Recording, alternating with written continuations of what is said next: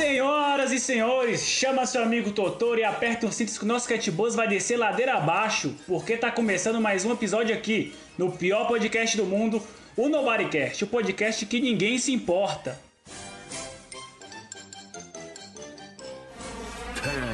10, 9, 8, 7, 6, 5, 4, 3, 2, 1, 0.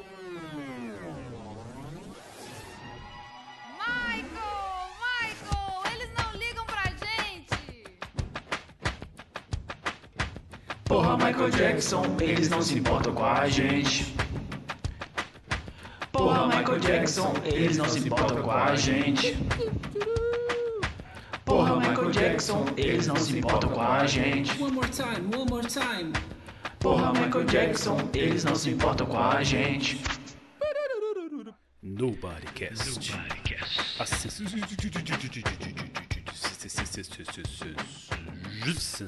do momento.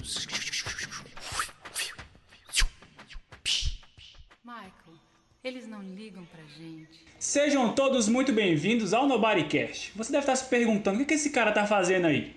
Esse negócio virou uma bagunça. É mais ou menos isso. Isso aqui é como se o Rory fosse o irmão mais velho que deixava os irmãos jogando com o controle desligado. Aí a gente descobriu e, e aí ele falou assim: não, então vou deixar você brincar um pouco aí nesse mês da criança. Então é isso que tá rolando aqui no Bodycast esse mês. Já foi o Igor, agora sou eu. Então vamos nessa que a nossa insignificância vai chegar ao outro lado do mundo hoje. E pra isso eu vou chamar aqui os meus amigos, começando por ele, que não queria nem estar aqui nesse rolê e reclama a viagem todo. Ele, a Shihiro do Nobodycast, Caio César! Oi. E aí, Caio, tem muita coisa pra falar hoje? Como é que tá aí esse espírito? É, Tá naquela mesma vibe, né? Cara, Spirit Away, é... né? Spirit Away. Cara, super, super respeito aí o, o tema, né? É um, um dos grandes temas aí. São filmes, são filmes maravilhosos. Tem coisa pra falar sim, tem muita coisa pra falar. É um tema divertido. Vamos que vamos. E ele também, a nossa Pônio, que veio do interior pra brilhar aqui na superfície do capitais desse país. Igor, a amizade que veio de BH. Salve, Igor Lima! Muito bom, velho. Eu tô segurando, eu fico segurando pra não rir antes da minha hora de entrar, mas é difícil demais. Ô, mano, virou bagunça mesmo essa porra aqui, hein? É, mas vamos lá. O Rory achou que queria descobrir que o controle tava desligado, mano. Ô, eu acho ruim que o Jonathan criou uma expectativa de que possivelmente eu possa apresentar um também. Eu já vou falar aí com pra galera, não certeza. vou. Não, com Vai certeza. sim, vai sim. Não, vai sim, porra, vai Abaixa- sim. Vai ter um abaixo assinado, você que assina aí o Nobodycast Premium, principalmente a galera do Golden Shower, pode começar desde já a botar aí a hashtag pau no cu do Caios. Ou quer dizer, é... Mas e Ca- Caios pau no cu, que é a hashtag, falei errado. Mas Ô, então, Igor, ó, esse é o tema aí- que você gosta, né, Igor? Acho que você, você tá feliz com esse tema, né? Cara, eu tô muito feliz, eu só tô um pouco preocupado, porque assim como todas as semanas eu tô muito despreparado, entendeu? É um tema que eu gostaria de, de ter estudado mais. Falta de material não foi, falta de apoio não foi, foi falta de vergonha na cara mesmo. Ô, Igor, assim, surpresa eu ia estar se não chegasse preparado aqui algum dia, né? Ah, não, com certeza, cara. Assim, eu acho que vai chegar um dia, eu, eu acredito muito nessas coisas, que a, a Terra ela tá num movimento de translação, né? Então, assim, eu acho que vai chegar um dia em que eu estarei preparado para alguma coisa e aí o programa vai ser sobre isso, entendeu? Eu, eu imagino o contrário. Então, vai chegar um dia onde eu vou estar preparado, mas não porque eu me preparei, mas sim porque a vida me preparou e por acaso o alinhamento dos planetas fez com que eu estivesse preparado para falar sobre aquele Não, assunto. cara, mas no, do Game Music você mandou bem, você fez uma curadoria fina pra gente. Acho que você já cumpriu a sua cota. Tem que esperar agora a próxima volta e esperar que não demore tanto, né? Tem que esperar o próximo movimento completo de translação, então aí. Exatamente. Completando essa diblicheira que é o Nobodycast, ele também tá aqui. A nossa princesa Mononoke que luta contra tudo e contra todos pra fazer isso aqui dar certo. Roari Moraes. Salve, salve família tradicional brasileira aí que está acompanhando nosso podcast. Queria agradecer. Ó, eu tenho muita coisa pra falar aqui. Queria começar dizendo o seguinte: o Jonathan, ele é um cara que, quando a gente começou, ele falava: Não, eu não gosto de ouvir minha voz, nunca pensei em criar conteúdo. Olha como ele evoluiu, está apresentando no Bodycast. Então, Olha palmas para o só. Jonathan. Dar Merece. a palavra pra mim também, que eu acho que nesse ponto eu me superei. Eu não achei que eu bom, cara. conseguiria dar Merece, conta. merece. Mas a gente tem que analisar que ainda não tem nem 10 minutos de programa, né? Daqui para as 4 horas talvez eu desfaleça. Mas o que até importa por é a isso- primeira impressão. Até por isso eu tô aqui, né? Eu tenho que estar. eu sou. É um tema que eu não domino. Domino, assim, conheço muito pouco em comparação aos meus Agora amigos você aqui. você fala uma novidade agora aí. É, não, eu, além disso, é um diretor que eu admiro, mas não é o diretor que o meu, meu- não tá entre os meus diretores favoritos e tudo O, mais. ca- o cara nunca fez um pergunta- musical, nunca fez um filme de É, carro então. dando tiro.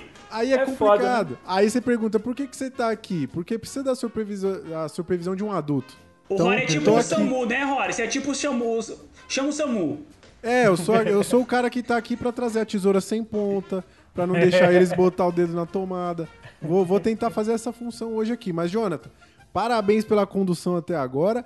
E, inclusive, um dos motivos pelo qual o Jonathan está autorizado a, a tomar conta do episódio de hoje é porque o aniversário dele está chegando. É agora no dia Muito 19 bem. de outubro, certo, Jonathan? Exatamente. E é engraçado, né? Porque aqui aí, você ganha um presente. Mas que puta presente de grego, né? Que é apresentar no Bodycast aqui. Mas, como eu não costumo arredar do desafio, eu tô aqui, né? Sim. E Será já que tô... o episódio sai até o aniversário do Jonathan? Não, vai Ah, sair, isso vai não, sair, Isso eu não posso sair. prometer, não. Mas o que eu posso prometer pro Jonathan é que agora a gente vai ouvir o parabéns pra você do Ed Mota. Maravilhoso. Sonhei com este momento.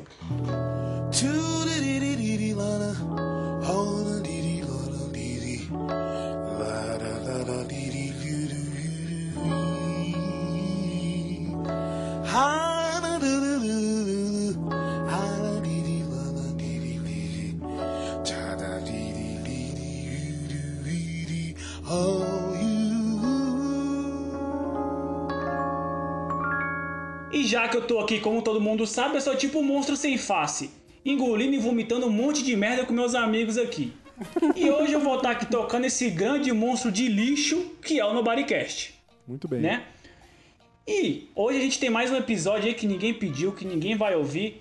E a nossa capacidade de falar água por horas atravessou os oceanos. Vamos falar hoje do Walt Disney japonês, o Hayao Miyazaki. Detalhe, ele odeia essa parada. Então, assim, como ele não vai ouvir mesmo e ninguém se importa com o que a gente fala, vamos falar aí do Walt Disney japonês. Pô, Mas velho, antes de. Eu, marquei, eu marquei ele lá no post, velho. Não sei se ele se o pai ele vê, né? Não, tomara que ele ouça então. Tomara que ele ouça e venha, e venha cá reclamar do Nobodycast. Vai E processa, né? Vai ficar puto. Então se prepara que a desinformação aqui hoje vai daqui ao Japão. Mas antes disso, se liga aí nos filmes e séries que você precisa assistir de qualquer jeito. Lembrando que se você tiver com pressa e não tiver noção alguma de onde você se meteu, você pode pular essa parte. Na descrição vai estar o tempo certinho aí de onde você tem que ir para fugir da melhor parte do programa. Então vamos lá? Caralho, o moleque veio Moleque, moleque, ensaiadinho, regaçou.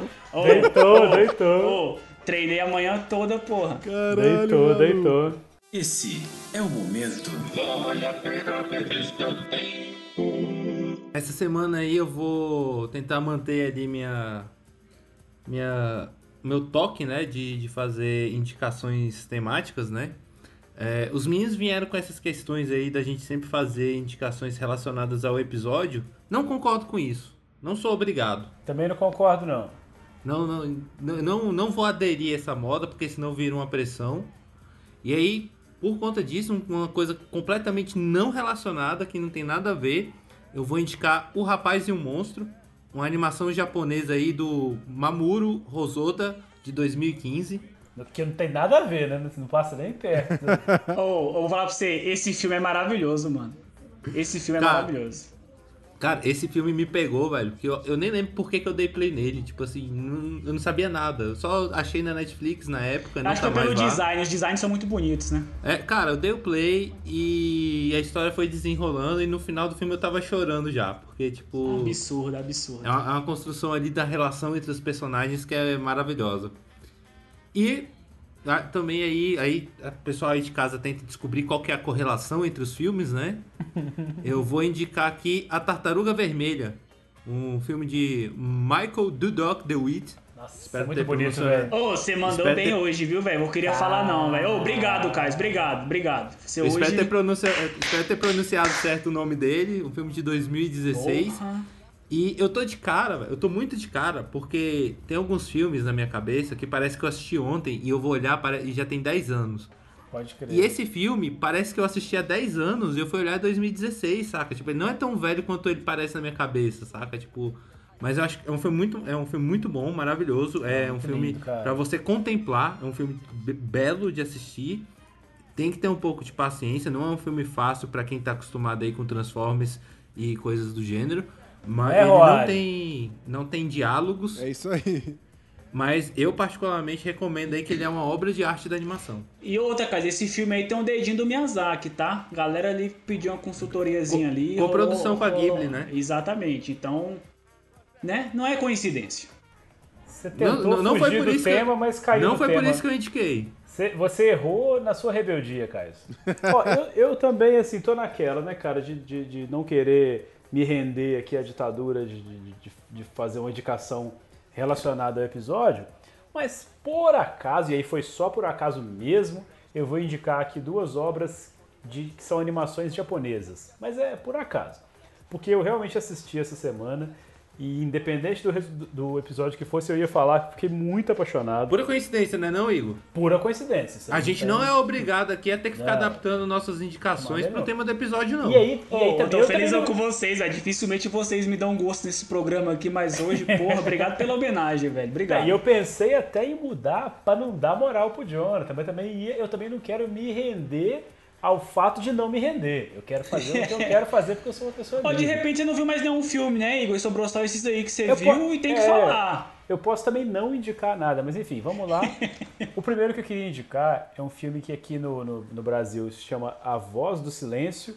Eu acho que foi uma tradução mal feita, porque ele seria The Shape of Voice, né, em, em, em japonês Koi no Katashi.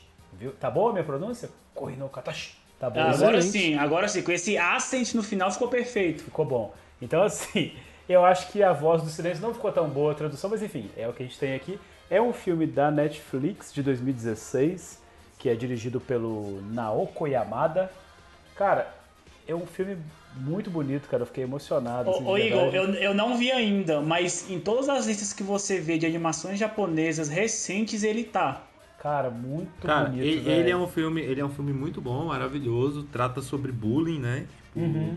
E, cara, é uma parada assim, tipo, tem que ver, saca? Tipo, eu, eu acho maravilhoso. Ele não, ele é uma animação por acaso, que eu diria, porque ele não se vale do, da animação pra criar um mundo fantástico nem Sim. nada. É o nosso mundo, é, É. nossas, é uma vida real ali, saca? Não tem nada de fantástico, mas é uma bela animação, cenários maravilhosos.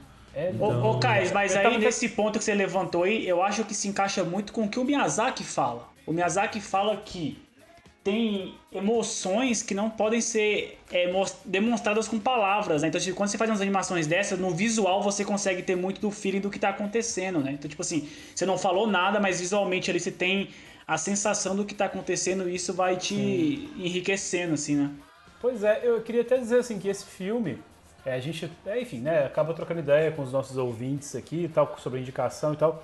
Esse é um filme, cara, que eu acho que pra quem não tem costume, assim, de. Posso estar errado, tá? Desculpa. Mas pra quem não tem costume de consumir animação, né, animação japonesa e tal, ele é um filme que, que rola fácil, assim, porque ele tem uma narrativa, assim, talvez um pouco mais tradicional, assim, né, do que a gente está acostumado e tal. E ele, como o Caio falou, ele vai ali no cotidiano, né, trata ali de, de- de questões... Enfim, eu fiquei até pensando nisso, porque o Jonathan falou uma vez que se não...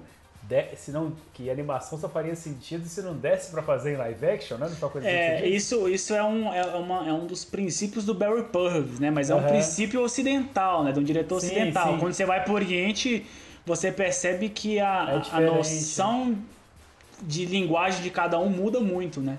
Pois é, aí eu fiquei viajando nisso, mas, cara, é um filme lindo, velho. Tipo assim, como o Carlos falou, né, ele trata da questão do bullying.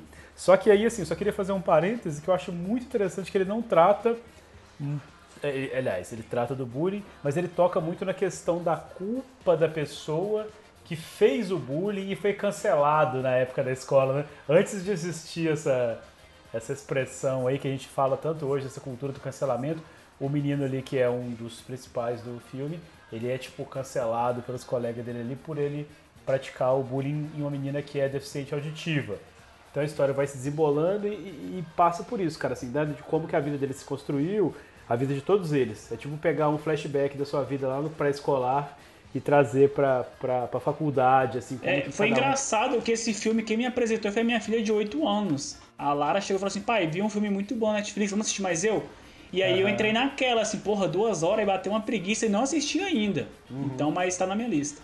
Muito bom. Não, cara, pode ver que é lindo. Mas enfim, cara, muito bonito, velho. É, é uma perspectiva, assim, muito diferente pra mim, né, dessa coisa do bullying. Quando eu vi, quando eu falo, ah, é bullying, então eu falo, não, deve ser um troço mó adolescente, tosco e tal, mas não é. Assim, é, é- é adolescente, é jovem, mas ele tem uma discussão muito profunda.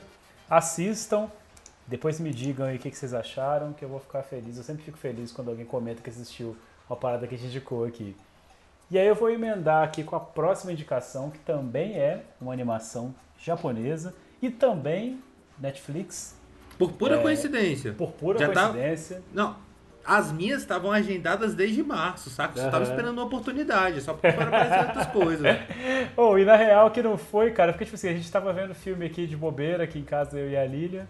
Aí ela falou: Ah, tem essa série aqui, vamos ver de qual é e tal. Chama Carol e Tuesday. Seria Carole, né? Como eles falam. Carole, como fala lá no, no original. Carole e Tuesday.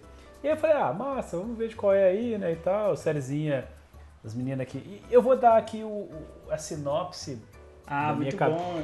Muito bom Oi? esse. Eu, eu vi, eu vi o trailer dela, achei sensacional a Pô, premissa. Eu tenho, eu tenho que ver muito essa série, porque ela só tem um dedinho, assim, só um dedinho do Shinichiro Watanabe, que Sim. quem não sabe é o cara do Cowboy Bebop e Samurai Champloo. Pois é, cara. E assim, eu, eu acabei de assistir, eu não sabia, inclusive o Caio tá- fica na minha cabeça aqui. o- o- a- sabe aquele grilozinho falante do Pinóquio? É o Caio na minha cabeça falando: assiste Cowboy Bebop. E aí eu, eu assisti, eu não sabia, quando eu fui ver na internet que eu vi que, que era a mesma. que tinha essa relação, né? Que foi criado e aí dirigido pela mesma pessoa. Eu não sabia. Mas inclusive, inclusive assim, independente disso, isso reforça a indicação, mas quando eu vi era tipo assim, ah, duas meninas que quer fazer música, né, e tal, não sei o que, eu falei, ah, bonitinho, né, vamos ver. Cara, mas assim, é muito bom, velho, a construção dos personagens, inclusive assim, é- é, a gente concluiu aqui que os personagens secundários, eles estão até mais bem construídos que os principais. A ideia basicamente é o seguinte, é, Marte foi povoada, né? A Terra já tem tanta merda aqui, igual vocês estão vendo aí. Pelo jeito vai ser 2021 isso aí, esse projeto de a gente ter que ir para Marte. E aí chega lá, é, é uma menina muito rica, tem vontade de ser cantora e tal, e vive aquela pressão ali da família, né? A família dela, a mãe dela é política e tal. E aí ela foge de casa para viver o sonho de ser cantora. Parece muito aquele filme dos Trapalhões, né? Que a Angélica foge de casa, que foi se apresentado no programa do Faustão, não sei se vocês lembram. E aí ela encontra uma menina que é pobre, né? Enfim, órfã e tal, e também tá seguindo o sonho. As duas se juntam e formam uma dupla.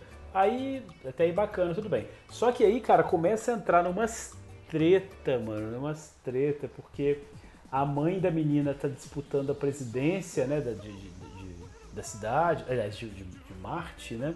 E aí ela não quer que a filha, que o pessoal saiba que a filha foge, aí ela tenta buscar a filha que tá perdida, e aí ela diz- a menina que ela encontra é a menina que veio refugiada da Terra. Cara, é um negócio assim, muito da trama, muito profunda. E aí eles, elas entram num negócio tipo um The Voice, assim, que é. Sem spoilers, hein, Igor? Não, não, tô falando só o, a sinopse aqui, é porque é fabuloso. Elas entram na parada tipo um The Voice, assim, pra poder, né, aparecer. E aí, cara, a parada vai desembolando, velho, é Ô, sensacional. Igor, é tipo o Sing, só que do Japão, né? É o Sing que eu trouxe semana É, passada. É, mas bem, é, é mais, mais aprofundado, né? Até porque tem tempo, né? São 24 episódios e tal. São episódios curtos, rapidinho você mata aí e tal. E eu fiquei um pouco de preguiça de começar, porque tá, meio sem tempo, mas assim, matei rapidão. E assim, eu tô insistindo, cara, porque realmente é uma parada que eu olho e diria assim, ah, ok. Eu só tô insistindo porque, tipo, vale muito a pena, velho. A o desenvolvimento dos artistas que tem na série, sabe? Os personagens, velho, é fabuloso. Eu tô fã de um cara fictício, né? Que ele, enfim, ele não existe. Mas tem na série eu tô apaixonado, assim, pela, pela, pela história No, do no, cara. no, ja- no- no Oriente é muito comum, né? Esses artistas de holograma, né? Que são animações que vão pros shows e ficam no holograma lá no palco e, e Sim, comem um pau, né? é. É, nesse caso nem é, né? Porque assim, ele só é da série, né? Ele só existe na série, ele não Sim. existe na vida real. Mas assim, a história do cara é fabulosa. Pô, vou ficar aqui horas falando, desculpa. É isso aí. Carole Tuesday, recomendadíssimo. Bom, eu hoje vim tão despreparado que eu não botei fé que os caras iam fazer indicações temáticas, então eu não Mas não foi preparei. temática, não, ué. Não, foi só coincidência, né? É, ué, só porque ah, é. então tudo é, bem, ó, então tudo bem. Só porque é série, só porque é do Japão. Agora não pode. Ah, então foda. tudo bem. Então eu não, eu não vou ser julgado por não ter trazido. então tá, tá Jamais, liberado. jamais. Não, entendi, entendi. Bom, eu não trouxe nenhuma indicação temática, mas trouxe duas indicações que eu acredito que são muito boas. Vou começar falando de um dos melhores filmes de 2019, de um dos diretores que eu mais admiro, um dos caras mais originais e malucos que tem por aí. Diretor que, inclusive, a gente já mencionou aqui mais de uma vez. Eu tô falando do filme A Favorita, do diretor grego surtado Yorgos Lanthimos. O filme se passa no início do século XVIII e nele a gente acompanha o reinado da rainha Anne, interpretada pela incrível Olivia Colman, que talvez vocês conheçam como a madrasta filha da puta de Fleabag. Cara, eu tô doido pra ver esse filme, cara. Cara, esse Doido filme tá na minha ver. lista desde que eu conheci o Puta Roari, eu merda, acho. tô doido que pra o Roari me falou: meu nome é Roari, assiste a favorita. E tá na minha lista desde então, nunca assisti. Foi, foi. Tô pregando a, tô pregando Cara, a palavra vou- desse filme. Eu vou falar que eu comecei a assistir ele uma vez e dormi. Eu comecei também, peguei- cara. Comecei também então. Comecei, peguei comecei. no sono. Mas depois eu voltei, eu dei uma segunda chance e vale a pena. O filme é foda, porque ele desenrola, a personagem da Emma Stone é maravilhosa e desenrola o filme todinho. É, é É foda porque foda. o Roari vem com esse martelo do Yorgos aí há anos e, velho, é um diretor que eu venho me apaixonando desde os últimos dois. Eu vi dois filmes dele que eu falei assim, porra, é aquele é filme que você bom. termina e você fica assim meia hora no sofá, aí você não sabe o que aconteceu, você não sabe mais nem quem é, qual o seu nome, né, no final das Não, contas. ele é muito bom. E a trama, a trama é muito boa, né? Porque essa rainha que a gente acompanha, ela tá, ela tá bem doente, tá fraca e tal, justo no momento em que a Inglaterra tá em guerra com a França. Então eles precisavam de um líder pica, né? Só que ela tá lá debilitada e tal. Mas ela conta com a braço direito dela. Não sei se essa concordância tá correta, a braço direito, que é a amiga mais próxima dela, a Lady Sarah, que é interpretada pela Rachel Wise. Quem conhece aí, maravilhosa, sabe que ela é uma puta atriz lindíssima. É, e aí a eu sou apaixonado come- por ela, velho. é, o, Ca... o Caio acho que já tinha até falado disso aqui. A, a treta da história começa quando a Abigail, né, que é a, a- interpretada pela Emma Stone, que eu acho uma atriz incrível também, que está no La La Land, inclusive, acho que vale Filha da puta, velho.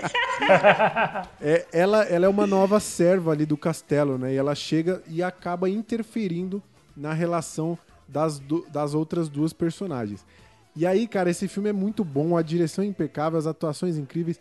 A Olivia Colman, ela ganhou tudo que é prêmio na época, Globo de Ouro, Oscar. Inclusive, ela tirou o Oscar das favoritas naquele ano, que eram a Lady Gaga e a Glenn Close. Vale até ver no YouTube, eh, vocês procurarem Então quer aí um dizer que a favorita não era a favorita naquelas categorias. Não, não era. É, é muito, é muito engraçado a- a- o momento que ela é anunciada, que nem ela acredita. Ela fica, caraca, como assim? É, é muito Ô, legal ô, cena. assim, do pouco que eu vi do filme, do- dos trailers e tudo, e do início do filme, a fotografia é uma parada bem, bem exótica, né? É muito doido, mano. É muito louco. Assim, é- tem, tem muita mensagem escondida nessa fotografia e não vou entrar muito no detalhe. Mas ele é muito estiloso, é muito engraçado. Ele é tenso quando ele precisa ser tenso.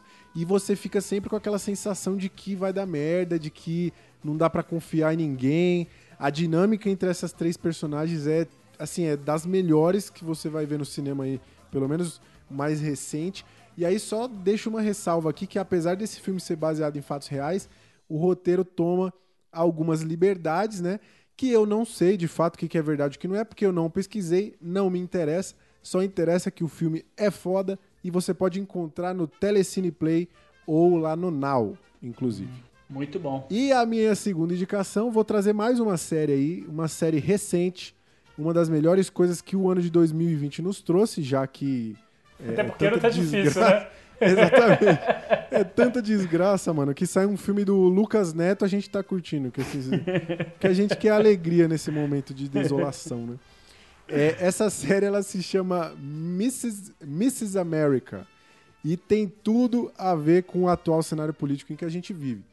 A, a história ela se passa na década de 70 lá nos States, onde uma advogada e ativista conservadora chamada Phyllis Schlafly, é, que é interpretada por ninguém mais, ninguém menos que a Kate Blanchett, concentra Eita porra, já me convenceu. Pode parar. Pode Ela é parar, já me foda, convenceu. Então, Essa mulher ela concentra todos os esforços dela para enfrentar o movimento feminista e impedir que uma emenda lá que visa garantir a igualdade entre homens e mulheres seja aprovada nos estados, né? E aí você pensa, ué, mas uma mulher contra o feminismo e que combate os direitos iguais entre homens e mulheres, parece familiar, não é mesmo? Pois é, exatamente. Essa síndrome de frango da sadia, né, que faz propaganda pro, pro matadouro, tá presente na série, é muito explorada. E a Kate Blanchett tá muito foda, velho. É, é muito louco você ver como, é, nos detalhes, a atuação dela é, é, é foda, assim. Tipo, tem, tem algumas cenas em que isso acontece, mas tem, tem uma em particular que eu, que eu acho que é legal destacar, que ela tá numa reunião com uma galera em Washington lá, defendendo esse ponto de vista dela, e a gente não pode deixar aprovar esse negócio. E a reunião toda de homens, ela claramente é a pessoa que mais manja da parada, ela leu toda a emenda, sabe tudo, todas as vírgulas, e aí em determinado momento o cara fala assim, ô, tem como você ir lá falar com a minha secretária, pegar um bloquinho, uma caneta e anotar tudo que a gente tá dizendo aqui? Saca? É foda, né, velho? É muito louco. E aí Muito você vê, bom. tipo, essa mulher que, cara, ela defende coisas absurdas de que tá, tá tudo maravilhoso, que as mulheres donas de casa já são felizes, que tá tudo igual. É, e aí você vê como ela, que é o símbolo dessa ideologia de merda, Uhum. reage àquelas coisas do dia a dia de uma forma sutil. Mano, é, é muito louco, assim. é- Muito bom. é- você Você consegue viu ver onde, no rosto mano? dela. Tem, tem onde essa porra vai ver? Cara, essa série aí não tá disponível em nenhum serviço de streaming Tá, brasileiro. né? Procurei. Inclusive tem um aplicativo que se chama Just Watch, Aham. é, que eu recomendo aí sempre que você tiver na dúvida de, pô, onde que eu acho tal coisa, lá ele mostra direitinho quase o serviço de Pô, isso streaming. aí é dica de utilidade pública, hein, velho? É, é muito legal. Acho- inclusive, acho que vale post lá, assim, ó, aplicativo pra você encontrar a sua série. Porque, cara, com tanto de streaming que tem hoje em dia, você fala assim, aonde é que eu vou procurar isso? Quando era torrent, era muito mais fácil. Era só botar lá, filme, torrent, download. Pronto, tava lá, você Inclusive, achava. queria fazer a propaganda do serviço de streaming Vide Mais, que a gente comentou na semana passada. E é muito bom. Patrocina nós. Mas Patrocina é, nós. é- o foda é que eu tô aqui tentando evitar dizer onde tá. O filho da puta me pergunta e eu preciso entregar aqui. Mas enfim, é só pra encerrar aqui meu É, o comentário tá indo sobre. ali pela beirada ali, né? Não, o filme é muito bom e tal. Aí o Igor. Não, o mais e legal onde é o eu posso seguinte, cara. encontrar, senhor Roari? O mais legal é o seguinte, eu fico aqui preocupado com o ouvinte, né, querendo trazer a indicação e o lugar onde ele vai assistir. aí o Roari manda, ah, olha aí no, no aplicativo aí que fala onde é que vai ter, o caralho. Não, não, é que esse não tem. Tô tentando desconversar aqui, né? Mas enfim. Só pra encerrar aqui, ó, vou dizer que mesmo achando, você provavelmente vai achar absurdo os argumentos que essa personagem usa, as coisas, as coisas que ela fala aí e tudo mais, mas a série mostra que até ela, até uma pessoa que tem esse tipo de cabeça, é uma vítima de certa forma do patriarcado e você às vezes chega até a gostar da personagem. Então, é uma série que ganhou várias indicações ao Emmy, inclusive a Kate Blanchett como melhor atriz em minissérie de drama, mas foi só a Uso Aduba que levou mesmo, garantindo aí uma estatueta para essa série incrível. Então pode ir sem medo, Mrs. America é de estourar o brioco. Vamos Essa hora lá. tinha que entrar, cu de cachorro, cu de cachorro. Maravilhoso, maravilhoso. De cachorro, cu de cachorro, cu de cachorro, cu de cachorro. Ele caga, ele caga e não suja o brioco. Vamos lá, eu também indico, né? Então essa sensação de ficar por último não é muito boa não, viu, Rory? Acho que eu Dá quero um medo da meu- galera é, falar antes, né? E de o editor pular a sua fala e você ficar por último, né? Então, vamos lá. Vamos torcer pro editor não pular minhas indicações. Cara, lógico, eu trouxe o tema, eu tô apegadaça ao tema. Então, eu, eu fui fiel, eu li o tema e falei, vou ao pé da letra nesse tema. Então, se o tema do programa hoje é o legado do Miyazaki, nada mais justo do que entender o que é e entender o que pode vir a ser os futuros Miyazaki. Então, a primeira indicação de hoje é sobre o que é o Estúdio Ghibli, né? Então eu vou indicar o documentário Reino de Sonhos e Loucura. Inclusive indiquei para meus amigos pra gente trazer essa pauta aqui pro programa de hoje.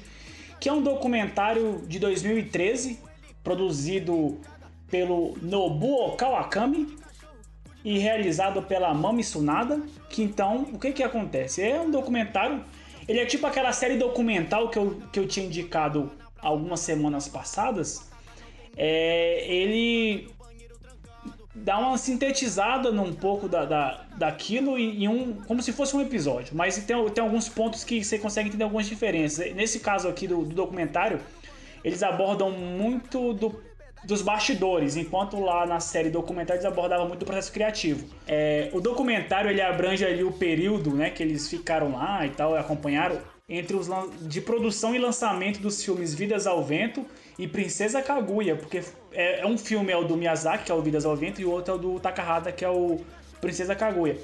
É, e no meio desses bastidores que eles acompanham na produção, você percebe o, o método de trabalho de cada um dos diretores, né, que levaram o Ghibli às, às estrelas aí, né?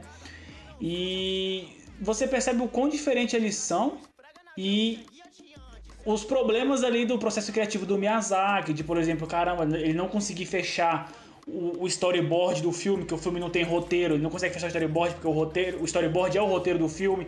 Então a, a equipe de produção dele trabalha até o terço final da produção sem saber o final do filme. Então, tipo assim, são tipos de, de elementos que você vai entendendo mais ainda da, da, da, da cabeça deles e o quão orgânico é o processo de criação. Só que aí você vai lá pro Takahata, é, ele é o cara que, por exemplo, segundo o Miyazaki, ele enrola pra entregar o filme. É tipo o Rory pra editar o Nobodycast. Ele, ele posterga pra não entregar. O Takahata tem isso também. Então, eu acho que vale muito a pena pra, pra quem é fã e tudo entender o porquê Deixa eu de... ver se eu entendi. O Miyazaki reclamou que o Takahata é perfeccionista demais. Não, ele reclama que o. Takahata ele passa a impressão, e isso eu tô aliviando, né? Que o, que o Miyazaki é bem claro. O Takahata faz de tudo pra não terminar o filme. Ele faz de tudo, tipo assim, ele, ele- segundo o Miyazaki, ele entende que o Takahata tem um apego ao processo, saca? Ele não consegue terminar e, e ele, e ele é muito ruim de cronograma, de orçamento, gasta mais do que é pra fazer. E aí, pra vocês terem ideia, o Miyazaki trabalha no norte e o Takahata no sul. E o, e o mesmo. E aí, o que, que é o, o- documentário? Ele gira muito em torno de uma figura que é o produtor que tem que conciliar essas duas coisas e fazer o estúdio Ghibli andar. As duas forças extremas, Caralho, que é o mano. Miyazaki e o Takahata, e mostra, tipo assim, o bicho tá num lugar, aí ele fala assim, pô, o Miyazaki é massa, o Miyazaki aprova em 5 segundos o post do filme. Aí ele vai pro norte da cidade e o Takahata fica duas horas aprovando o post do filme. Entende? Não é à Tipo toa assim, que faliu, né, velho, esse estúdio. né? Já faliu, já voltou, já. já Quando você aposentou, acha já que o. Miyazaki era o perfeccionista, vem um Takahata. E aí você. E o- a, a temática dos filmes de cada um, que você percebe no Estúdio Ghibli, que tem filmes muito diferentes um do outro, é, a temática deles, né? é- é- vai muito da visão de mundo de cada um, né? Isso, isso que acho que enriquece toda a filmografia do estúdio. Então vale muito a pena. Eu queria só tecer um elogio aí a esse documentário, inclusive te agradecer por ter compartilhado com a gente, aí eu não conhecia. E esse documentário ele te dá a oportunidade de você ver praticamente lá o Michelangelo pintando a Capela Sistina, entendeu? Você pega a sua cadeirinha, bota lá e começa a ver. Agora o que eu acho muito foda é que quem produziu ele, você falou aí, eu não sei quem são essas pessoas, mas quem produziu esse documentário, quem fez a montagem depois e tal, é, você vê que a pessoa realmente conhece muito do trabalho do Miyazaki, do trabalho do estúdio, porque a forma como ele é montado é, tem muito do ritmo dos filmes do, do, do. Miyazaki, a parte, É. a, a questão da contemplação, do vazio, a gente vai falar um pouco disso mais pra frente. Mas é, cara, é, é realmente um O- trabalho de fã, assim, é Os bonito. primeiros, sei lá, cinco minutos do filme, né, Rory? É tipo assim, é ele, do documentário, é imagens de, de- da vegetação, das plantas. Exatamente, exatamente. Aí ele vem, aí vem pras imagens do estúdio, aí vem pras imagens dos detalhes dos personagens. Assim, velho, você passa uns quatro minutos do documentário só. É meio que uma imersão, né? Você começa a Exato. entrar na água, assim, É sabe? quase, é quase um filme do Miyazaki em live action, assim, a parada Sim. é realmente muito Inclusive, foda, até, até a duração é muito dos filmes do Miyazaki. O documentário tem duas horas, né? Então, tipo assim, os filmes do Miyazaki giram em torno disso e foge muito à risca do que a gente vê no Ocidente, que é aquele padrãozinho de uma hora e meia, uma hora e quarenta no máximo, né? Enquanto os filmes de animação do Miyazaki pra Muito bom, horas. recomendado aí, até pra mim que não conheço muito a história, quem estiver ouvindo aí não conhece muito sobre Miyazaki, é um- uma boa porta de entrada aí pra você saber quem é esse cara e por que ele é tão importante. É, e os- a minha segunda indicação é Mari e a Flor da Feiticeira, Mary and the Flower Witch. Enfim, corrija o meu inglês, o Rory que é professor, corrija. Cara, eu comecei a É. ver esse filme e não terminei, cara. Caralho. Ele é de 2017 e é dirigido pelo Hiromasa Yonebayashi e o Gilles New. É, cara, eu acho que. E é produzido pelo estúdio Ponoki, que eu já trouxe aqui, com Heróis Modestos anteriormente. Cara, e pra Maravilhoso. mim, esse filme, ele- o que, que ele fala? Ele fala- O filme é baseado no livro, o que já tem, já tem muito do que o Miyazaki faz, que alguns dos filmes do Miyazaki são baseados em livros. E eu acho que o estúdio Ponoki pega esse filme pra falar assim, olha, conseguimos emular e vamos partir daqui. Então, tipo assim, se você pega a Mari e a Flor da Feiticeira e não fala quem dirigiu, você fala que é um filme do Estúdio Ghibli. Certeza, tá ligado? Tipo assim, visualmente, os personagens, a história, a narrativa, é, todas as características dos filmes do Miyazaki tem nesse filme. Então, por isso que eu trago ele como um dos símbolos do legado, que eu acho que a gente ainda vai ouvir falar muito do Estúdio Ponoki né? Porque eu acho que o estúdio Ponoki, inclusive, é formado por funcionários que saíram do estúdio Ghibli. Então eles pegaram, juntaram todo o know-how ali do, do- dos dia a dia, com Miyazaki, tudo, absorveram isso e resolveram começar a fazer os trabalhos deles. Os caras devem ter pensado, né? Tipo assim, como é que será que é ter um estúdio assim, só que a gente entrega os filmes a tempo? Sabe o que eu acho que aconteceu? Eu acho que a galera começou a fazer corpo mole, porque, né, assim como no Brasil, lá no Japão também tem isso, né? Você quer os seus direitos, né? Você quer ganhar os 40% ali do FGTS, que lá no Japão é assim também as leis. Começaram a molengar na expectativa dos caras do Estúdio Ghibli mandar embora. Só que eles demoraram 20 anos pra mandar os caras embora. Aí eles fizeram esse ritmo lento de filme, foram demitidos, pegaram os 40% do FGTS, mais o seguro-desemprego e montaram o Estúdio Ponoki. Sim, é, eu acho que, tipo assim, o que, o que me encanta muito no Ponoki é que eles têm como mantra mesmo fazer filmes para crianças, né? Então assim, a gente percebe que o Miyazaki ele já dá uma, via... ele já dá uma desviada ali. Inclusive, uma das frustrações deles com alguns filmes que a gente vai conversar aí é que era para ser para criança e tomou outro rumo e ficou no meio termo ali, saca? E o Ponoki, a história da, da Maria da Feiticeira é isso. É uma menina que mora no campo, não conhece o passado dela. E ela, e ela é convidada a embarcar numa aventura onde ela descobre alguns poderes aí. Não vou entrar muito, senão vou dar spoiler. E ela tem que aprender a lidar com isso e assumir as responsabilidades, né? Então, tem sequência no ar, tem poder, tem bichinho que voa, então tem tudo que tem no filme do Miyazaki. Eu acho que eles ainda vão fazer muita coisa boa, então fica aí essas duas indicações do legado do Miyazaki. Muito bom. Boa, moleque, boa.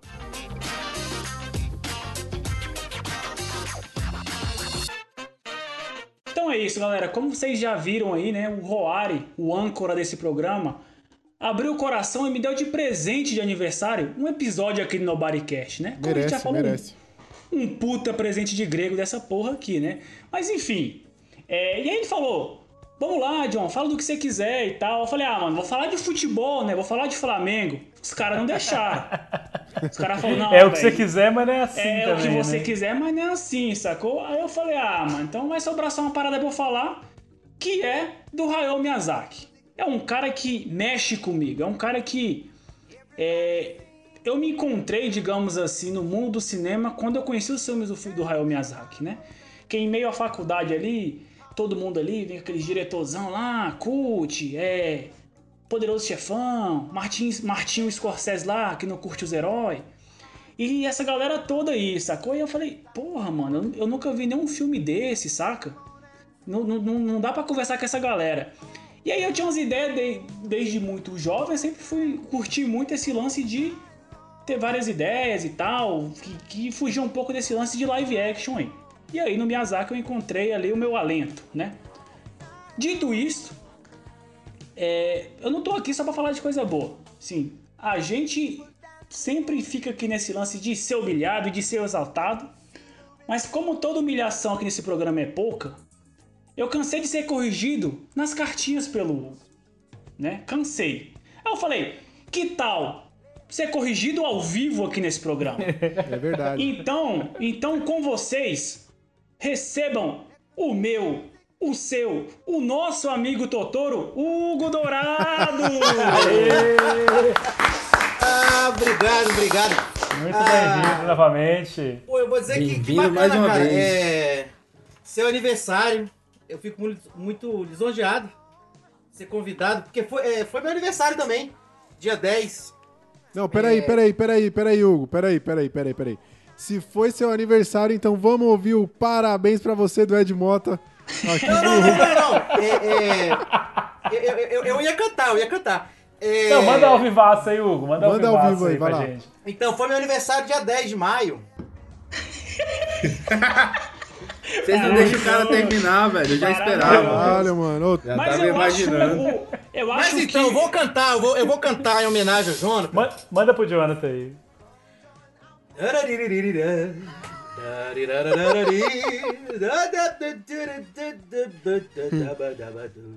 Muito bom, muito bom, cara. Totoro Mota. Tocou nota. Então, meu Inclusive, gosto muito, mandar um abraço pro, pro Guilherme Totoro, grande diretor. Sim, justo, justo, justo. Guilherme Totoro. Tem o Benício Totoro também, que é muito bom. Ô, Eu queria só dizer meu sentimento de estar aqui nessa mesa redonda junto com o Hugo, que é. É- Eu tô me sentindo como se eu fosse falar de economia com a Betina, sabe? Com uma autoridade na parada. Assim, eu tô realmente intimidado, então peço desculpas aos ouvintes, vão me ver hoje um pouco mais calado, mas, mas eu tô aqui pra ouvir e aprender. Então, obrigado, Hugo, por você estar aqui. É realmente Putz, um prazer recebê-lo. Não, então, em então nossos deixa eu agradecer. meios. Deixa eu agradecer essa oportunidade. Eu gostei demais de vocês terem me chamado pra falar desse grande nome, é um grande artista. Sei lá, acho que o mundo deve a ele, né? O grande Hugo Dourado. é isso? Cara, eu queria fazer só um pequeno adendo aqui. No episódio das Tartarugas Ninja, vários amigos aqui, né, pessoas que deram algum feedback diretamente pra mim, disseram que não tava esperando nada, né, do, do, do- do episódio, que filme bosta, dizer que falou, cara, mas aquele cara consegue tornar os negócios interessantes, né, velho? Consegue. Eu achei muito massa o, o feedback aí, tô te repassando. Não sei se te passei no momento oportuno, se não passei, tá passado aqui agora. Foi- sério, foi, foi- algumas pessoas disseram isso, tipo, como que você conseguia é, é, é, tornar aquele assunto que às vezes era uma coisa simples, um detalhe ali, conseguia trazer uma informação com aquela dedicação tão grande que fazia a parada se tornar mais interessante. Então, Mas mais uma vez, é esperamos isso? Que isso. é Parabéns, parabéns. Mas como o programa aqui não é de tartaruga, vamos tocar o barco aí nesse mar infinito que são os filmes do Miyazaki. Quem é esse Bora. cara? É o na- nascido em 5 de janeiro de 1941, ali naquele período Qual ali que é o signo? da guerra, né? Não, pera, pera, pera, pera, pera, pera, pera, pera. Bagunçou aí, pera. Miyazaki? Entendi errado, cara. Vocês já tinham chamado pra falar das minhas artes. Não, vamos lá, vamos lá. Hayao, Hayao, Hayao quem? Hayao Miyazaki. Nascido em 1941, animador, roteirista, escritor e mangaka. Cofundador do famigerado estúdio Ghibli. Que eu aprendi com meu amigo Hugo nesse programa, inclusive. Que significa o quê? Significa o quê? Hugo, complementa aí, por favor. Não, vamos lá. Eu, eu, eu, quero. Eu vou passar pano. Eu vou passar pano pra quem fala Ghibli. Olha só o que eu tô fazendo.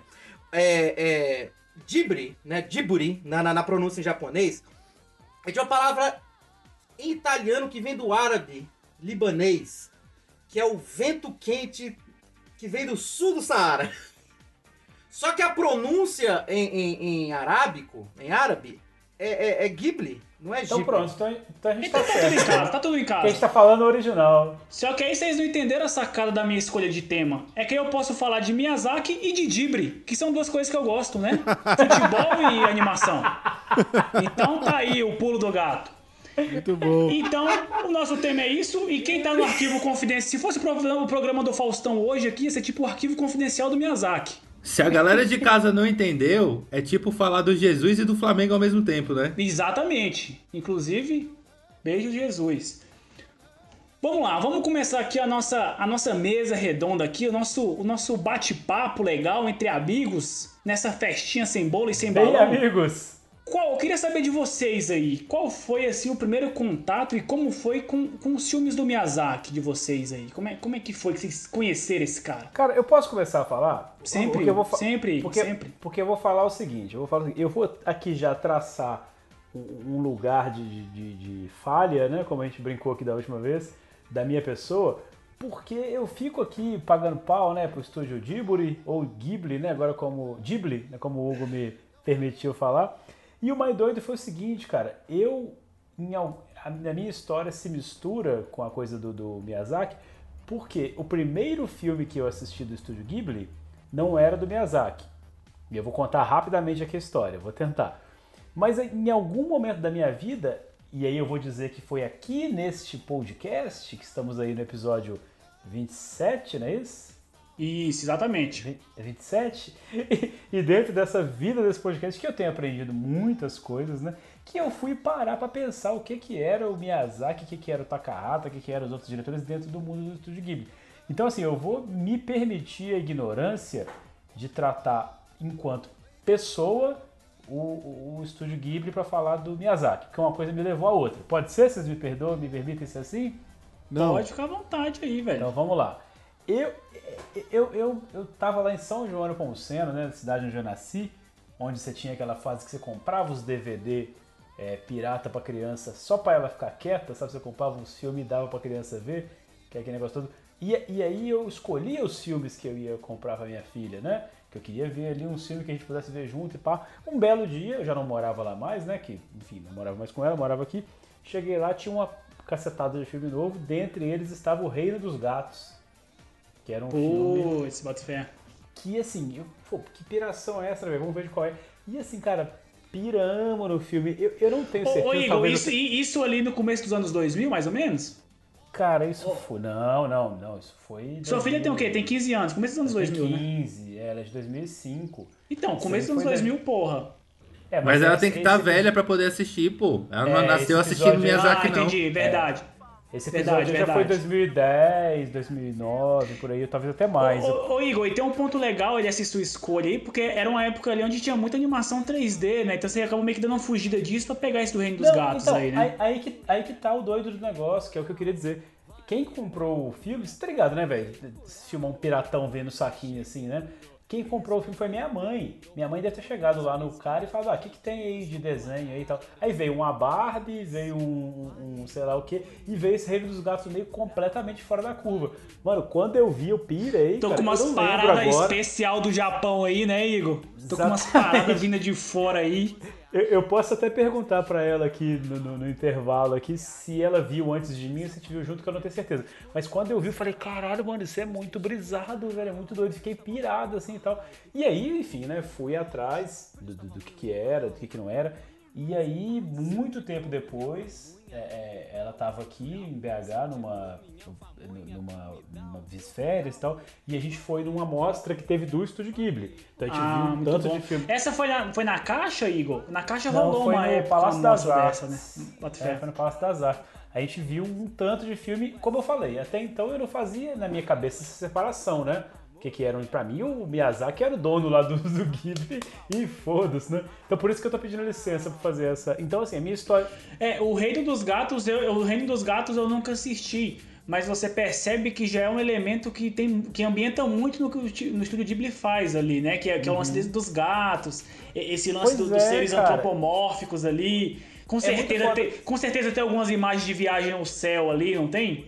Tem, cara, e é muito foda que ele já é do Hi- Ryo Yu- Hiroyuki Morita, já é outro diretor, não é nem o Takahata. Então, assim, pra mim, na minha cabeça, o, o, o- o- o Miyazaki era ali o, né, o mentor daquela coisa toda, né? Mas enfim, então e depois agora, recentemente, que a gente foi tratar disso. Então por isso que eu tô aqui me resguardando a essa essa falha aí de, de misturar as coisas, né? Então a minha história começa assim, e aí depois, inclusive, a gente veio ver essa, essa mostra que eu falei, que teve. que a gente começou vendo, se eu não me engano, Princesa Kaguya, que também não é do Miyazaki, mas, cara, é assim. Então, E quando é que você história chega nos filmes do Miyazaki, cara? então, é exatamente isso que eu tô dizendo. Eu, eu não sei, tipo assim, em que momento, que foi se misturando, sabe? Por exemplo, eu vi o Totoro, eu vi Shihiro nesse meio tempo aí, sabe? Mas em momento algum eu disse, ah, eu estou vendo o filme do Hayao Miyazaki, tá? Sabe o que eu queria dizer? Pra mim é tudo Estúdio Ghibli. Então, assim, a minha, a minha, meu impacto, meu impacto, ele é desse, desse do Reino dos Gatos, cara. Assim, é, o- é o, é o que, que tá, tá envolvido, ele tá envolvido, ele tá no meio ali, tá o espírito dele tá ali, né? Então, assim, a minha história Tá, é tá, tudo, eu vou tá tudo em desenvolver a casa partir aí. daí. Tá tudo em casa, tá tudo em casa aí, tá tudo em casa. vou- Você tá fazendo vou- pelo Miyazaki o que a gente faz aqui em todo o programa, pô. Que é parabenizar a pessoa errada. É justo, é justo, é justo. Exatamente. E você, Caio, como é que foi aí seu, seu primeiro contato aí com o Miyazaki? Cara, você lembra? Ou- Ou foi com o lembro, Takahata também? Você achou que era o Miyazaki? Não, não tem história grande que nem a do Igor, não. Consigo ser sucinto aqui. Ai, graças a Deus. Cara, Bem, gente. Cara, então, velho, eu fui pego de surpresa ali pela indicação ao Oscar de 2001, né, pelo Viagem de Chihiro, que o, é o Oscar, não é indicação, né, ele ganhou o Oscar, né, de melhor animação. E na época eu tava Mas ele engatinhando também foi ali, indicado. Inclusive, né, pra ganhar. Coincidentemente, Ai, né? caralho, puta Bem que observado, pariu, Igor, bem mano. observado. Aqui a gente tem que trazer informação pro ouvinte. Porque ele foi indicado e ganhou. É, eu acabei de, de consultar aqui no, no Google. Boa, Igor, boa. Pois é. informação. E na época eu tava começando ali na- na onda de curtir anime e tal, mangá, essas paradas, foi bem, me pegou bem naquela época mesmo. E aí eu fui ver de qual era esse anime que ganhou o Oscar, né, de melhor filme. E eu vou te falar que na época eu não achei lá grandes coisas não, né? Tipo assim, eu não fiquei apaixonado. Achei massa e tal e tudo, mas não, não me apaixonou, né? Um, po- algum tempo depois ali, uns três anos depois, saiu o Castelo Animado, eu fui ver também. É, ainda não tava, tipo assim, apaixonado, minha vibe de animação era outra época. E aí agora, por último aí, com a enxurrada, com a facilidade de poder assistir todos, aí eu tenho revisitado e tenho me amarrado muito mais na experiência de assistir. Inclusive, comecei a assistir de novo Viagem de Chihiro e já sinto que é uma outra experiência, saca? Tipo, por causa do ritmo e tudo, pra mim é uma parada que é muito mais fácil de assimilar hoje do que na época que eu assisti da primeira vez. Muito bom, muito bom.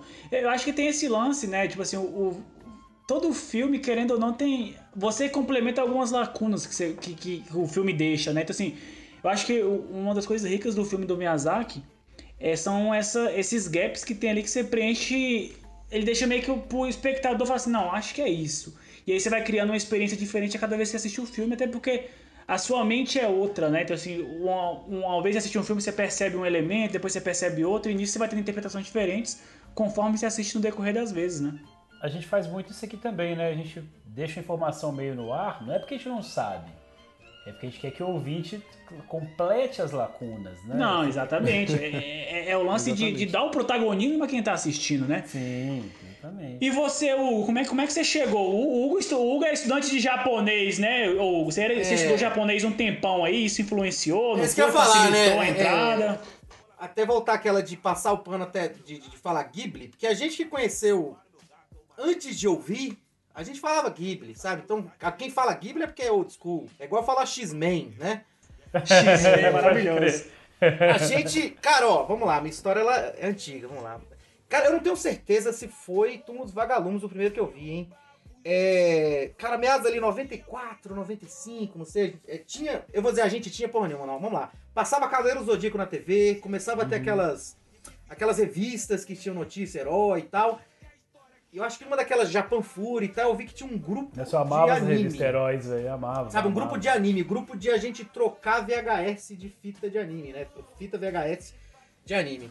E eu vi que tinha lá Brasil Anime Clube em Brasília. E eu falei, caraca. E eu comecei a encontrar os caras. A gente, pô, tinha a Gibiteca, que tinha um, um Vampire Hunter D, tinha, tinha uns anime, e aí a gente pegava as fitas, copiava.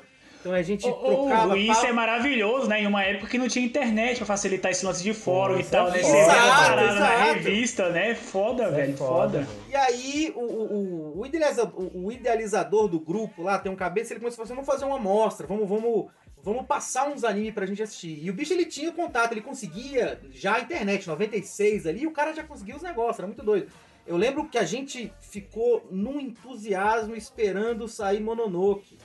Tipo isso, Mononoke Rime. Eu, eu acho esquisito falar Princesa Mononoke, porque tipo isso, a gente conhecia Mononoke Rime. A gente falava Mononoke Rime pra conversar, Mononoke. É, é até, é até mais bonita a pronúncia, né, né, Hugo? Assim, dá, dá mais ênfase, né? Então, e, e, e até a história divertida é porque. É, é, que aí é o meu primeiro contato com, com, com, com o Ghibli, acho que foi esse. É, porque queria fazer a amostra e entrou um, um esquema de, pô, vamos, vamos cobrar pela amostra. E o pessoal ficava puto, não, como assim vai pagar? Mas, pô, porque tem, o, cara tem que sustentar o projetor dele. Tanto que queimou o projetor quando tava passando o Laputa. O, o- tanto isso, eu falo Sério? Laputa e é, e, é, e é Lapiuta o nome, mas eu falo Laputa, porque era como ele conhecia, que é o, o Castelo do Céu. Castelo lá, no céu. Castelo no Céu. E, E é um filme que eu nunca terminei de ver. Porque, sabe, na, na, na mostra. do projetor, Você tá né? Queimou o projetor e eu nunca terminei de Você tá ver. esperando o cara consertar o projetor até hoje, né, velho? O castelo tava no céu, o aqui. céu ficou, né? E o- você não sabe se ele desceu, né? Mas aí, mas aí depois teve. É, é, consertou, né? Depois teve coisa- quando a gente viu Mononoke, que teve até as histórias de que, que a Disney ia distribuir Mononoke no mundo. E a gente já tinha visto, em japonês legendado. Quer fazer piada. Vai sair pela Disney, vai ter trilha do, do Michael Bolton. Princess Mononoke! Ô, Que- ô, ô, Hugo, muito, muito dessa, muito dessa correlação, né, que a galera faz muito de falar que o Miyazaki é o Disney japonês, vem desse lance da distribuição dos filmes do da Ghibli pela Disney, é. né? Então, tipo assim, e é, e é um termo que o Miyazaki odeia de coração, você falar que ele é o Disney japonês, né? Mas vamos Ele- lá, ele- vamos fazer uma. uma- a, a gente, a, gente, a gente pode até falar de uma. É até esquisito que eu acabei de falar sobre Miyazaki ser rei do negócio. O jeito de. de, de, de- a técnica. Não é, não é que eu quero falar de técnica, mas o método de produção do Miyazaki é tão diferente da, da Disney, que Disney é, é meio fabricado, né? E tipo, o Miyazaki ele tem aquela coisa de nem escrever o roteiro, de ir deixando a história e se contando. Sabe, ele vai desenhando. Tem isso, não sei se vocês falaram sobre isso. Deve ter isso no documentário. Sim, que o- não, o, eu, eu- processo. eu- eu levantei até com os meninos aqui na. Quando eu tava. Uma das indicações que eu dei, vocês entrou no segundo bloco, né? Foi sobre o documentário, e o documentário fica nítido isso, assim, o quão sem saber fica a produção, né? Porque, tipo assim, a, a equipe de produção do, do- dos filmes do Miyazaki chega até o terço final sem saber o final do filme, tá ligado? Então, tipo assim, e ele dá uma explicação muito boa e fala assim: Uai, no meu tempo eu não sabia como é que ia terminar o que eu tava fazendo. E agora vai mudar por quê? Tá ligado? É é uma parada muito de É, é- tiozão, é- é- assim, é uma tá lição, é, é uma- é uma lição pra gente aprender, né? Tipo, de falar assim. Ninguém sabe nada, não, velho. A gente pega o cara assim, ah, o grande mestre, ele fala, ah, sei lá, só fiz. Oh, eu acho maravilhoso isso, o, o- o- que, que ele mostra o, o- Você vê esses documentários, mostra o quão orgânico é o processo dele, né? Tipo assim, não é. A gente que tra- trabalha na indústria, entende mais ou menos o, workflow de trabalho ali, você percebe que tem meio que a pipeline que chama, né? Que é roteiro, é, pré-produção, produção e pós-produção. Velho, o Miyazaki ele, ele intercala tudo ali no processo que o storyboard é o roteiro, não tem roteiro, o storyboard guia tudo. E aí nisso ele já vai fazendo as artes e a galera meio que pega o storyboard e faz a arte finalização, que é dar esse acabamento final nos frames lá direto. Então, assim, não, não tem comparação nenhuma de um com o outro, a não ser esse vínculo da distribuição, né? Eu acho que é esse método que transforma o cara num gênio, velho. Porque, tipo assim, de- do jeito que ele faz, a produção toda fica escorada nele, saca? Depende dele pra continuar produzindo, saca? Não é como uma produção normal que é segmentada, que tem um roteirista, tem um outro storyboarder, tem um outro que vai ser um animador, o outro que vai ser o designer, e aí vai juntar as forças de todo mundo ali pra poder construir o, o filme, né? Cara, o grosso da, da produção, do- da criação, o cara faz e depende dele. E aí ele só chama os peão pra poder, tipo, fazer o, o, o trabalho duro, né? Tipo assim.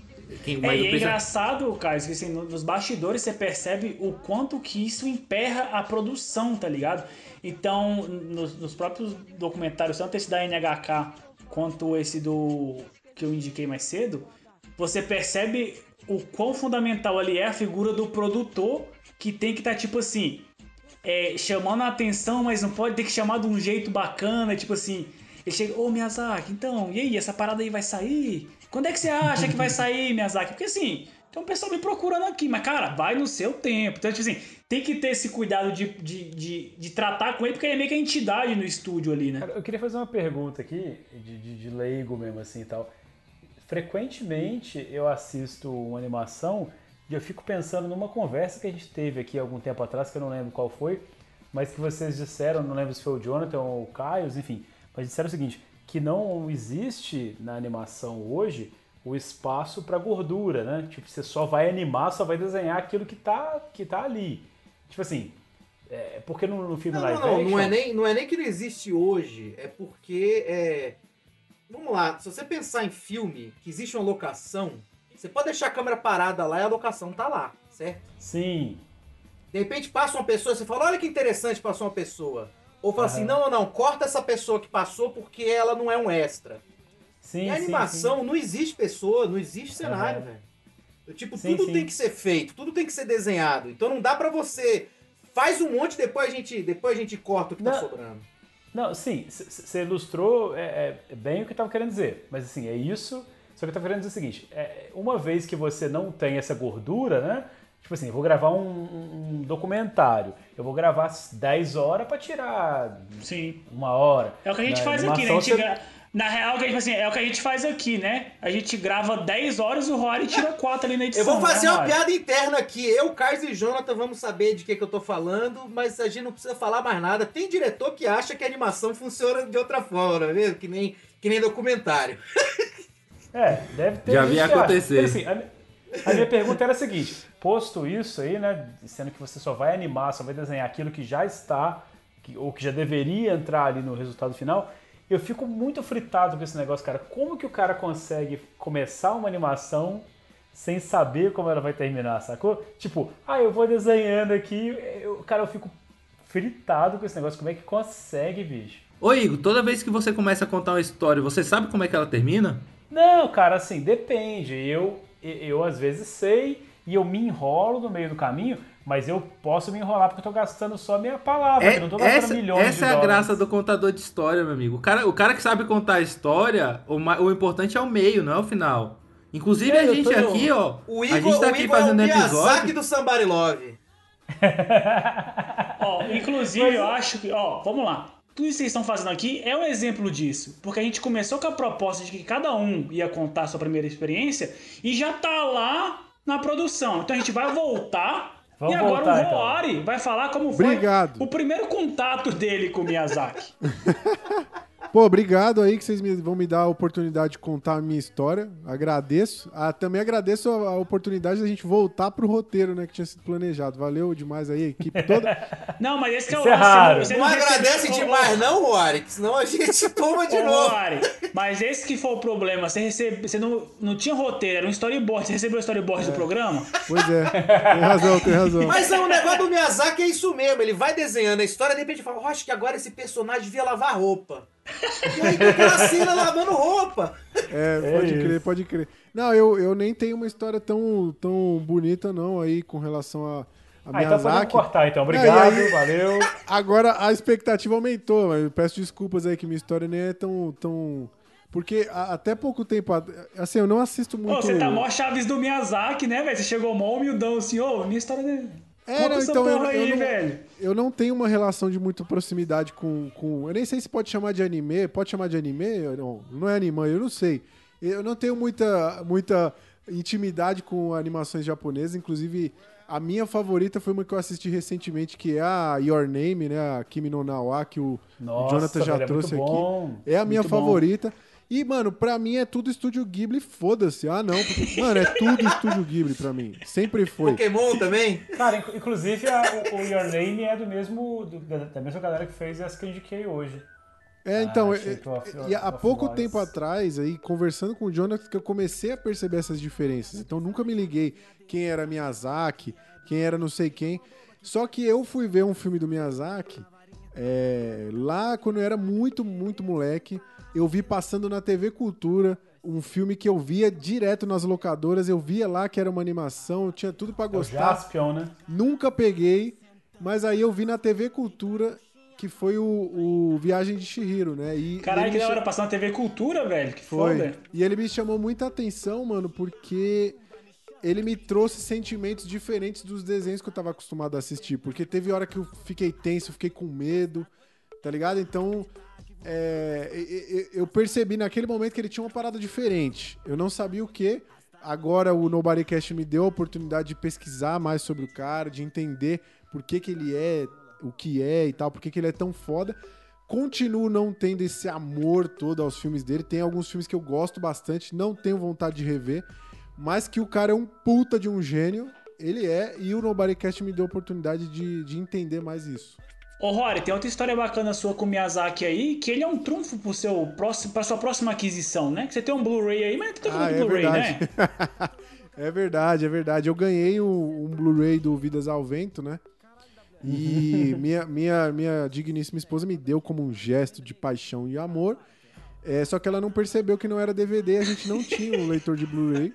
Então, ficou esse símbolo aqui que eu usarei pra comprar um PlayStation 5. E fa- eu É porque, é melhor tocador, é- porque afinal é o melhor tocador de Blu-ray do mercado é o PlayStation 5, né, meu- né Ah, com certeza, com certeza. Cara, eu, eu não quero, eu não quero de maneira alguma estremecer a sua relação, mas eu acho que ela simplesmente comprou o primeiro filme que tava na promoção lá e falou: Ah, eu acho que ele vai gostar. Mostra que ela não tem a menor noção do que, que você curte. Eu já, eu já discordo que eu acho que, que eu acho que Vidas ao Vento. Eu ia falar isso em outro momento, que teve aquela coisa de cada um escolhe um filme e. e eu vi, pô, Roari escolher Vidas ao Vento, mas tem tudo a ver com ele. Falei assim, cara. A gente, a gente vai saber mais pra frente. Hugo, guarda aí, segura aí. É Vai ficar tá jogando a aqui vida é dele tipo, fora. Aqui é tipo o João Kleber. O Rory é fanzaço. A gente segura pra depois. Eu amo o João Kleber, eu amo o João Kleber. Cara, vou aproveitar aqui o gancho que o, que o Igor deu do lance da promoção, porque a minha entrada nesse universo com o Miyazaki foi exatamente com isso. Através de uma promoção nas americanas do DVD de Shihiro. Eu não sabia Ó, que nem doido, o que velho. era, não sabia. Caramba. Tava entrando ali na faculdade de doido. cinema, um, um, tipo assim, nunca. é, um curso bem abastado, digamos assim. E, velho, nunca tive conhecimento. Entrei Tava na Americanas e o DVD. Quem é esse Pokémon? Aí o que que rola? Aí, tipo assim, tava indo pra facu, tava indo pra facu, só que aí tem aquele gap, né? Entre a facu e, e a minha casa, eu tinha que passar na rodoviária. Passei no shopping nas Americanas, tinha aqueles DVD de 9,90 na promoção. E tinha lá esse, esse desenho, né? Esse desenho. E tinha um selozinho lá. É, vencedor do Urso de Berlim. Eu falei, eita porra. Aí eu tinha, ser acabado de entrar na, eu tinha acabado de entrar na faculdade de cinema. Falei, porra, eu acho que eu vou conseguir ter amigos se eu falar que eu vi um filme que tá aqui com selo de Berlim, moleque. Jonathan já tava procurando. Já tá procurando um, um título, né? Um, um motivo de poder se gabar. É, Aí falou, ó, exato. eu gosto de desenho animado, Pô, mas vê- esse aqui que ganhou o Urso de Berlim. Pois é, você vê, cara, que assim, o pessoal fica criticando muito essa coisa dos títulos, né, dos prêmios, mas o que separou o Jonathan de ter começado a vida dele cultural com carrinhos, e né, em vez dele ver vídeo brinquedo, ele vê o, o, o Estúdio Ghibli, foi só um selo. Foi o selo você vê que faz do Festival de né, velho? Berlim. Mas, Podia cara, ter começado ali é- pelo pancada, né, o... o- Exatamente. Quem quer saber mais sobre a vídeo brinquedo, tá tudo amarradinho. Você vai lá no episódio, que eu não lembro o nome agora, mas tá lá na lista. Tá aí no, no Spotify, tá lá É na o lista. co- copia, mas não faz igual, se eu não me engano. Exatamente. Cara, mas aí esse é um dos momentos em que eu agradeço o meu antigo eu. Porque, cara, pra mim foi uma das paradas assim que mudou minha visão artística, né? Que eu acho que depois desse depois que eu assisti a Viagem de Chihiro, mo- deu um estalo que tipo assim, porra, tem espaço pra umas ideias mais mais viajadas, assim, não tem limite embora pras na paradas, viagem e não saca? voltou Vou- mais. Vou embora na viagem e não voltei mais. E, mano, e foi. O, o, Miyazaki é um cara que influencia minha carreira até hoje. Assim, tem, tem, tem épocas que, querendo ou não, todo mundo se encontra ali num bloqueio e fala assim, putz, mano, tô fazendo tudo mais do mesmo e tal. É, é um cara que eu, sempre que eu assisto, me, me revigora as energias. Assim, tá falando dele aqui pra mim é uma forma. É, é inspirador pra mim, saca? E devo tudo isso a esse Dia das Americanas, que eu paguei R$ 9,90 no DVD da Viagem de Chihiro, porque foi meu portão de entrada. É, se vocês assistirem meu curta Momento Jabá, tem muito do Miyazaki lá também. Tem o Totoro lá, fizemos essa homenagem a ele. Então é um cara que me influenciou, me influencia e com certeza me influenciará há muitos anos. Que bonito, Então cara. podemos encerrar, né, depois desse discurso Acho que tá bom, acho que tá bom. acalorado. Acabou, acabou. Tchau, gente. Obrigado. Desculpa aí. É, cara, Quem vier o- agora vai bonito. piorar. O Caio levantou uma parada que eu achei muito interessante mais cedo, que foi o lance da acessibilidade dos filmes, né? Tipo assim, eu queria saber de vocês assim, como vocês receberam a notícia quando a Netflix disponibilizou todo o catálogo do Estúdio Ghibli, né? Lá com os filmes. Tipo assim, caralho, tem que assistir tudo. Ou, ou que, que filme é esse? Que, que desenho novo é esse que está na Netflix? Tipo assim, Eu queria saber de vocês como é que foi essa recepção. Eu caguei. Pra mim foi oportunidade, saca? tipo assim, quando eu, quando eu recebi a notícia que ia estar tudo online, né, Rod? Foi a hora que eu pensei, cara, agora eu assisto essas porra tudo, saca? Tipo. Sim. E aí de lá, desde então que eu tenho assistido aí metodicamente, aí um por, por mês pelo menos um, mas consegui assistir bastante já. Ô, Caio, uma parada que é legal, né? Dessa parada é que, tipo assim, você tem, você tem uma. É, é- é um dos poucos estúdios que você consegue assistir ali cronologicamente as coisas que aconteceram, né? Isso é muito legal também, de você perceber esse- o que vai mudando, o que vai se concretizando dentro das obras, né? Isso, você pode, não é o que eu fiz, mas se você Aham. quiser, você pode. Porque o que eu fiz é. Eu fui mirando, tipo assim, qual que eu tô afim de ver hoje? E aí eu começava um, de repente, se ele não me pega, eu mudo pro outro. Mas tem alguns, assim, tipo assim, dois minutos de filme já me pegava e eu assistia, tipo, apaixonado. Saca? Coisa boa ter tempo na vida pra poder. Isso assim, E, hein? e- e- e aí, em BH, Igor, como é que foi esse negócio aí? Você esperou Cara, um pouquinho ali? Você E ficou aí, BH ansioso? tem Netflix? Aqui, rapaz, aqui tá chegando, hein? Aqui lá é Netflix. A parabólica tem, né? A parabólica tem. Eu acabei de comprar uma Century aqui, né? Uma parabólica. o Lima Duarte que faz a propaganda é muito boa. Então, assim, mas o que, que acontece, cara? Como eu falei, né? História é longa. Eu até aproveitei o, o intervalinho que a gente deu aqui, fui perguntar pra Lilian, 2012. Ela assistiu primeiro, né? Minha mãe comprou os DVD pirata. E ela que, como, como fala aqui BH, ela que me aplicou, né? O Estúdio Ghibli falou, ó, vê isso aqui que isso aqui é foda.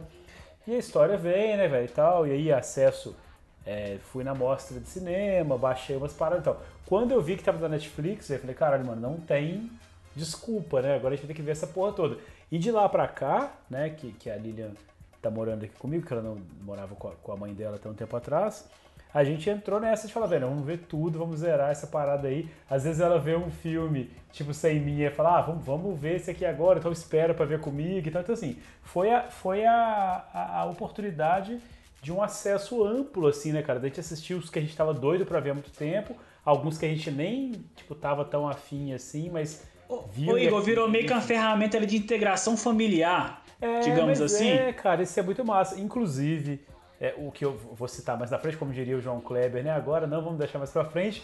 O filme que eu, que eu escolhi aqui como um dos que eu mais gosto, vi agora recentemente, cara. Porque assim, tá na mão, né, bicho? Você abre ali e. e- enfim, cara, fantástico. É velho. importante até, assim, brincadeiras à parte, como eu falei, não, não, não- eu não fui uma pessoa que ficou mais empolgada com a notícia, mas é muito importante, cara, uma plataforma como a Netflix popularizar esse tipo de arte aqui, né? Porque quebra um pouco essa visão de animação ocidental, que a gente só tem acesso a isso praticamente. Tá chegando muita coisa agora por conta desses serviços de streaming.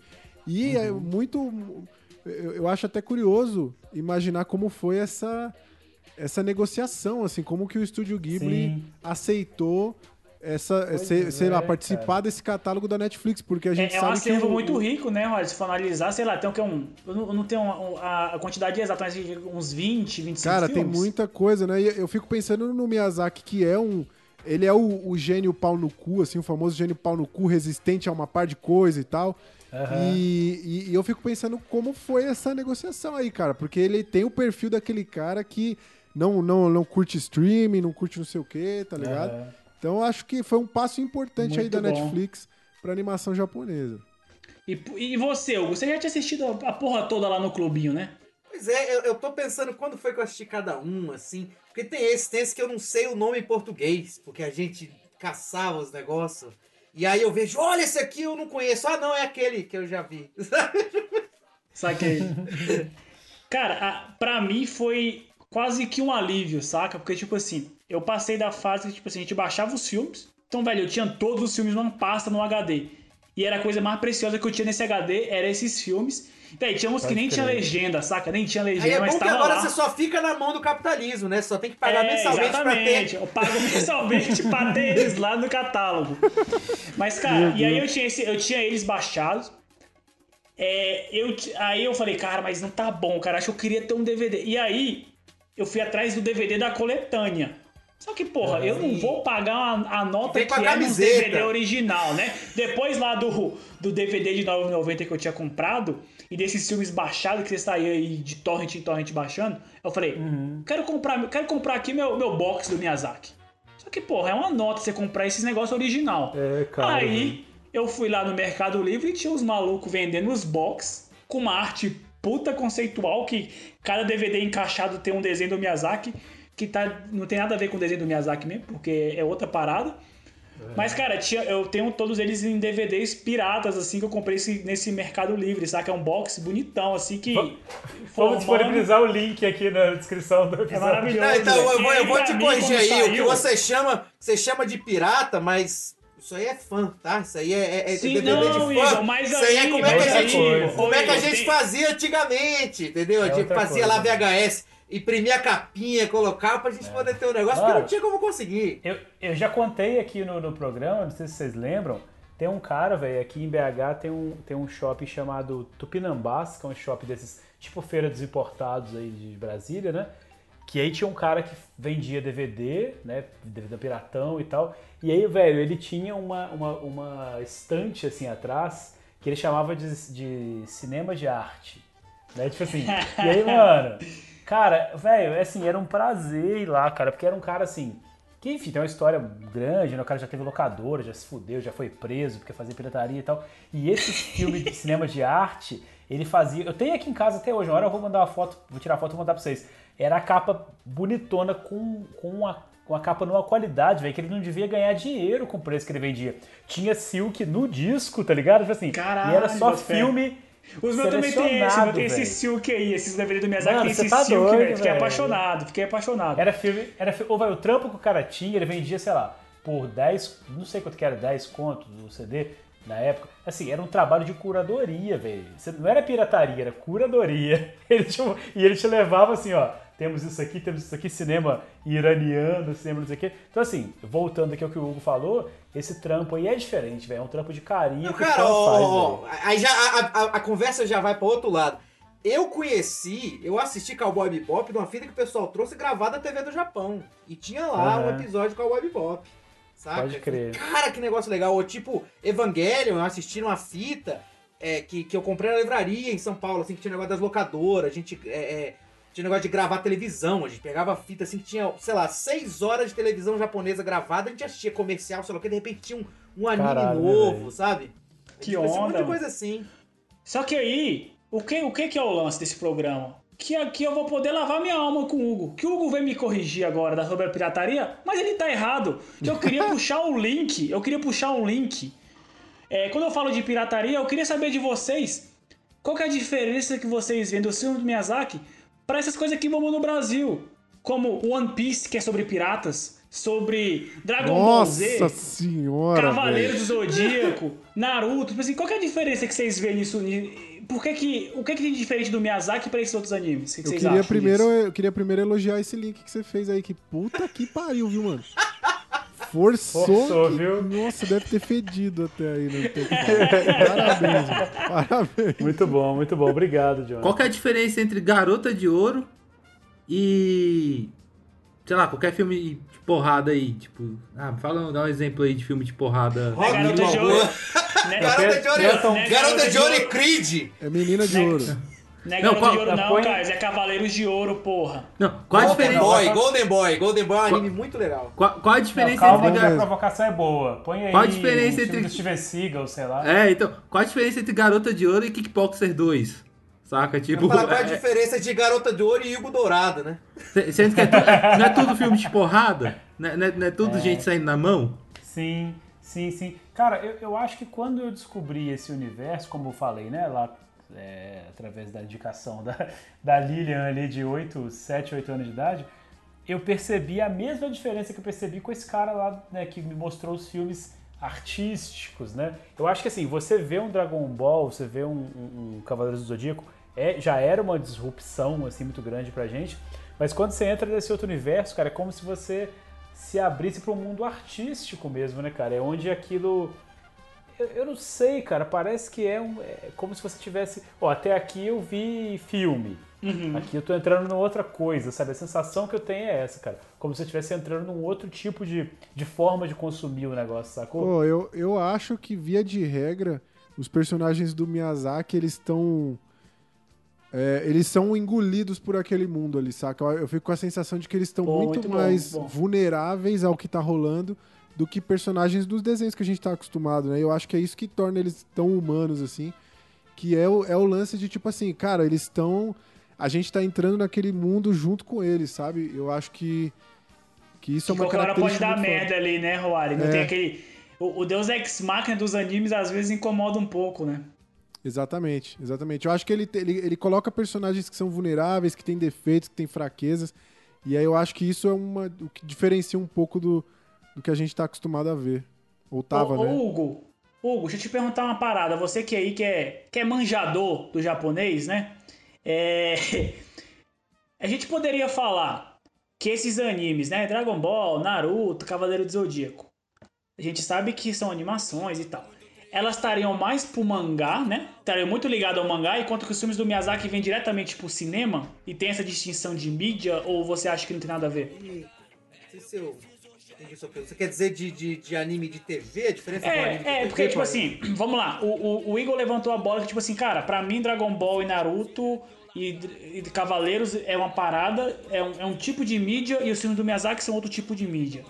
É, são quase que artes diferentes, né, Igor? Isso que você levantou, Sim, né? é, Como se é, pra o, mim o é- Miyazaki fosse um cinema de arte e esses animes fossem a industrialização da animação japonesa, né? Então, é, eu vou te dizer que, na verdade, eu tô aqui encucado desde que você fez essa pergunta, porque eu acho que me incomoda um pouco a de querer é, separar, tipo falar assim, não, mas suco de laranja, não, isso aqui que é um suco de uva. Tô contigo nessa. Vamos, contigo vamos, vamos nessa. ente- vamos entender que, que, sei lá, que a mídia é só o jarro? Que tipo, que na verdade, porque eu acho que o Japão tem muito coração. Então, uma coisa, o Cavaleiro do Zodíaco eu acho que tem muita mensagem muito bacana. A diferença é que tem, tem. Se existe um rebuscamento de arte, de uma coisa mais. É.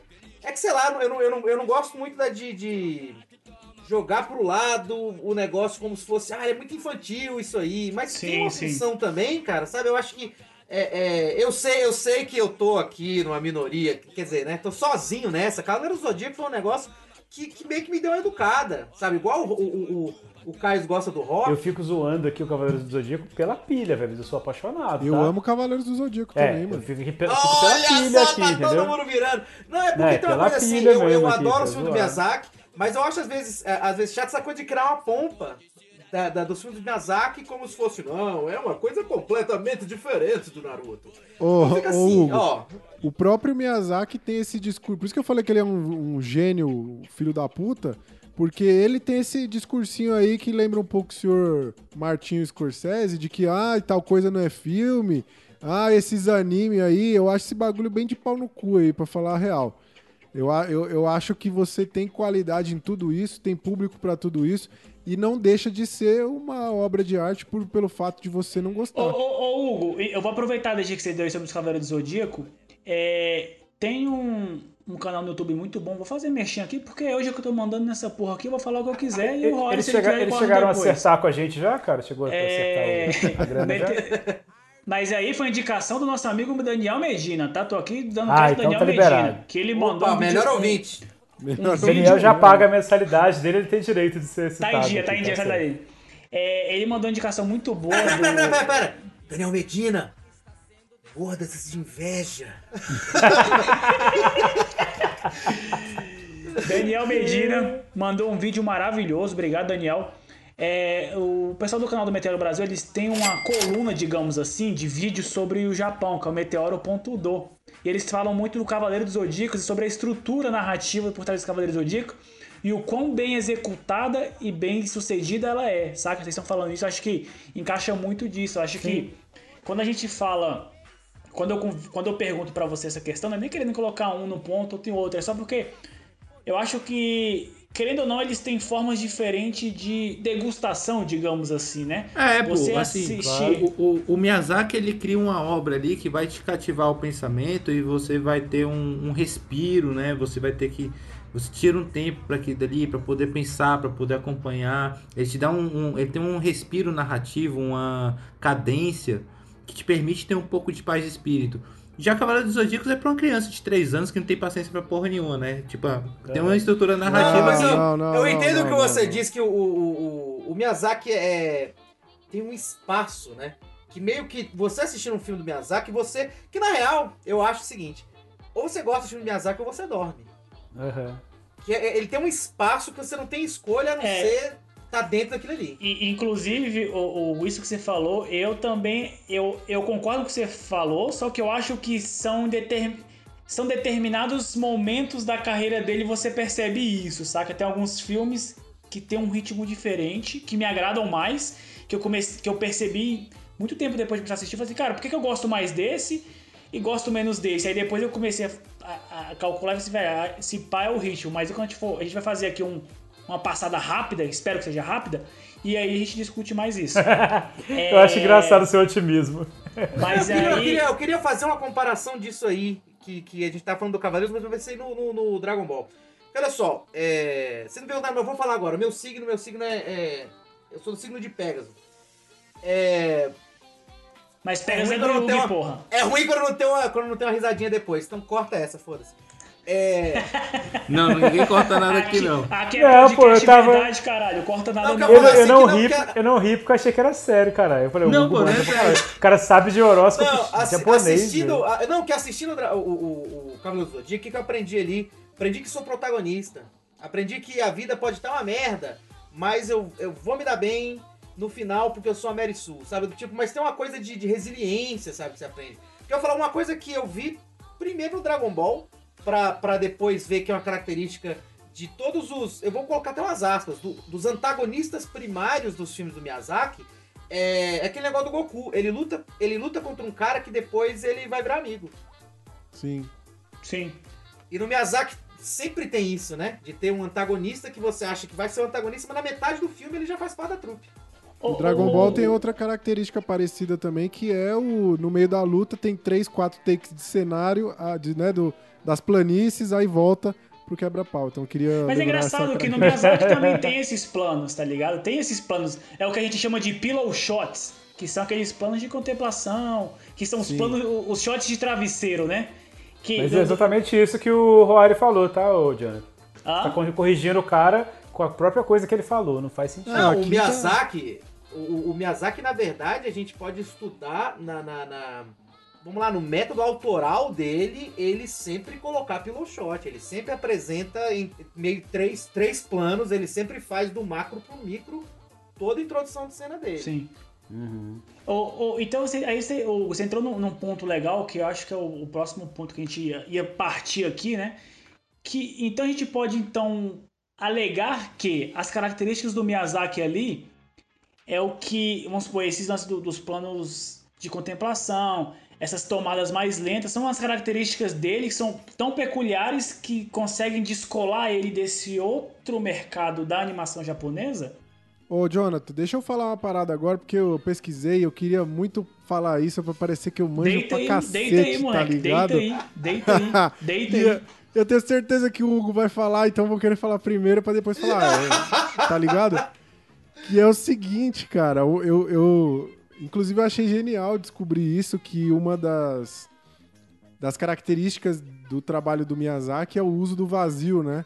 Que inclusive é, é muito elogiado isso, o Hugo já tá rindo. E aí eu vi, pesquisei inclusive, que tem a, tem a expressão mar, né, Hugo? Depois você explica melhor isso se eu estiver falando besteira. Acho que é isso, é o Ma, mar. ma, ma, oi, é essa É não? o mar. Não, o mar ele, ele, é, é um, ele simboliza. O mar é aquele negócio azul grandão que tem assim, pé da praia. Isso, mar, quando É, o- na praia. não, ele é. o o mar mar. é uma, uma. Sei lá, a, a letra lá é formada por, por símbolos que é a porta e a, e a luz, né? Então é tipo assim, é quando você deixa uma porta aberta, aquele espaço por onde entra a luz, né? Que ilumina e tal. Então tem toda uma. Tem toda uma filosofia por trás desse uso do vazio, né? Então esses momentos de contemplação, esses momentos onde nada acontece, vamos dizer assim, nos filmes do Miyazaki, são justamente esses momentos onde você, como telespectador, vai ter a sensação de imersão, né? Porque você tem a, a sensação de passagem de tempo, você tem a sensação de respiro, de que você tá sentindo aquilo ali, a, a- a sensação de expectativa. Então tem muita coisa por trás dessa parada aí. E, e se você vê o documentário que o Jonathan deu, qualquer coisa da criação do trabalho do Miyazaki, ele é um cara muito contemplativo, né? Tudo que ele, ele vai desenhar uma planta, ele fica três dias olhando pra porra de uma planta. Olha, Pra é desenhar legal a isso, parada. isso que você tá falando, que no próprio documentário tem assim, tipo assim, eles estão lá, o pau tá comendo, o trabalho tá atrasado e o caralho, aí eles cortam pra um shot que o Miyazaki tá com a equipe dele é, tirando foto do pôr do sol, tá ligado? O pau comendo a produção atrasada, aí ele fala assim, aí no final do dia eu gosto de ver o pôr do sol. Aí tá a equipe toda tirando foto do pôr do sol, o, o produtor doido lá, doido, doido, tipo assim, ô Miyazaki, os caras estão atrás de mim, velho.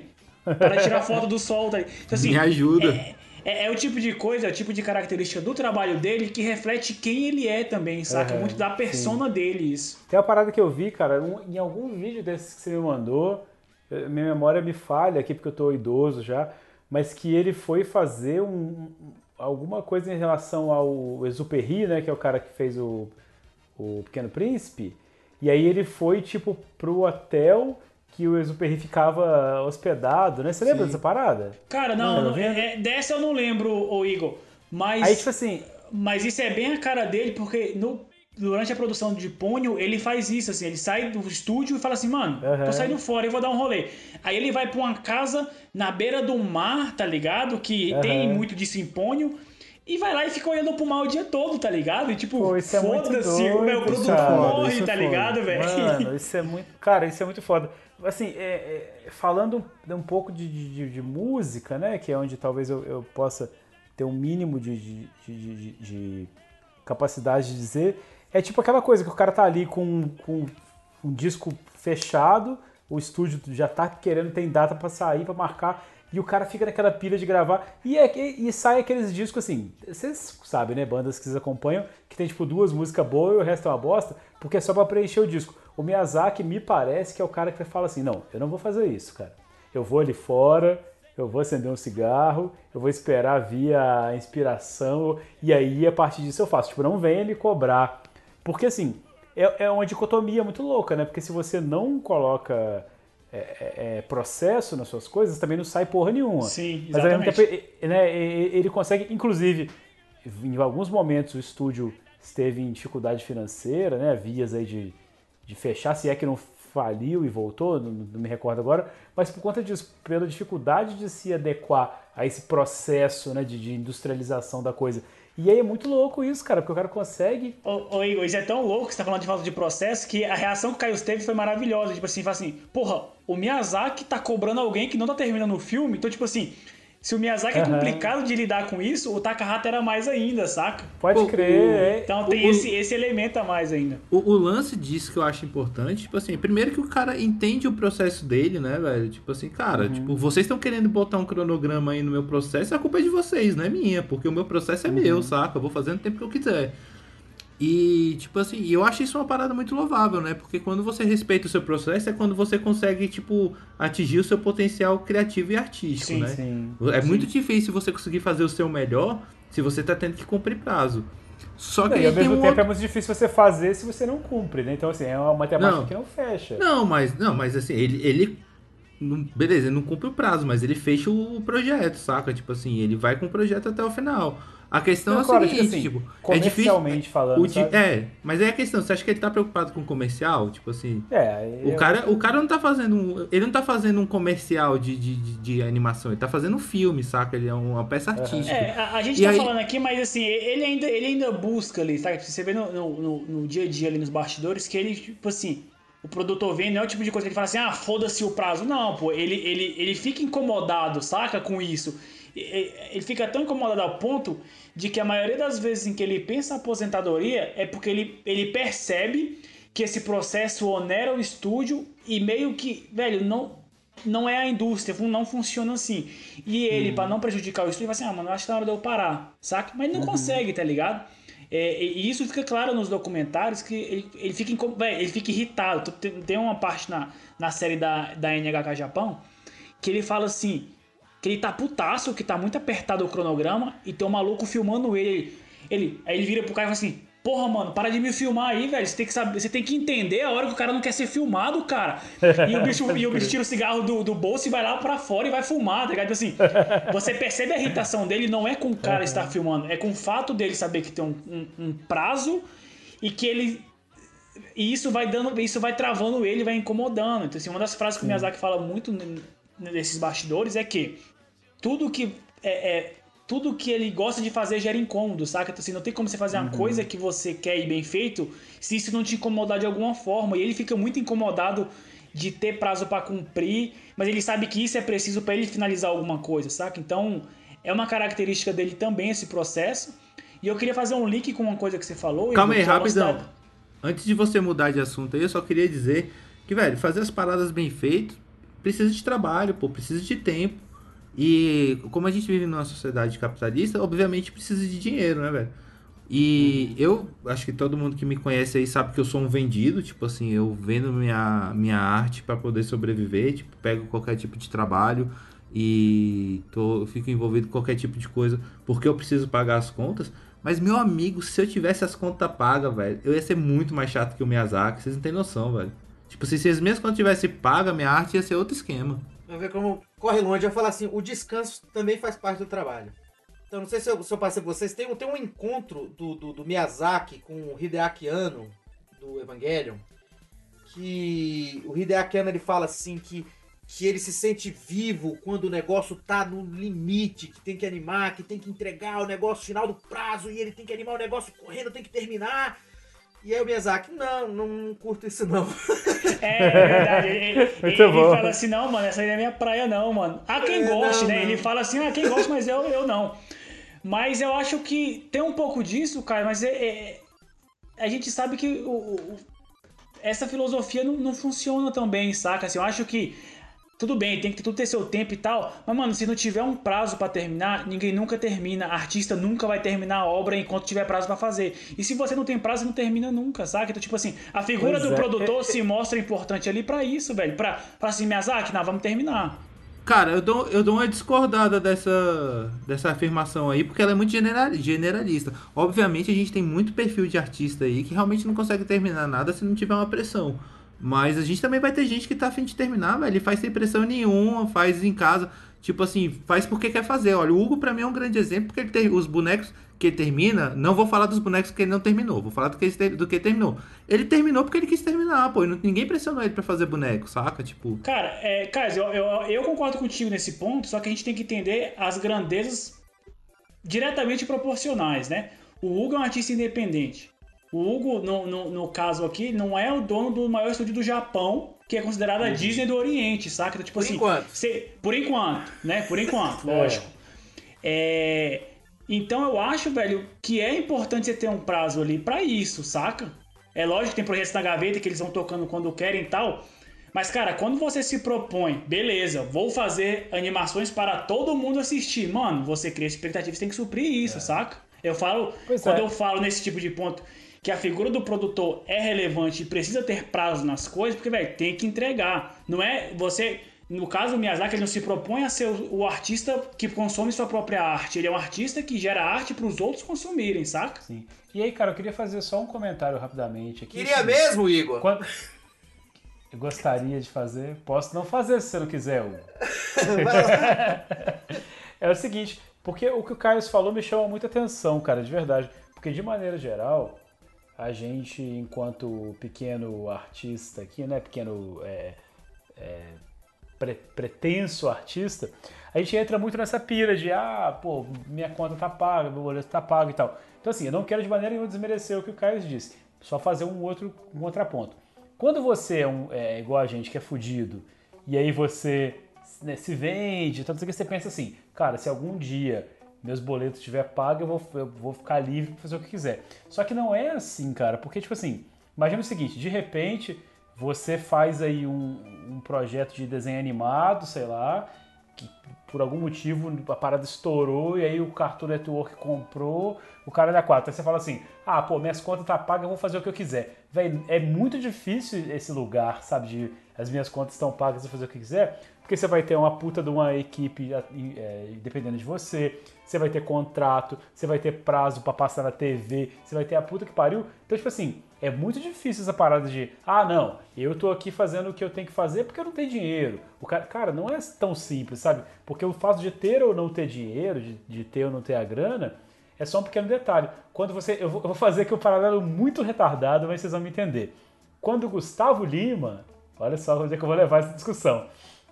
Quando Gustavo Lima, um belo dia, é, é, ficou puto com tudo e falou assim: galera, quer saber? Cansei, não vou mais cantar. Quando eu tocava em barzinho eu era mais feliz, essa vida que eu levo não faz sentido, vou abandonar isso tudo. Ele falou isso num show. Aí, mano, chegou os caras lá atrás e falou assim: vai, vai abandonar o seu cu, que tem 50, não sei quantas pessoas que dependendo disso tem tantos shows marcados. Foda-se, meu irmão, você já entrou no, no, no rolo compressor, entendeu?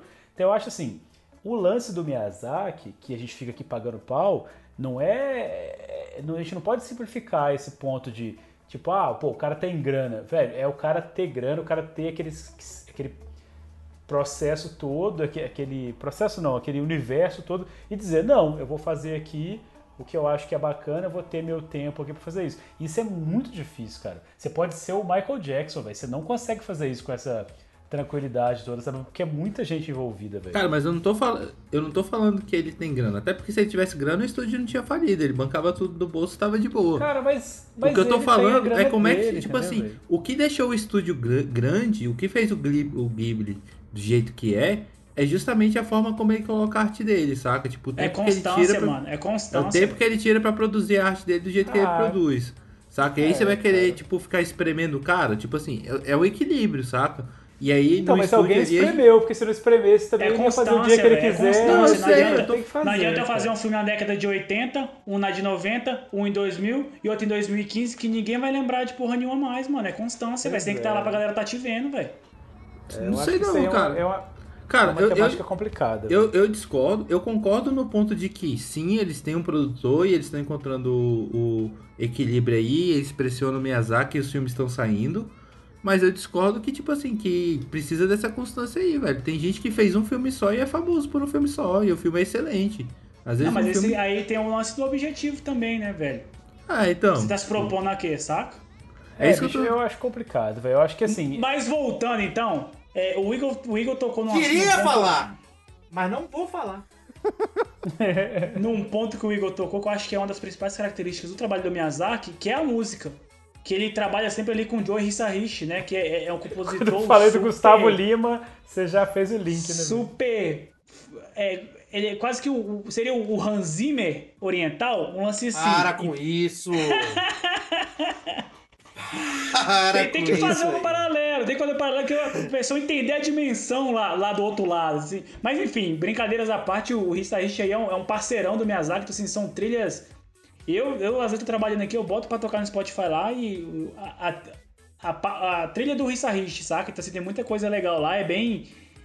É bem contemplativo e relaxante, assim, Não, pra é trabalhar. foda, eu é gosto foda. bastante. É foda. Então, na época, então, na época dos antigamente também, a gente passava MP3. Lembra de MP3, então? Antes do Spotify, a gente passava, a gente passava MP3, a gente tinha as trilhas é, é, é, do Ghibli. E eu acho que talvez algumas trilhas que a gente conhecia antes dos filmes. Então tinha uma coisa de, de já ouvir a música e já, já sentir o ambiente, sabe? De já lembrar Sim. é, é, dos lugares. Eu tenho muito disso com, com a viagem de Shihiro. Assim, eu, eu, eu ouço as músicas assim, velho, vem a, vem a vibe na hora do filme, saca? Ô, Jonathan, você falou da viagem de Shihiro. É um, é um filme que isso fica bem notório. E pra mim, a melhor característica do trabalho do Miyazaki é o, é o que me faz gostar de alguns filmes. Que é, acho que o Hugo que comentou essa semana aí, enquanto a gente tava falando, o lance de que os filmes parecem um sonho, né? Porque tem uma. Tem aquela parada de que assim, parece que você entrou no meio do sonho. E aí o sonho, quando a gente entra, a gente tá tendo um sonho maluco, tipo assim, cara, você tá namorando. Esses Sim, dias eu sonhei que eu tava namorando com a Xuxa, tá ligado? Sério mesmo. Muito e bom. aí, velho, você. Ô, eu tava você- nesse sonho também, cara.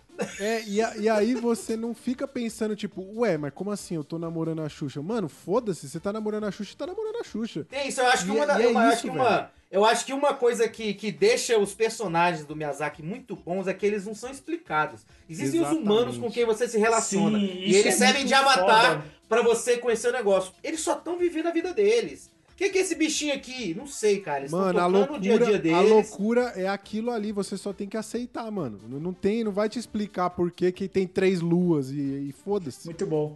Eu acho que muito do que você tá falando se deve muito ali a, a esses mundos alternativos e essas criaturas fantásticas, né? Então você soma essas duas coisas, é sonho, tá ligado? E Uhum. aí, mano, não tem limite mais. Você só É, aceita, velho. Um- uma das, das características que eu gosto muito nos filmes do Miyazaki são as heroínas, tá ligado? A gente que cresceu aí com animação japonesa, onde sempre tem homem no meio da, porrada, no meio da porradaria e tal, e é briga e é luta e tal. Você pega os filmes do Miyazaki e vê que tem muita mina foda que não usa da violência e salva o dia do mesmo jeito, saca? E, isso pra mim é, é, um- é- é- é o mais disruptivo dessa, desse paralelo, né? Do que a gente consumiu muito no Brasil com o que é o Miyazaki. Pra mim é, é uma característica sensacional do- do dos trabalhos dele. Eu acho bonitas as mensagens também, né? Porque ele é um cara que ele tem alguma, ele tem um envolvimento com algumas causas, preservação do meio ambiente, a questão da- do protagonismo feminino, senso de justiça. Tudo isso, ele tem algumas mensagens muito, muito bonitas, assim. no- Fã de Castelo. É fã de castelo. Todo, todo, todo, tem um castelo. É o castelo do Raul, castelo que voa, castelo que anda. É, Tem, tem esse lance do céu também, né? O céu no filme dele tem relevância gigantesca. Ele sempre tem alguma coisa que voa no filme dele, né? Aviação. mas falou do histórico dele já, né? O pai dele era engenheiro. Eu falei engenheiro aviário, não. Engenheiro aviário era o Caio. né? Engenheiro- engenheiro aeronáutico. Muito Não, bom. e o livro, um livro que ele mais curtia lá, que inspirou muito o trampo dele, que é do cara que fez o, o Pequeno Príncipe lá, esqueci o nome dele agora. Saint-Exupéry. É, é- é isso, é um livro sobre San Antonio aviação, né? Tipo, de alguma coisa sobre aviação lá que inspirou bastante o trampo dele. É, e, velho, o, o IMDB tem, umas, tem um, um vídeo muito legal. Eles têm uma série, na verdade, que eles chamam de. A Guide. É tipo. Eles criam é, pontos chaves de cada diretor, né? Então, assim, tem um lá do Miyazaki que é o. Ele é, da, é o segundo. É a segunda temporada, é o episódio 10. Tem no, no IMDB. Eles fazem pequenos pílulas ali de dois minutos falando as principais características de cada diretor. Então, assim, tem. Entre vários diretores tem um do Miyazaki que é exatamente isso. Ele fala, aponta esses pontos principais, né? Como esses mundos alternativos, heroínas destemidas. Então, assim, é- vale a pena conferir lá no IMDB que tem coisas bem legais a respeito desse lance das características Eu, dele. eu sou uma pessoa. Vocês falaram aí do negócio do castelo, né? Eu sou uma pessoa que nasceu em São João de Pomuceno e se você não sabe, em São João de Pomuceno tem um castelo foi construído pelo deputado Edmar Moreira. Você que tá aí vendo agora aí o, o episódio, você pode perder um pouquinho do seu tempo e ir lá no Google e digitar Castelo em São João de Pomuceno. Talvez seja por isso que eu gosto tanto da obra do Miyazaki.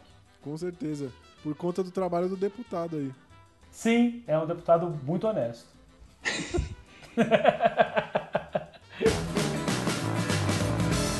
Então a gente vai agora aqui para uma breve passada na filmografia do Miyazaki. Passada rapidinha, assim, só pra você saber o que ele já fez por aí, beleza? Então eu tô aqui com meus amigos, vão me ajudar nessa missão aí, que é fazer esse. É, passar limpo o que, que o Miyazaki já fez na vida aí, né? Começando aqui em 1979, o seu primeiro longa-metragem, que é o The Castle of Cagliostro, que é o Lupin III, né? O Castelo de Cagliostro, é isso? Em português ou Lupin, nem? Lupin. Lupin. Então, Eu eu falo Lupin, toda vez que eu falo Lupin, eu penso que tinha uma propaganda, não lembro o que era, falava Tupã, Tupã, lembra? Cara, Eu lembro do salgadinho amendoim, que era muito famoso na minha infância. Pô, eu corri pra ver esse filme aí, porque esse filme ele é uma grande referência pra Cowboy Bebop. Lupin III é um Não- personagem Não só que... esse filme, o, então o Lupin em si, O ele é Lupin, uma, isso aí, então. O Você Lupin... viu o de Pai- pai do 79, Spike. né, Caio? O de 79 Então, o de mesmo, né? 79, isso, da, o, o- o do Hayao Miyazaki. Então, assim, ele é uma referência, o Lupin, né, o personagem, ele é uma referência pro, de- pro que depois vai vir ser o Spike, né? E aí eu fui assistir esse filme. E, cara, eu tenho que te falar, velho, eu dormi umas sete vezes vendo esse filme. O, a, a narrativa dele, tipo assim, é um filme legal, é um filme divertido, é um filme sobre é, um ladrão, né, que tá tentando roubar ali uma coisa no castelo, não vou dar spoiler, esse pá, vale a pena ver, a animação é bem feita, mas assim, o ritmo, o cara, você vê que o cara ainda tá aprimorando, ainda não tem o... Não, não, não tá Ele, determinado ele ali é o- o que- velho, né? É, é, é pouco É, dar é- aqueles pulinhos que faz plum, plum, plum, Isso, sabe? é, é, é um filme barulhinho. É um filme da década de 70, saca? Tipo assim, eu, eu não sei se tinha alguma amarra de estúdio antes do Ghibli, É, né? Tipo assim, isso, não vale sei se- ressaltar isso, que foi durante esse processo aí, o, o Miyazaki conheceu o Takahata, e eles começaram essa broderagem Sim. ali pra lançar o estúdio Ghibli, né? Então aí ainda Pois é. era o Miyazaki como Miyazaki. Vale ressaltar, né, Hugo, que vai sair a versão em 3D, né, esse ano, em 2020, Isso, em CG. do Lupin terceiro, CG. Na verdade, já saiu no Japão. Peraí, que eu tinha visto. Vai, Não vai é uma sair, versão, tipo- é uma nova história, né? É uma outra história do Lupin. É, não, é uma outra história do Lupin. É, mas é que é uma versão em CG que é novidade. Na verdade, novidade não, se você quiser ver em japonês, já tem, mas vai sair nos Estados Unidos, eu acho que é dia Hugo. 18 de outubro. Hugo e Caio, assim, eu não, eu não vi muito do Lupin original de 79, mas eu vi o trailer do, do Lupin novo em CG. E eu acho que eles mantiveram bem a essência do 2D ali, né? Pelo que A eu vi nos estética. trailers. A estética, Sim. eu achei, achei bem da Cara, hora. a, a estética é maravilhosa, cara. Man- Mantiveram muito. Eu, eu acho que esse tem uma tendência a ser melhor, tipo assim, questão de, de ritmo e tudo, mais fácil de assistir. Mas pra galera que já é muito fã do Miyazaki aí e já viu todos os outros, vale a pena voltar e assistir o primeiro, saca? É uma experiência legal também. Dormir, Massa. não minto, mas vale. Esse é o de 79. E aí, em 1984, veio o primeiro filme do estúdio Ghibli, que é o Náusea do Vale dos Ventos. Cara, esse é o meu favorito. Tipo, de longe. De longe, meu favorito. Eu, eu, eu assisti ele agora por causa da leva da Netflix, né? Assisti junto com o Mononoke, que é um que eu, que eu gosto também. Assisti alguns outros, Porco Rosso e tudo. Mas esse, cara, eu, ele me pegou. Esse também é muito bom de dormir. Não, cara, eu vou te, fa- eu vou te esse, falar que eu, esse foi um que eu dormi também, Caio. Eu acho. Eu, eu acho o filme bonitaço. É muito, eu, eu gosto muito assim do, dos conflitos. A, a causa por trás é muito boa. Mas foi um que o começo dele, pra mim, foi duro. eu não Eu acho que sei tem se tudo a foi. ver. A gente falou aí que Miyazaki tem uma coisa que é meio sonho, né? Então acho que uma parte É. da apreciação de Miyazaki é dormir vendo os filmes É, mas Miyazaki. não eu é sei, a a experiência às vezes é comprometida quando você passa o dia todo trabalhando e vai assistir de noite. Pode ser que seja. Mas eu, eu dormi um pouquinho também. E o que, Cara, o que vale ressaltar, né? duas vezes eu dormi fácil, velho. Que ele fácil, nasceu assim. primeiro no mangá. E aí depois eles adaptaram para o Estúdio Ghibli como o primeiro filme do Estúdio Ghibli. O Takahata já falou assim: ó, vamos adaptar isso aí, juntou os dois. E começou Cara, aí. Eu, eu- eu fiquei, eu sinceramente, eu vi numa, eu vi de primeira, eu fiquei apaixonado pela princesa Nausicaa é, e a história dela e como ela protege a vila dela e como ela está disposta a proteger o mundo dela, como ela entende a, o, o como o ser humano e a humanidade está degradando aquele mundo, né? Ainda é humanidade, mas é um mundo fantasioso deles lá, né? E, tipo assim, e a e a É meio forma como a- distópico ali, né, É. Carlos? Não, E- explicar, e a é um mundo que- futurista tóxico, né? Que não, Isso. não, não, não, não cresce mais as coisas. Tem umas, umas minhocas gigantes que, que as pessoas têm Sim. medo. Sim. É, Cara, É- é- movimento é meio- é dessas meio- é é meio- bizarro, né?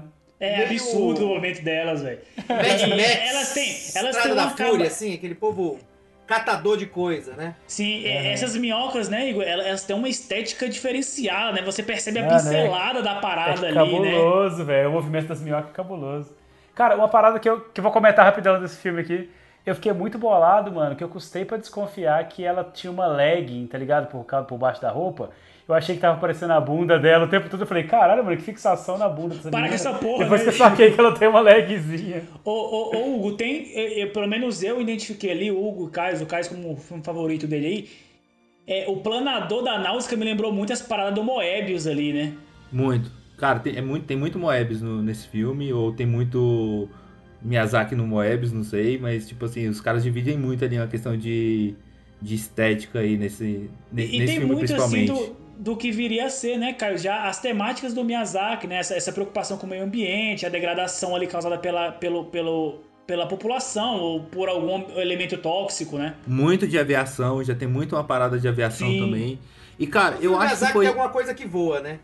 O é, Miyazaki tem alguma coisa que Eu- voa. eu acho que foi isso que me pegou, essa questão do meio ambiente, porque vendo Nausicaa, saca? Tipo assim, pô, eu, eu fico. Até tô tentando parar de me inteirar mais e ser uma pessoa menos politicamente ativa, porque cansa, né? A gente fica estressado. Mas vendo o jeito que o mundo tá. O que que tá acontecendo com o mundo. Pô, um dia desses aí inau- inauguraram um relógio contando sete anos, tipo, pra Terra chegar num ponto irreversível de destruição do meio ambiente, saca? Tipo assim, a gente vai se É fuder se a foda, gente não né? mudar. E, e aí, tipo assim, o Nausicaa é, vê a princesa Nausicaa agindo e depois você pegar uma notícia da Greta Thunberg aí, tipo, agindo no, no mundo real, é basicamente a mesma coisa, saca? Tipo assim, eu fico pensando que, velho, se, se um dia fosse fazer um filme ao vivo, é, live action do, de Nausicaa, tinha que ser a Greta Thunberg, velho. Ou, a história mais, dela, saca? É pra bizarro. Quem é, pra quem é assinante do Bodycast Premium, recebeu a arte que o Caio fez da Nausicaa com a Greta, com a Greta. Que eu não dou conta de falar sobre o nome dela, não. Só vou falar a Greta.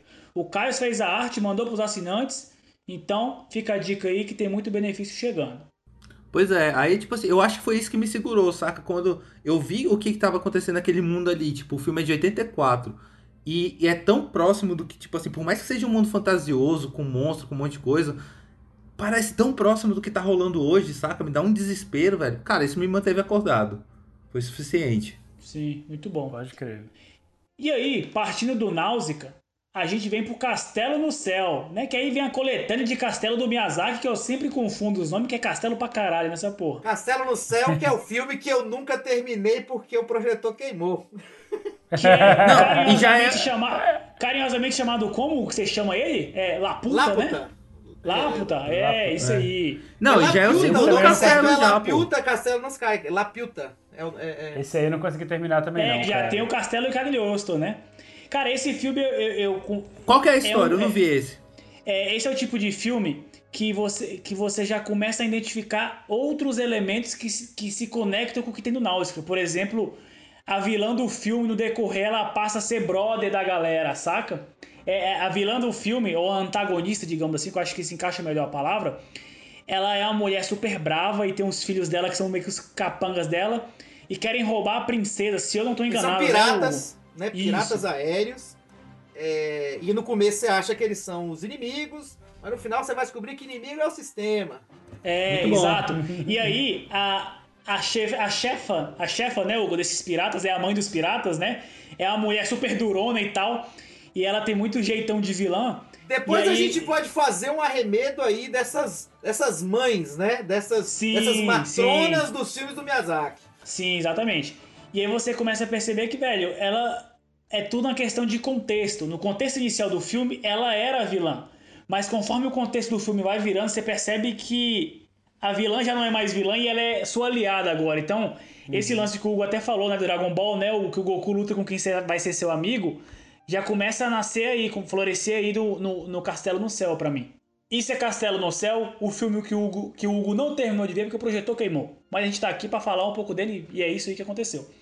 Em 88, nasce um grande clássico. E também Haruko! um símbolo do estúdio Ghibli, que é a logo, a, a- a- a lo- o logo do estúdio até hoje, né? Que é o meu vizinho Totoro. Meu amigo Aí é Totoro. chorar, velho, Né? é Aí, chorar. cara, aí é o, é, Totoro, é, um, é o clássico do clássico. Acho que as maiores cenas clássicas do estúdio Ghibli são no, no- no- no meu amigo Totoro. A cena da Mei e da Sasuke esperando com o Totoro no ponto de ônibus e o Cat Bus chegando. Puts, É, é eu acho que lindo, tá aí no- nos anais da história do cinema.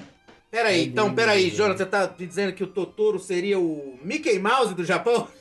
Eu acho que talvez seja bela isso. analogia, bela Eu acho que analogia. Pô, eu acho que talvez foi, seja um- isso. foi um dos itens mais vendidos em qualquer evento de feira de anime no Brasil aí. Foi a Cara, porra o dos sonho bonequinhos da do Totoro. minha vida é ter um puffzão em formato de Totoro. Imagina, velho, que Ah, delícia. maravilhoso, velho. Cara, tem e no, e no, no- museu do, do- no museu do Ghibli, né, velho? O Totoro é, é- é o ícone máximo lá, né? Então, assim, Uhum. tudo lá tem o Totoro e, como você falou, é tipo, você ir no, no Magic Kingdom lá e tá cheio de Mickey e tá o Totoro. Na verdade, vou ter que te corrigir. Vou ter que corrigir o Jonathan, porque no Museu do Ghibli o ícone máximo é o Ronaldinho Gaúcho. Pô, eu vou garantir o, eu vou garantir o meu cancelamento aqui, porque eu reconheço que o Totoro é um personagem fantástico, tipo, o design dos personagens desse, desse filme são maravilhosos, Caio. mas eu acho que é o filme que eu Cais. menos gosto, velho. Porque Cara, então. Cara, Não- não me grande- É porque identifico- não você não, tem identifico. coração! O, o Cara, meu é amigo difícil. Totoro, né? Ele tem muito desse lance que é um filme autobiográfico ali do Miyazaki, né? Tipo assim, tem todo, todo o lance que você vê, ali, você vê que tem muito da, dos traumas que ele passou durante a infância, da ausência da mãe, ele tá tudo no Totoro, né? Eu acho que a pessoa tem que ter um pouquinho de coração pra gostar do Totoro. Talvez seja isso que dificultou aí o Caio a... Cara, eu a se acho, ligar, eu né? acho chato, Ah, eu mano, acho que a o narrativa. O- nossa, A narrativa é, tipo. Assim, não, não é relevante, saca? Tipo assim, o mais importante que tá rolando pra mim ali é a, é a relação delas com a mãe que tá doente e eles passam, eles só pincelam isso, saca? E só fica na questão delas estar vivendo a vida lá, que tipo assim, não tem começo nem fim, saca? Tipo, Na real, Caio, que eu acho que velho, você tem que ver o documentário, porque cada vez que eu convivo mais com você, eu entendo o Miyazaki trabalhar no sul e o Takahata no norte, velho. Não dá pra conviver duas pessoas diferentes desse tanto, mano. Nossa sociedade vai ter que ser revista desse ponto. Tem que ter uma sede no norte e outra no sul, velho. Mas, Caio, isso que você tá falando, é, eu não sei, tipo assim, que uma coisa que a gente tá falando que é muito bom é essa contemplação que não é gratuita. Você acha que é gratuito no Totoro, então? Cara, não é que a contemplação é gratuita, a contemplação é bonita, porque as artes são bonitas e tudo, mas é, a narrativa, que por exemplo no Shihiro, tipo assim, ela começa e ela também segue um caminho aleatório, meio fantasioso. Eu acho que no Shihiro faz sentido, porque ela tá dentro, a Shihiro tá dentro daquele contexto do mundo. O, a menina lá do Totoro, tipo assim, ela só tá vivendo ali no campo com os problemas do campo, tipo que nem são tão grandes problemas assim. E de vez em quando o doutor ajuda ou não ajuda, ou tanto faz. Ah, Parece- a mãe das, parece que- A mãe das minas tá morrendo, velho. Parece esse cara- chupando bala. O que, que é, que que é a história do Totoro? É o pai tem que cuidar das filhas, que a mãe tá doente. E o Totoro é a As fuga crianças têm. realidade Não, dura, não né? as crianças vivem um mundo mágico com bichos da floresta, sei lá o que, e no final a mãe, olha, era só uma gripe, e a mãe volta. Cara, Uhum. Puta que pariu, eu vou chorar, peraí. Cara, é- Saca? é, mas tipo, é- putz, é, é- é muito, é muito, é, é, é- é bonito, sabe? Eu acho que o, o Hugo sintetizou bem o que eu tava tentando pensar aqui, que é, que é essa coisa de você imaginar que é uma narrativa a partir da visão da criança, né, cara? A criança não tem noção do que, que é a mãe dela estar doente. Sacou? Tipo assim, a criança não Só tá porque, é vivendo da, o mundo dela. só porque a visão da criança é legal? Às vezes a criança é chata, pô. Cara, Eu é o achei a seguinte, criança chata. existe, existem bichos da floresta ou a mãe delas, na verdade, morreu? É, A mãe dela isso não também. morreu, É, velho. É que- então, então existem é- bichos é- da floresta. Tem, tem o subtexto, mano. Tem o Entende? subtexto. Ou você Então- pensa que existem os seres da floresta, ou você pensa que a mãe delas morreu. Cara, Mas a mãe enfim, dela não eu morreu, que- ele- ele- Eu acho que aqui fica clara a divisão E os bichos da floresta né? existem, o Papai Eu Noel que- e o Coelhinho da Páscoa também. Eu acho que aqui fica a divisão clara de caráter e vamos pro próximo filme. Não, né? só eu queria elogiar o Caio aí, que o pessoal que veio ouvir esse podcast, porque é do Miyazaki, já tomou um. O filme do Totoro é uma bosta na sua cara, então. Valeu, Caio. É isso que a gente tem. Coragem, coragem. É isso que a gente precisa. Então, pra quem achou que não ia ter polêmica, tá aí o Caio mostrando a que veio nesse podcast, né? Causando Eu polêmica, eu sou fã falando, falando uma pá de merda. Sotaque do Roari, sotaque do Roari, tá, Roari? Homenagem a você. Tô brincando, Caio. Tá tudo certo, você tem seu direito aí, mas você tá errado. Tem todo o direito de estar errado. Vamos lá, deixando o Totoro pra trás aqui, com o Caio escorraçando ele, tirando ele da frente, agora a gente vai aqui pra 1979, né? O serviço de entrega da Kiki.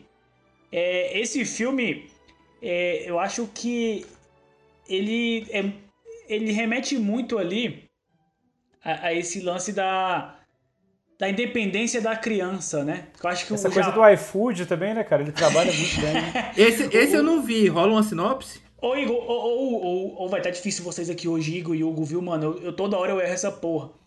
Hugo, manda a sinopse pro Caio aí. O que, que é Kiki? É, que, que E o ela- que, ela que, é uma- nós tem, que, que, que nós tem a ver com isso? Ah, vocês acham que eu ia trocar de bosta hoje? Piada É, com a- Iago, isso é muito é bom. uma- E Niki que eu tava Parabéns. explicando, né? A, a Kiki, ela, ela é uma bruxa, ela é uma bruxinha, né? E quando ela faz 13 anos, é, é o- é o processo de... de- é, tem que virar uma bruxa, toda bruxa tem que ter uma cidade. É Uma coisa mais ou menos assim. E aí ela vai para Ela sai de onde ela nasceu pra ir pra uma cidade dela, que vai ser a cidade que ela vai cuidar. E ela tem um serviço de entrega. E no começo é, dá coisa errada, que ela... Ela vai entregar um gatinho de brinquedo, mas ela perdeu o, o- o gatinho. Ela que ela tava história- entregando, ela perde. Tem uma. Tem uma. Na verdade, Kiki, é, é, serviço de entrega da Kiki, Kiki Delivery Service, que é como a gente sempre conheceu, é o filme favorito da, da minha esposa. De chamar ela pra falar aqui, que ia falar melhor do que eu. Que Kiki ia, Kiki ia falar melhor, de- melhor do que eu. Que que, que, É. que ela disse aqui, né, Hugo? Tem um negócio Caralho, que eu acho interessante. Eu vou usar porque tem uns links. É, é, a gente percebe que. que que a, a, a, a cinematografia, agora que, que vai virar sempre, né?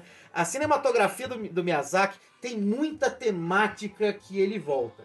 E eu quero botar um pedaço que eu acho importante de Kiki, que eu vou usar depois em outro filme. Porque é um dos, dos pontos que eu pego. É, a Kiki, ela arruma uma amiga artista.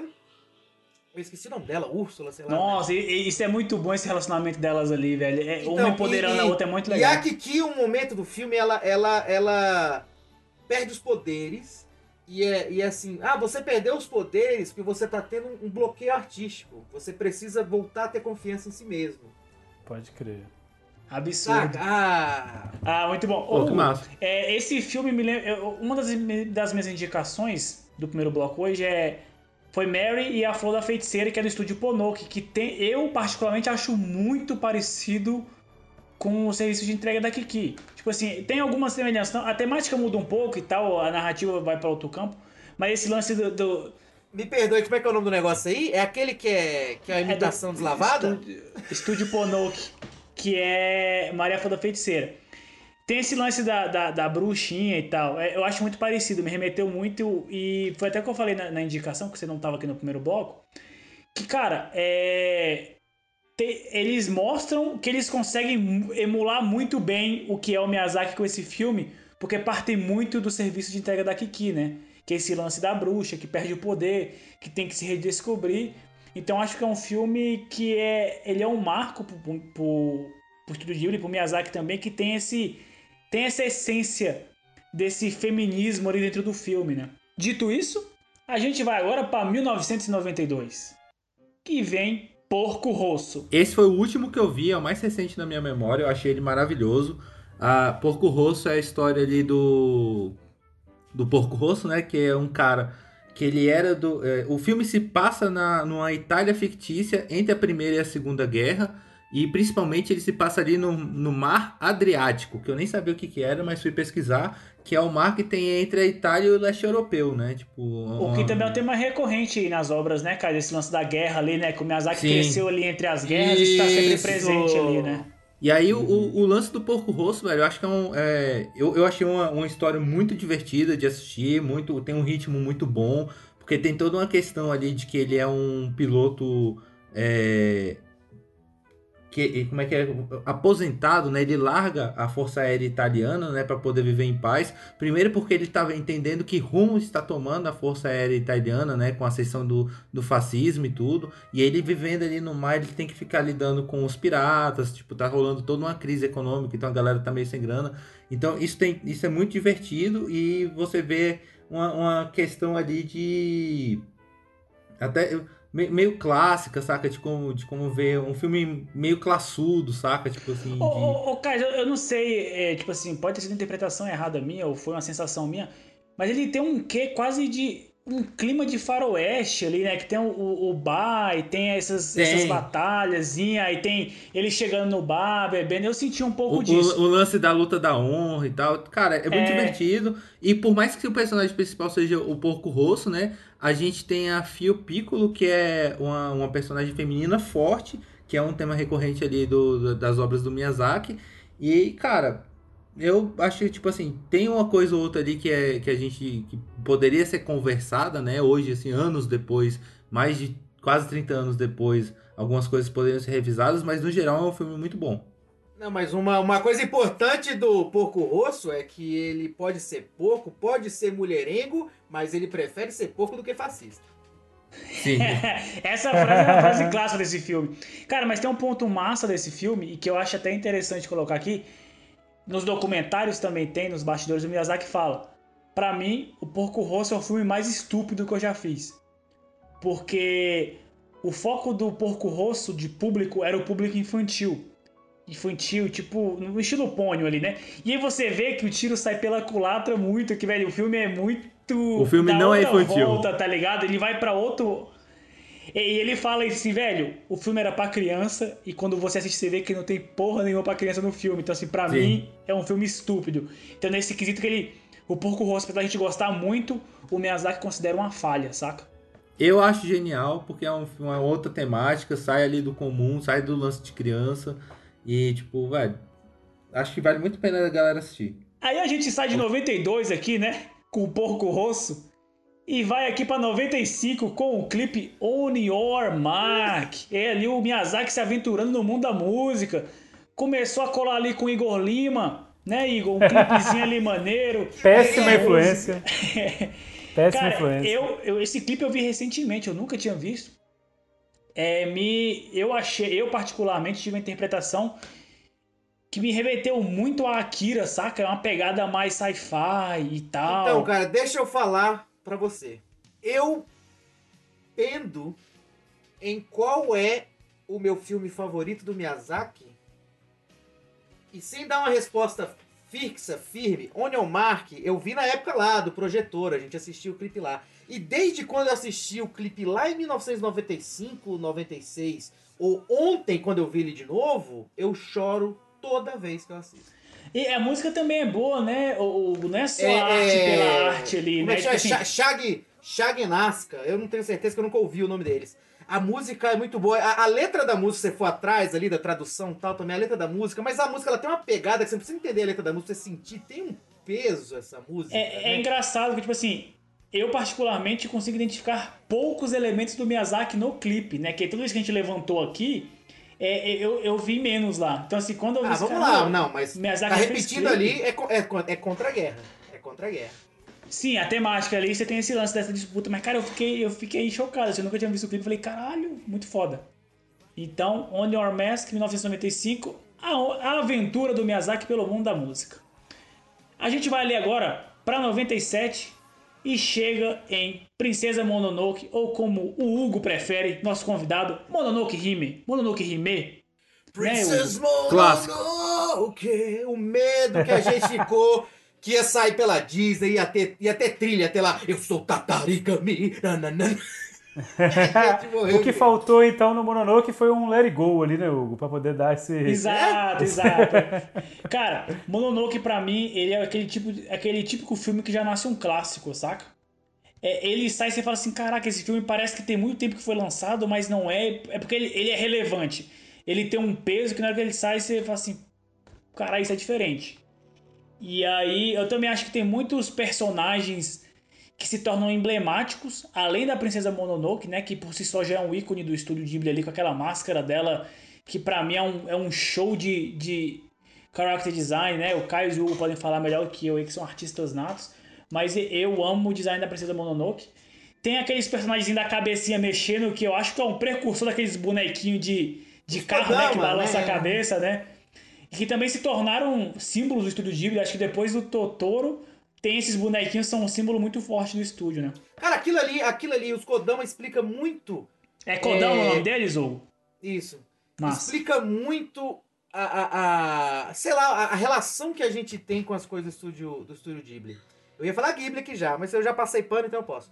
É, eles são uma gracinha, mas eles são medonhos também. Sim, sim, né? sim. É tipo é o tipo de coisa que você pensa, que lindo o espírito da floresta. Eu vou sair no meu quintal ali de noite agora, eu vou pensar que tem esses bichinhos. É meio bizarro, é meio E bizarro. ao mesmo mesmo. tempo eles têm aquela cara que não tem expressão, né? É três bolinhas, mas eles se movem. É tipo, é tipo a câmera do iPhone novo, né? É tipo a câmera do iPhone, né? eu não sei, eu não tô podendo dessas É, coisas modernas. as, três, é, as três câmeras e as três lentes ali. Cara, esse, esse design desses personagens é o tipo de parada que alguém comentou em algum momento, que é tipo como se você estivesse caindo num sonho, que você não tá entendendo por nenhuma, mas você tem que aceitar, né? Se você vai, é isso aqui, vamos conviver. que Você que falou, né, Hugo? Tipo, vamos Ah, conviver não, não, eu com falei, isso eu, fa- eu falei isso antes, mas o Rory aprendeu e no episódio quem falou isso foi ele. É, tipo assim, cara, é isso aqui, a gente tem esses bichinhos aqui, eles são isso aqui, vamos conviver com isso. Porque se você tenta entender, se você tenta. Cara, você se fode, né? Então, assim, é uma parada meio que de vivenciar mesmo, né? Você fala, mano, eu tô num universo onde tem esses bichos aqui, agora vamos, vamos ver o que a gente faz com isso. Isso é muito doido, cara. Eu gosto muito ali da forma como eles representam o espírito da floresta ali, né? No, no ápice do Sim. filme, o visual, velho, é, é aquilo que ele fala, assim, tem sentimentos que você não expressa com palavras. Ele coloca tudo isso num personagem visualmente emblemático pra caramba ali, que você fala assim, você consegue entender o, o espírito daquilo tudo, né? Meio que é, é- é o exódia do, do Miyazaki ali. Cara, o, esse filme ele me ganhou nas primeiras cenas ali de ação. Eu botei ele e eu, eu tava falando no celular com, com alguém.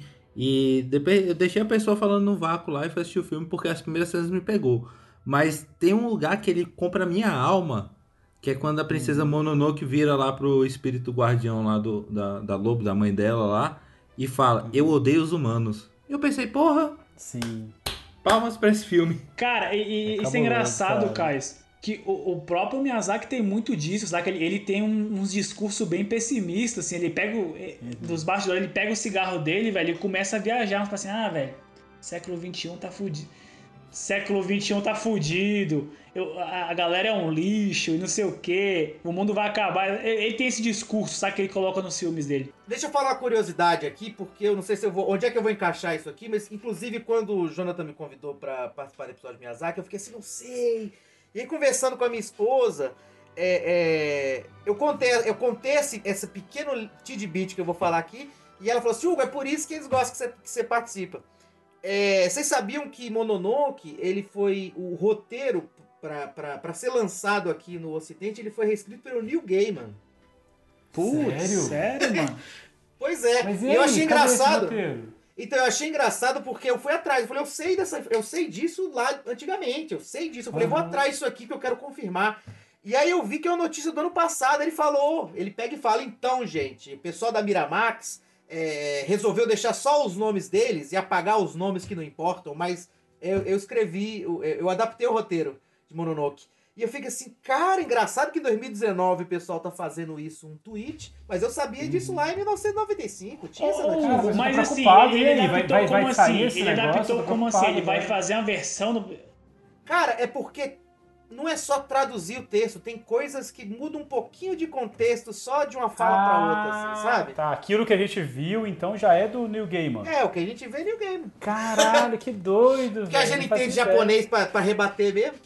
Caralho, eu vou, eu vou subir minhas calças aqui, que o, o Hugo me pegou de calça riada agora, que amanhã eu vou passar o dia pesquisando essa porra, porque eu não É acredito isso aí, João. que Eu, vou- vou- deixaram Foda. o minha... eu, tava, eu tava Como é que desconfiado que vocês deixou isso tinham, acontecer, mano? eu tava desconfiado que vocês tinham me convidado pra falar assim, ó, o, o- Jonathan tá me chamando porque ele quer estudar e dar na minha cara. Assim, olha aqui o tanto que eu tô sabendo. Nem foi, mano. Eu vim só pra aprender mais, eu vim só pra ser corrigido. Mas eu vivo, vi que foi, mas eu vi que foi o Roari falando umas coisas que eu nem entendi.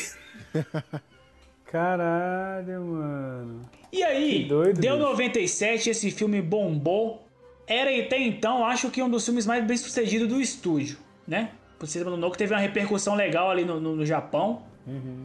Eu- Eu queria, eu queria fazer só um pequeno comentário aqui, talvez eu esteja falando bosta, né, como, como sempre. Mais uma vez aqui, falando de coisa de, assim, né, do que eu sinto e tal. Velho, eu acho muito doido uma parada que tem nesse filme, que ele consegue mostrar de um jeito muito peculiar pra mim, dois lados de uma mesma guerra, é, dois lados de uma mesma batalha, que, cara, você consegue entender, tipo, por que, que aquele outro lado pensa assim, por que, que eu penso assim. E, e não é. Porque normalmente quando você vê filme de guerra, você tá sempre de um lado, né, velho? Tipo assim, perspectiva.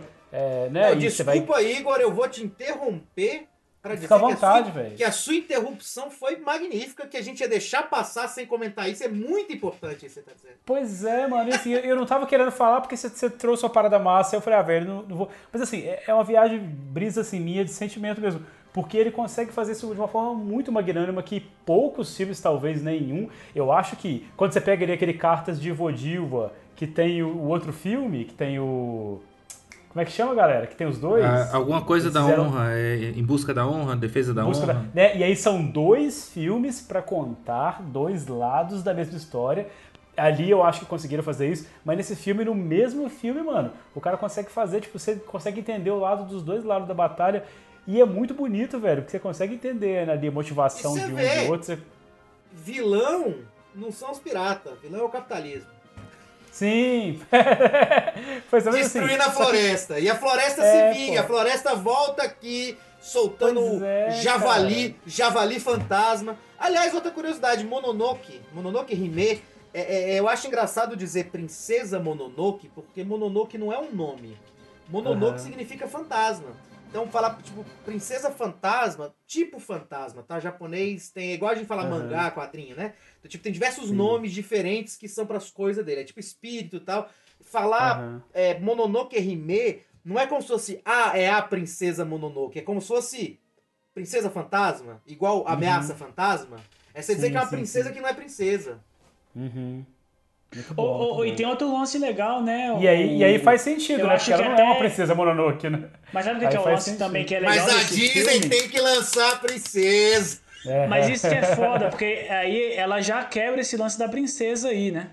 Que, tipo assim, você vem com esse filme aqui, que a Princesa Mononoke, velho, vai totalmente contra o que era feito com princesas no ocidente na mesma época, né? Então você tem esse contraste bacana. E aí, em 97, Princesa Mononoke bombou, fez cerca de 158 bilhões de dólares no mundo. Além de ter conseguido assim uma porrada de crítica positiva, ele foi o filme com a maior bilheteria da história do Japão até a estreia do Titanic. Então, assim, o peso de Princesa Mononoke era absurdo no Japão. Só que aí, em 2001, veio pra mim, na minha opinião, o supra-sumo do Miyazaki, que é A Viagem de Chihiro. É, para mim, e- esse filme ele, ele tem ali tudo que eu, Jonathan, gosto num filme de animação, saca? Ele consegue captar sua atenção rápido, o conflito chega e você entende o conflito rápido também, e aí depois você só viaja naquele mundo com, com os desafios dentro daquelas. da- com aqueles personagens ali, saca? Então acho que. é, e aí eu entrava num conflito, assim, cara, por que que. Da Viagem de Chihiro é meu filme favorito, cara? Por que tem personagens que eu acho que tem. Os outros filmes têm personagens mais cativantes que a Shihiro, por exemplo. Mas esse, aí eu. Mas eu tentando fazer esse, esse entendimento pessoal, né? Eu chego à conclusão que velho, tem muito se deve ao ritmo. Eu gosto muito do ritmo do filme. É um filme que te capta de começo. É, você tem personagens muito marcantes ali. Tem o, o Kamaji, tem a, a, a Yubaba. E os personagens que entram na casa de banhos, pra mim, o design é um melhor que o outro, saca? Tipo assim, você tem um- uns, uns pintos gigantes. Que aí eu lembrei do Caio lá cuidando dos pintos dele. Maravilhoso. É, eu assisti esse final de semana. É, tem um personagem que eu particularmente gosto muito, que ele é. Eu nem sei o que, que ele é, velho. Eu não sei explicar. Que ele entra no elevador com a Shihiro, a Shihiro fica bem espremida. É um bicho grandão com uma tanguinha vermelha. Mano, Ele é ótimo, velho. aquele enquadramento clássico de um personagem grande, gigantesco na tela e a, e a criança indefesa no cantinho, espremida. É, a, a mensagem por trás ali da Shihiro querendo se adaptar, querendo mostrar serviço e ela não tem capacidade alguma pra ajudar, mas aí ela consegue, porque ela queria muito aquele trampo, ela consegue virar o jogo e atender o cliente mais difícil de todos. Aí você vem com o Sem Face, que pra mim é um personagem que apesar de ser Ele é puta andrógeno, assim, ele tem muito carisma, não sei, não, eu não sei explicar porque que eu acho ele carismático. Cara, eu, eu ia falar isso agora, velho. Eu não consigo explicar por que, que eu gosto. É, é- Então, é, é o- Kaonashi, né? Ka- Ka- O sem, o sem face, ele é uma belíssima representação, não sei quem de estudar espiritismo, de, de, de um espírito obsessor. Sabe? Aham. Tipo, é uma coisa que ele parece como se fosse monstro. Ele tem a característica de virar monstro porque ele tem. Uhum. Ele, ele, ele, ele perde a sua identidade atrás de uma, uma, uma ganância, né? Uhum. Sim. E eu acho muito interessante que ele tem a redenção dele, né? Que depois ele começa a seguir junto é, é, com a Chihiro. Ali no caso é 100, né? Quando ela não tem nome Chihiro. É, Não, é, é, eu, é assim, a gente, quando a gente tava discutindo, né, dos filmes, cada um queria falar, um que gosta mais, eu acho que o filme, o grande filme do Miyazaki é muito Chihiro, mas a gente pensa assim, não, mas é aniversário do Jonathan. Deixa ele. Cara, e é, é tipo assim, com certeza eu, eu entendo que ele é o, é o mais mainstream, né? Com certeza, porque Uhum. foi do- é o único filme do Estúdio Ghibli que até hoje que tem Oscar. Mas, cara, é, eu, eu, eu, eu percebo muita mensagem no subtexto do filme ali, saca? Por exemplo, quando a Shihiro entra na casa de banho e entrega o nome dela para Yubaba, vocês entendem o peso que tem de tipo assim, eu tô eu, um funcionário, tô entregando a minha individualidade pro meu chefe. Eu tô assumindo quem, quem é o inimigo, quem é o inimigo. Exatamente. É. E, e aí você entrega sua individualidade pro seu chefe e você vira uma pessoa sem nome pra dar lucro pra ela. E você só é reconhecida, e ela só é reconhecida na casa de banho quando ela consegue apagar o incêndio que era o monstro de lama, saca? Então, tipo, Uhum. é- essas mensagens que ficam assim, velho, pra mim me pega muito, assim, esse lance do, do sem face, ou que, que ele tem esse arco de redenção dele, é, se deve muito a, tipo assim, por que, que ele seguiu a Shihiro de boa? Porque, mano, a Shihiro era a única da casa de banho que não tava nem aí pro ouro dele, tá ligado? Aham. Cara, essa cena do monstro de lama, e eu vou usar aqui, vai ser um gancho louco. O Hugo está doido. Responde aquela questão que a gente estava tendo agorinha sobre é, respeitar o tempo do artista, sobre ter um produtor que tem que botar prazos. Uhum. E, e é, e é isso que eu diria, assim, que eu falar assim, é, é, a coisa ela vai ser feita, pode existir uma questão de, de, de, de, pressionar quando a coisa vai ser feita, mas se deixar alguém fazer, isso é uma coisa que o Miyazaki fala também, é, é como se fosse, ele fala que é uma questão de sorte, é um cara também que é muito modesto. É, se respeitar quem tá fazendo a fazer uma coisa, é engraçado, eu tiro umas mensagens muito profissional desse filme do Miyazaki. E, e aí, o, pra mim ali, Eu tenho a impressão, velho, que todo personagem que o Miyazaki faz é o produtor que fala assim, porra, um pinto gigante aí, carismático, ia vender boneco. Cara, é, pra mim, todo personagem secundário do Miyazaki é um boneco muito interessante, velho. Tipo assim, o, o bebezão que fica debaixo das almofadas, aí ele vira um bichinho desse tamanho, tipo um ratinho puta bonitinho, tá ligado? Fala assim, caralho, Miyazaki, eu vou ter que comprar o boneco desse ratinho aí, velho, parar com essa porra. Pode crer. Eu E- acho que esse filme ele é muito interessante nesse ponto, que é uma parada que até o Hugo me ensinou, que é como o character designer conta uma história sobre o personagem, saca? Então a gente vê esse filme, ele é tão. É, é tipo um. Como é que eu vou falar? Carismático, Caio. Não, não, eu quero falar que, tipo assim, borbulha de, de personagens, saca? É, é tão pontuado, tão bombardeado de É porque é personagens. de banho, é porque é a casa de banho, pô. Ah, Então. borbulha. É um negócio meio. Beetlejuice, né? É o mundo dos espíritos de um jeito que Sim. parece Então. que o Miyazaki foi lá, e, entendeu? Ele, ele viaja Sim. pros países pra tirar referência, aí ele morreu, foi lá, desenhou o povo todo e voltou pra fazer o filme. É isso é absurdo. Pois é, saca? Então, assim, tipo, o jeito como ele desenha tudo, tipo assim, cada, cada personagem te suscita a, a curiosidade de querer saber uma história daquilo, querer saber mais, saca? Tipo, e, e ele já faz isso em outros filmes, tem isso no, no Mononoke, tem isso na Nausicaa, tem isso no, no Porco Rosso. Cara, mas nesse filme é absurdo a quantidade, saca? Tipo assim, Sim. por tela. Mas cada frame tem um 50, refresco, saca? Começa a sair do barco ali, né, Caio? Começa a sair do barco, cada bicho melhor que o Pô, outro. aproveitando esse, esse gancho que o Jonathan falou aí de vender boneco, né, cara, e tal, do produtor e tudo mais, eu tenho uma dúvida, é uma dúvida mesmo, tá? E aí eu queria ouvir vocês. Eu, eu tenho pra mim, cara, que tipo, por exemplo, o, o, o Chihiro, vencedor do Oscar, né? Aí eu vou fazer um paralelo aqui com o Parasita, né, que ganhou o Oscar agora esse ano, ano passado, na verdade, né? Será, aí é uma pergunta mesmo, será que esses filmes, eles ganharam o Oscar, eles foram reconhecidos porque eles realmente são uma, uma obra máxima ou será que porque eles se aproximam um pouco mais do que a gente espera enquanto narrativa é, americana, hollywoodiana? Ou será que Vocês é, uma- ou será que é o Oscar Oh, Leonardo muito DiCaprio? boa, muito boa É? sua, seu questionamento, viu, Igor? Vocês têm Oi, uma, uma- uma resposta que eu realmente não tenho, é uma dúvida eterna. Cara, o, minha, assim. o, o Oscar, cara, ele não pode servir, tipo assim, o ganhador de Oscar é base pra premiar melhores filmes, saca? Porque o Oscar é uma Sim. votação e qualquer eleição, eu começo a, par- a partir do princípio de que qualquer eleição é imbecil, Caio. tem que acabar com a democracia. Porque olha só, o que, que deu aqui no nosso país? Claro, então assim, então eu vou, eu vou- Caralho, eu vou mano, mudar o a bicho minha... acabar com a democracia. Não, eu, eu vou, eu vou Então eu tentar, vou eu vou mudar a minha tentar, eu vou tentar seguir como eu falei assim. É meio o Oscar do Leonardo DiCaprio. Eu acho que não é um Oscar que tá Aham. reconhecendo o filme, esse filme especificamente. É como se fosse assim, olha, esse cara aqui merece entrar. Uhum. Então, é, é a hora de, é a hora de dar um prêmio pra esse cara aqui.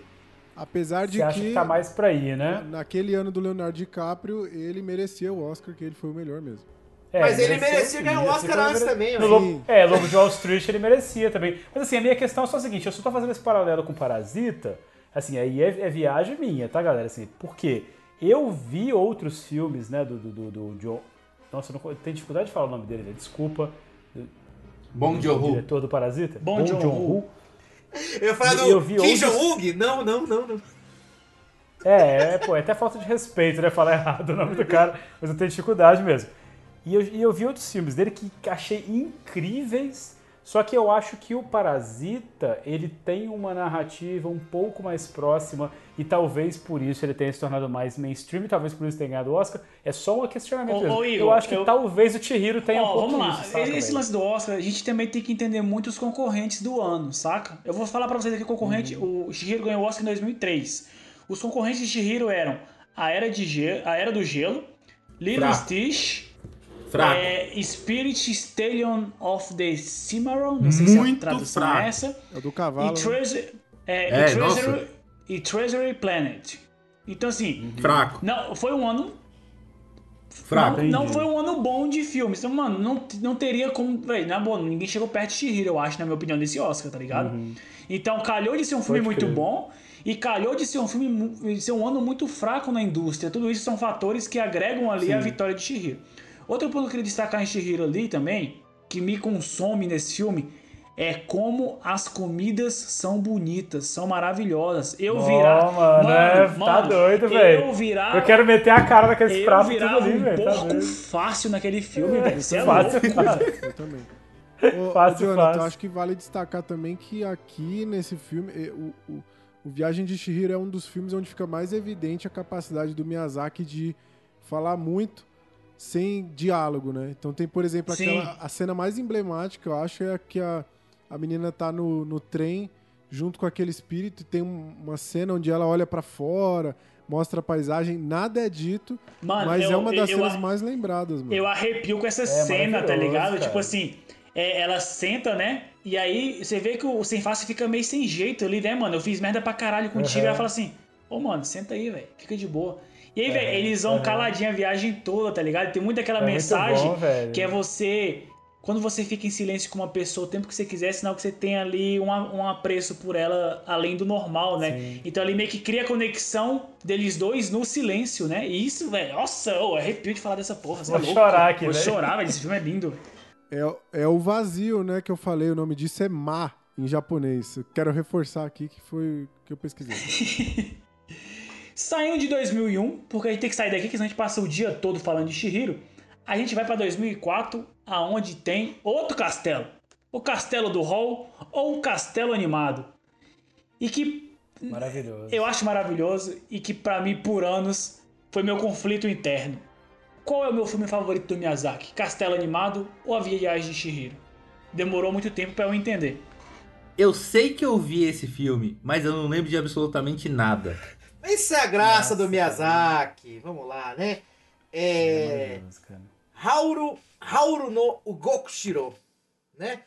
Hauru, nome dele, no partícula de, de possessão. Ugoku, Ugoku. É o Esse eu verbo conheço. movi- É, é movimentar-se. esse. Então, é o verbo movimentar-se em japonês. Então é o, o, o castelo do Hugo. Ô, deitou no japonês aí, hein? Hugo? Deitou no japonês, hein? É, ou então nós, nós podemos chamar o Castelão do Raul, né? Ah, boa, boa.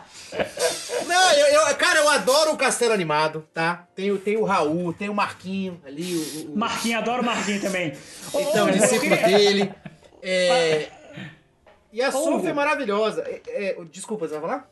Eu, pra mim, e pra mim ali o castelo do Raul é meio que o Nobody Cash, né? É meio feio, meio troncho, né? É, é Uma anda errado, não sabe pra onde vai, é uma bagunça, mas que no fim é carismático, né? Acho que tem, tem essa Tem um analogia. quê, né? A, a história original, e até isso, falar Castelo Animado, deve ter dificuldade, porque Castelo Animado tá faltando dizer que é o dono. Às vezes eu chamo pelo, pelo House Moving Castle, mesmo o nome em inglês, porque, não sei, todo mundo sabe, a, a, a história original é de um livro. Tá? É de escritora inglesa. meu, meu- o meu ponto de desempate pra mim decidir qual era o melhor filme do Miyazaki, na minha opinião, partiu desse ponto, saca? Que a história não é do Porque- Miyazaki. É, o Hall é uma adaptação, Castelo do Hall, e a Viagem de Chihiro é original, saiu daquela cachola maravilhosa japonesa. E aí esse, esse fator me deu um degrau a mais. Mas é que tem umas coisas. O Castelo Animado, ele é o filme mais romântico. Eu acho. Sim, do do absurdamente romântico, absurdamente É, romântico. eu acho que ele tem uma pegada Doctor Who. Negócio do castelo, aquele negócio da porta que, que, que muda de Cara, lugar. isso é muito maravilhoso, cara. Você entra num lugar, sai no outro, Eu mano. acho isso uma Tomar no cu, velho. E até o Maravilhoso. negócio da viagem no tempo, né? Da, da, da, da Sofia, se eu estiver dando um, um, um, Ô, é, um spoiler. A gente, tá- a gente não tá, a gente não tá ligando pra spoiler aqui, não. Né? Eu tenho certeza que tem uma cena no Castelo Animado que você deve se identificar como artista.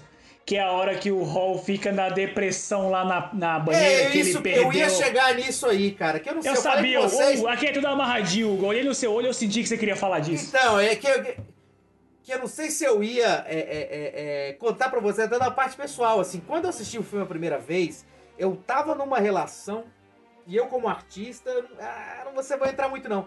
E com uma produtora que eu tava achando que ia me produzir, mas na verdade ela queria era comer o meu coração. É, nessa época foi o que eu senti nesse filme. Hoje, mas hoje vendo de novo e tendo. E aí eu falei isso pra vo- Eu já contei isso pra vocês, fazendo de conta assim, porque eu não vou repetir o negócio todo, assim, não. e Agora tá público. É que é, apareceu, apareceu, apareceu a Sofia na minha vida, tá? Me ajudou a organizar o castelo bagunçado.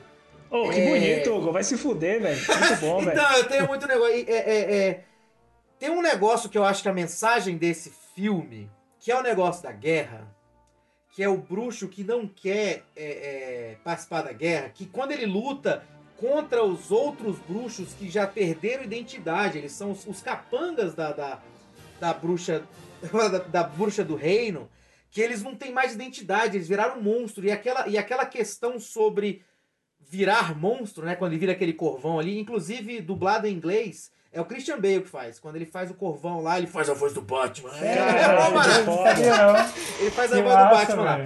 É, é porque eu já assisti em japonês, em foda. português, em inglês. É, é, castelo animado, eu queria, eu queria ter um castelo. E a questão do, do, do, do, bruxo não querer lutar na guerra vira uma questão que eu penso como se fosse do. Eu sei que eu tô fazendo a comparação, que eu acho que o Miyazaki ele deve estar falando da guerra mesmo. Eu acho que ele tá falando sobre. é, como se todo mundo que trabalha dentro da guerra, é usado pela máquina de guerra, é um artista que é desapropriado de sua identidade. Porra.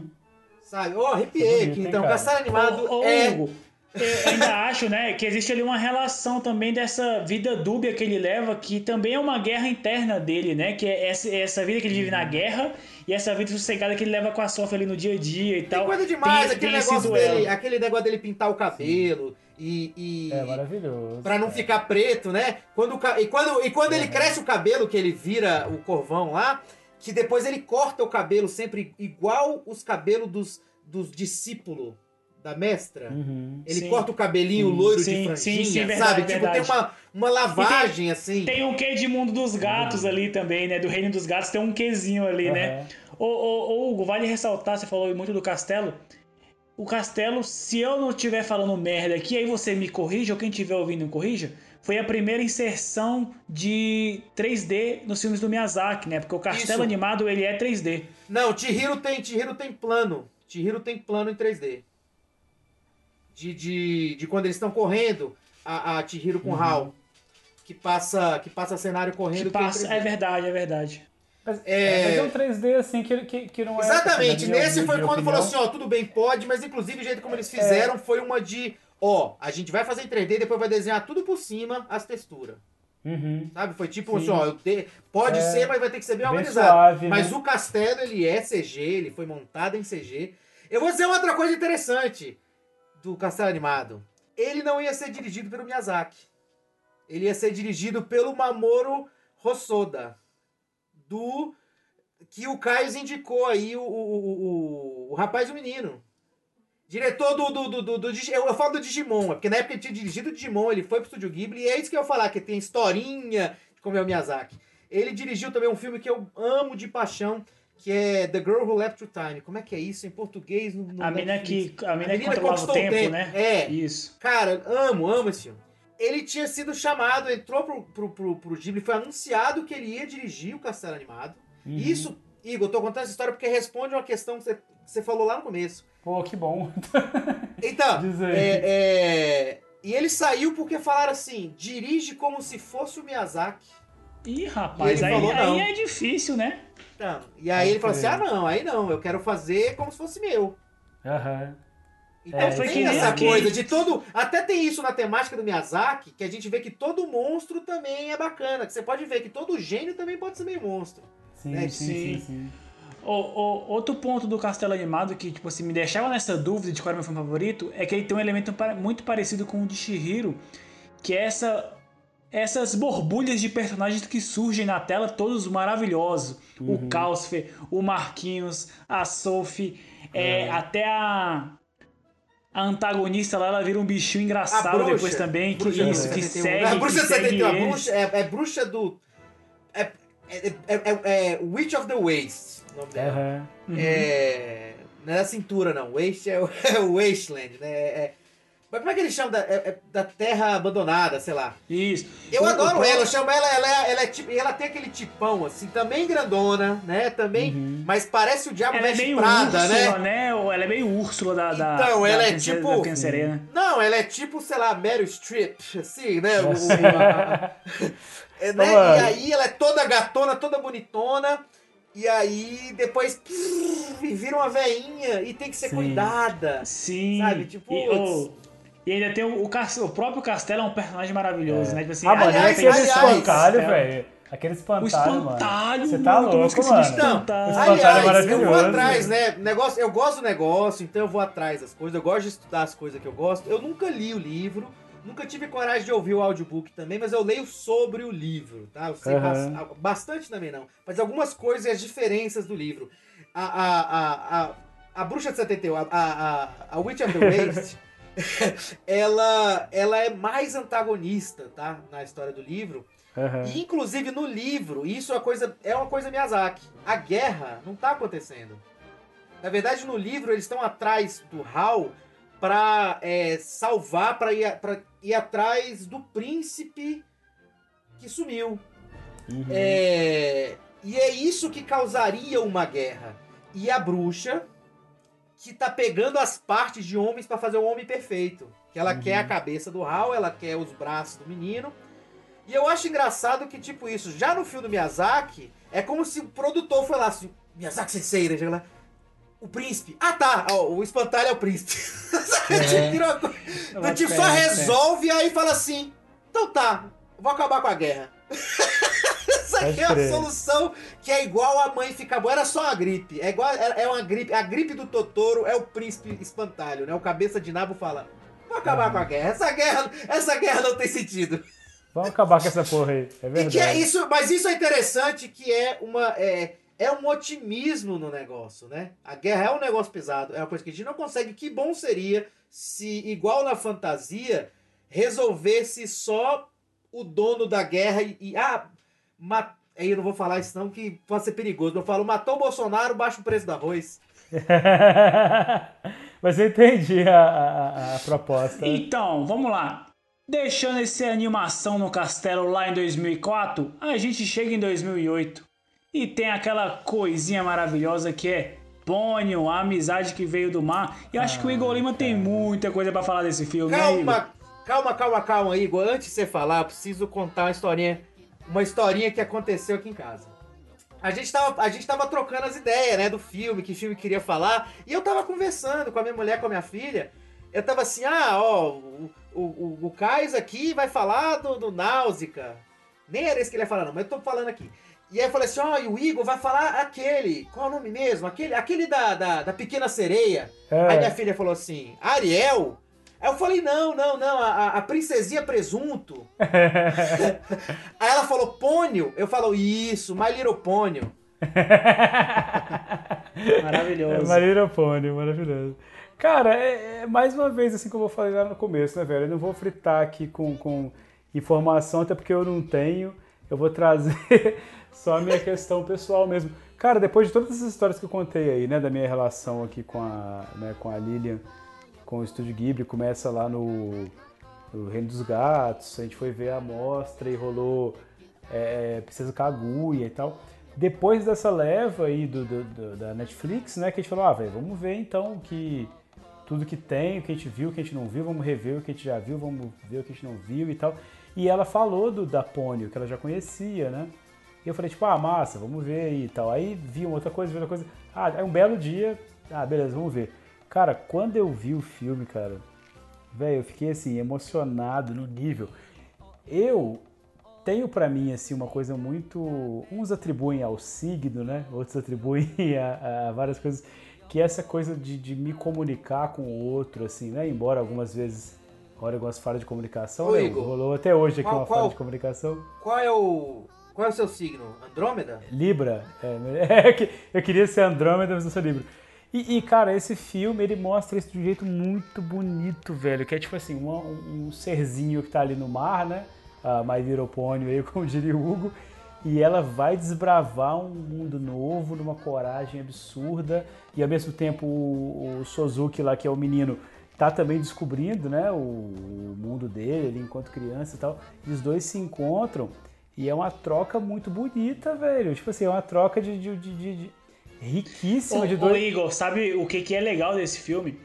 É que você tem toda essa relação, né, entre um menino e uma menina, sem em momento algum tentar romantizar ou levar pra outro lado, Pois né? É, é, amizade velho. pura e, e verdadeira ali, Mano, mano. tem aquela cena maravilhosa que, eles- que ela tá flutuando, assim, os dois meio que dão um beijinho, né? Assim, tipo, ele. Tipo um beijinho Nariz do Homem-Aranha, né? assim, nariz com nariz, que parece que vai esbarrar numa coisa é, é- é- é ali mais romantizada, mas não é, cara. É tipo assim, velho, é muito bonito, cara.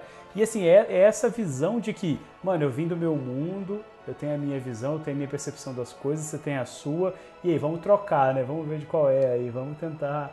É, e o bom, né, Cara, o é legal, né, bonito, ô velho. Igor, você percebe ali o tanto que a Ponyo vai evoluindo e Aham. tentando entender aquele ambiente, né? Então, assim, Sim. o- o- até o simples fato dela oferecer pra mãe e pro bebê ali o sanduíche dela, Aham. que é a parada Sim, que ela sim. foi a porta de entrada dela pra esse mundo, é a hora que ela Aham. entende que, velho, eu tô aqui, eu tenho que ajudar quem tá aqui também, saca? Pois é, velho, é... E- Em, em algum, em algum nível, a Pônio ela começa a se adaptar, né? Porque ela começa a se tornar até é, a se morfar ali para ficar uma coisa mais humana, né? E ela começa a se adaptar e tal. Em algum momento é, acontece alguma coisa que você diz, tipo, não, cara, não preciso também me transformar completamente quem eu sou para me comunicar com você. Eu posso me comunicar com você sendo que, cara, Sim, deixa eu vou é, ficar e é aqui. engraçado, né, ô, ô, Igor? Tem algumas coisas ali que se identifica. É, é quase como que ela tá ali curtindo o momento, mas o passado dela, que é a família dela, sempre ressurge, vem do Sim. mar, do fundo. E ele assim, volta né, como se- violento, né, velho? O passado É, dela volta assim, pra É, é- é tudo. engraçado, né? Assim, a muito própria história bom, do Apônio se esbarra muito na do Totoro, que o Miyazaki começou a entender na produção de Pônio que Totoro era um grande empecilho pra Pônio ser muito boa, saca? Porque Aham. o Totoro ele tem toda essa essência da criança e se tornou meio que o Nemesis da Pônio, porque o Miyazaki não conseguia fugir dessa essência do Totoro pra fazer esse filme infantil também, saca? Uhum. E aí no processo o próprio produtor fala assim, velho, o Miyazaki tá, tá travadão porque tem o Totoro no, no, no- aqui na, no cangote dele, Aham. velho, não sai, não- tá encrostado, tá ligado? E, e não consegue dar vida a Pônio por causa disso. E aí É tipo até que aquela momento banda que que, ele faz vai... um hit, né? E depois pra ela sair daquilo ali, vai. Isso. E aí ele pega e vai e se isola um bocado de dia lá na casa, na beira-mar lá, e olha e viaja e volta com a solução pra Pônio, saca? Então É. esse, esse processo de Pônio é, parece tudo ali muito bonito e muito amarrado, mas cara, foi difícil pra ele Uhum. também, saca? Ó, na minha opinião, a Pônio e o Sosuke, ou Sosuke, Sozuki, sei lá Sos- como Acho que é Sosuke, né? Sosuke. É, são os dois personagens mais fofos que o Miyazaki já fez. Dos filmes que eu vi, são os dois mais Aham. fofos. Não, pra mim não tem nenhum que, que bate. Dos É, 50 existe filmes que o fofura. cara fez, dos dois que você viu, esses são os melhores. É, dos, três, Certeza, hein? dos três filmes que eu vi, são os mais fofos.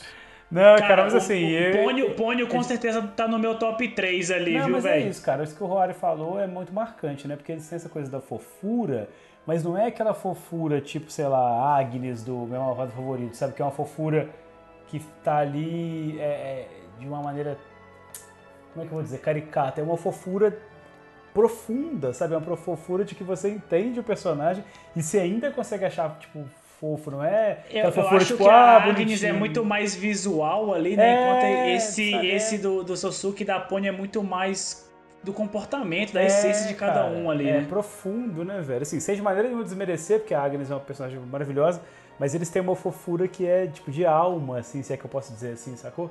Enfim, Sim. é maravilhoso, cara. Cara, e, e Pônio tá aí uma demonstração, assim, ó, pá, do que, que é o processo Miyazaki, o que, que Miyazaki faz com o filme. Cara, é a Pequena Sereia, Uhum, mas não é, é Pônio. uhum, uhum. E tem essa Pônio. beleza que tem, É e tem esse universo que tem, sabe? Essa coisa de. O jeito como eles funcionam na água é tão sonho, né? é tão, é É. tão doido. Ui, tá flutuando, e Oh, blum, oh, e incha. Cara, é. Ah! Ou É tem um lance também aí, né, do, do protagonismo infantil que o Miyazaki dá muito nos filmes dele, que vem muito desse Japão pós-guerra ali, né? Que o Japão tava fudido, e aí os pais tinham ido pra guerra, muitos Uhum. não voltaram, a mãe ia trabalhar, passava o dia trabalhando e a criança tinha que se Sim. virar. Que é muito o que acontece em Pony, é isso, né? A mãe fica presa no hospital porque tá ilhada, e aí ele- o Sosuke e a Ponyo tem que chegar até lá pra não ficar sozinho. Então é, é- tem essa saga de desafio Uhum. ali que, que estimula esse protagonismo neles dois, né? E, e é doido, cara, isso aí que você falou, que agora que você disse, você tava pensando aqui. Ele não se esforça, por exemplo, em justificar o pai da Apônio, né? Tipo, foda-se ele. Não, não ficaria no final, ah, no final vou trazer uma moral pra esse cara aqui porque ele fez isso, porque ele. Não, foda-se, velho. Aquele cara agiu mal e ele prendia ela e é isso. É, então é o protagonismo na, na, na criança mesmo, Tem- né? tem- o tem momentos que muito bons. foda. que eu gosto muito também, Igor, é o lance ali que eles sentam à mesa, saca? O momento de Aham. sentar à mesa nesse filme eu acho todos muito maravilhosos, velho, porque Aham.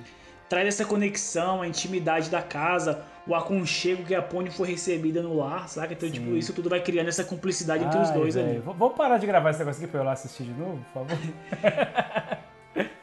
Largando o Pônio aí em 2008, essa fofura, a gente vai pra 2013 e chega em Vidas ao Vento, que por enquanto é o último filme de Hayao Miyazaki. O que, que vocês têm a- aí a dizer desse filme aí? Roari, esse é um filme que eu sei que, que- que você tem um apreço, né? É, esse eu tenho aquela história já, né, com o lance do Blu-ray. Na verdade, eu fui obrigado a assistir esse filme por conta desse episódio, então acabou que quebrou o meu ritual com a Stephanie, que era de nunca assistir por conta Perdeu do o Blu-ray. Play 5, né, Roari? É, mas Mais uma vez eu- o podcast destruindo esse relacionamento aí, né? Pois é, mas eu tive que ver, cara, e, e depois pesquisando sobre o filme e tal, e. assim, é uma história muito bonita, né?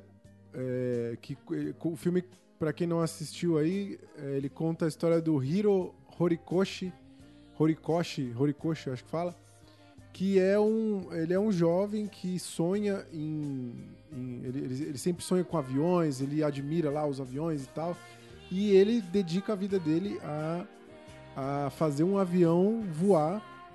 Ele vira engenheiro de. Como é que fala dessa porra? Engenheiro de aviões. sei lá. Náutica. Aeronáutico. Isso, Vale, engenheiro. vale ressaltar, né, Roari, que esse é um filme biográfico, né? Que filme o, biográfico, o- é, exatamente. Ele, mas- ele foi responsável pelo avião Caça Zero, se não estou enganado, na Guerra do Japão, né? Só que o, o Hiro, ele, ele é um artista, né? Então ele, ele vive esse, essa dicotomia, esse dilema de que a arte dele vai ser utilizada para o mal, né? Eventualmente. Ah! cara. Viu? Ó, Além como é disso- encaixadinho. É, além disso, tem o romance que. que o romance do, do Hiro com a Naoko, que é bem bonito também. Mas o que eu acho interessante do filme é até uma parada bem poética. é, é, não vou dar spoiler aqui pra quem não assistiu. Mas o, o romance ele tem um arco bem curto e rápido. No final ele se resolve muito rápido. E eu fiquei pensando, caramba, mano, eu acho que, sei lá, ficou meio corrido. Mas depois eu pensei, né, que é vidas ao vento. Então é, é- o vento passa rápido, as coisas passam rápido. Você tem que viver, aproveitar os momentos. Então Sim. é uma É. mensagem bem Eu- bonita. Eu acho que essa é a principal mensagem do filme mesmo, né, Rory? Tipo assim, o, de você dar valor a esse momento ali. Só que teve outra parada que me pegou nesse filme, que é aquilo que a gente tinha conversado no começo do, do- desse episódio, né? Há três anos atrás, que a gente começou esse episódio. É... que é o lance das, das lacunas que cada um preenche com suas experiências. né? Então, tipo assim, velho, foi um filme que me pegou muito, assim, que eu fiquei. Velho, foi um filme que me emocionou. Que eu me identifiquei muito ali entre esse conflito que pelo menos eu vivo de estar sempre ali com trabalho, ter que dividir a vida entre trabalho, família e, e pessoas que você ama. E quando é o momento certo de abrir mão de um, quando é o momento certo de abrir mão de outro. E o Hiro vive esse conflito constantemente ali, que ele tá entre o trabalho dele, que é a paixão dele, que eu acho que todo mundo aqui tem a paixão pelo seu trabalho, mas também tem a família, tem ali sua esposa, seus filhos. E me pegou no momento assim. Sabe quando aquela parada vem e pega assim debaixo da sua costela e você fala assim, caralho, acho que eu senti aqui, e aí escorre aquela lágrima. Véi, esse filme me fez chorar justamente disso, assim, que me fez refletir a minha relação de trabalho, família e bem-estar. Tipo assim, o que que é o quê? E o filme não te dá resposta certa nenhuma, ele só faz você refletir, e eu acho que isso me pegou muito nesse filme. Cara, mas é, é.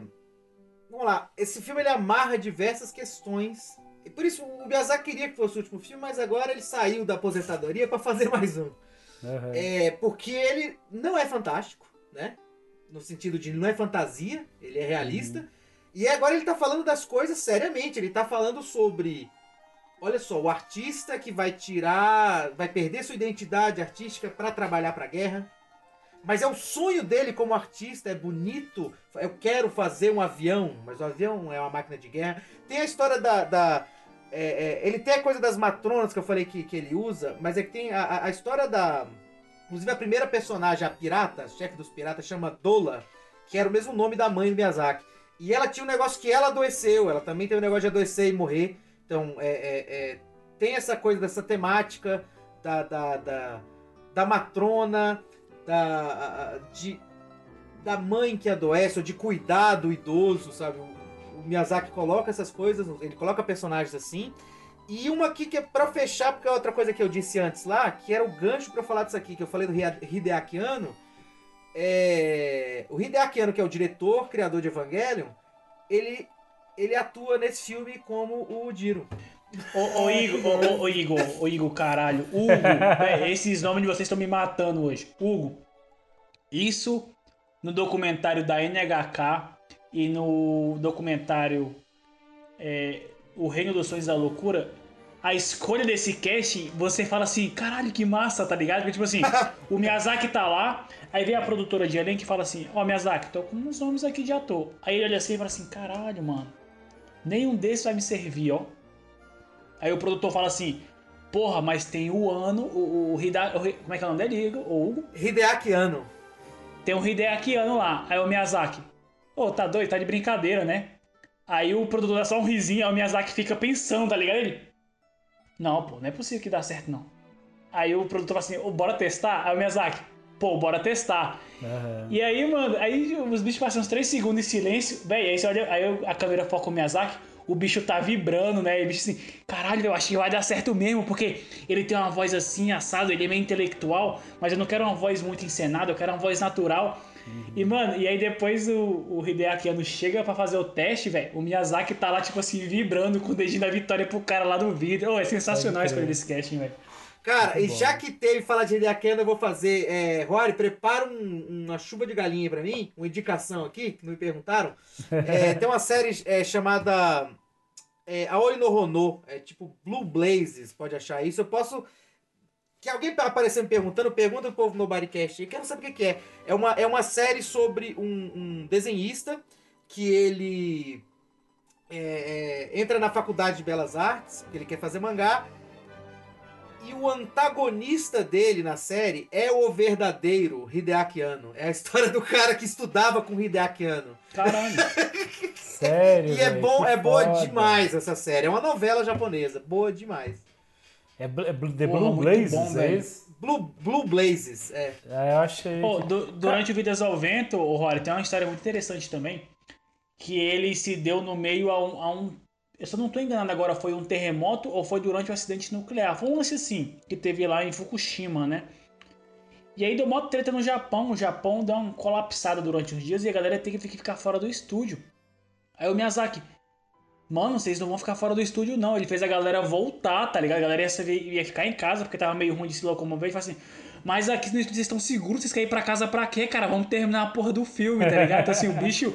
bot- E tem uma cena durante o filme que representa esse momento do Japão, que é a cena que o trem descarrilha porque tem uma onda, né? É então aquela, aquela comecinho, cena né? remete a isso, né? Tipo assim, Pode crer, não sabia. Aí no- nos bastidores lá dos documentários você vê que ele vai nos escombros, faz meio que uma pesquisa de campo ali pra depois fazer essa cena, saca? Então tem Pode toda crer. essa organicidade assim no, no- no processo de criação do filme. Eu acho, inclusive, até refletindo aqui sobre o filme, o Hugo falou que ele é um dos mais pé no chão. Na verdade, o, o que rola de viagem é quando a gente tá dentro da imaginação do, do, do Hiro, né? Mas é, eu acho Sim. que é um dos fatores que faz eu gostar dele, ou, ou que me chamou mais a atenção em comparação com os outros, é o fato dele ser mais pé no chão mesmo. Talvez eu, ele É, dialogue mais é, comigo, assim. É engraçado, Rora, o Miyazaki também fala muito da dificuldade desse filme, da cena do beijo, né? Que tem a cena do beijo no, no final do filme, que ele achava muito difícil porque no filme dele nunca teve beijo, né? Um beijo na boca, assim, um beijo romântico, ele fala que foi um puta desafio pra ele animar essa cena, porque não tem costume, né, nos filmes dele. Pode crer.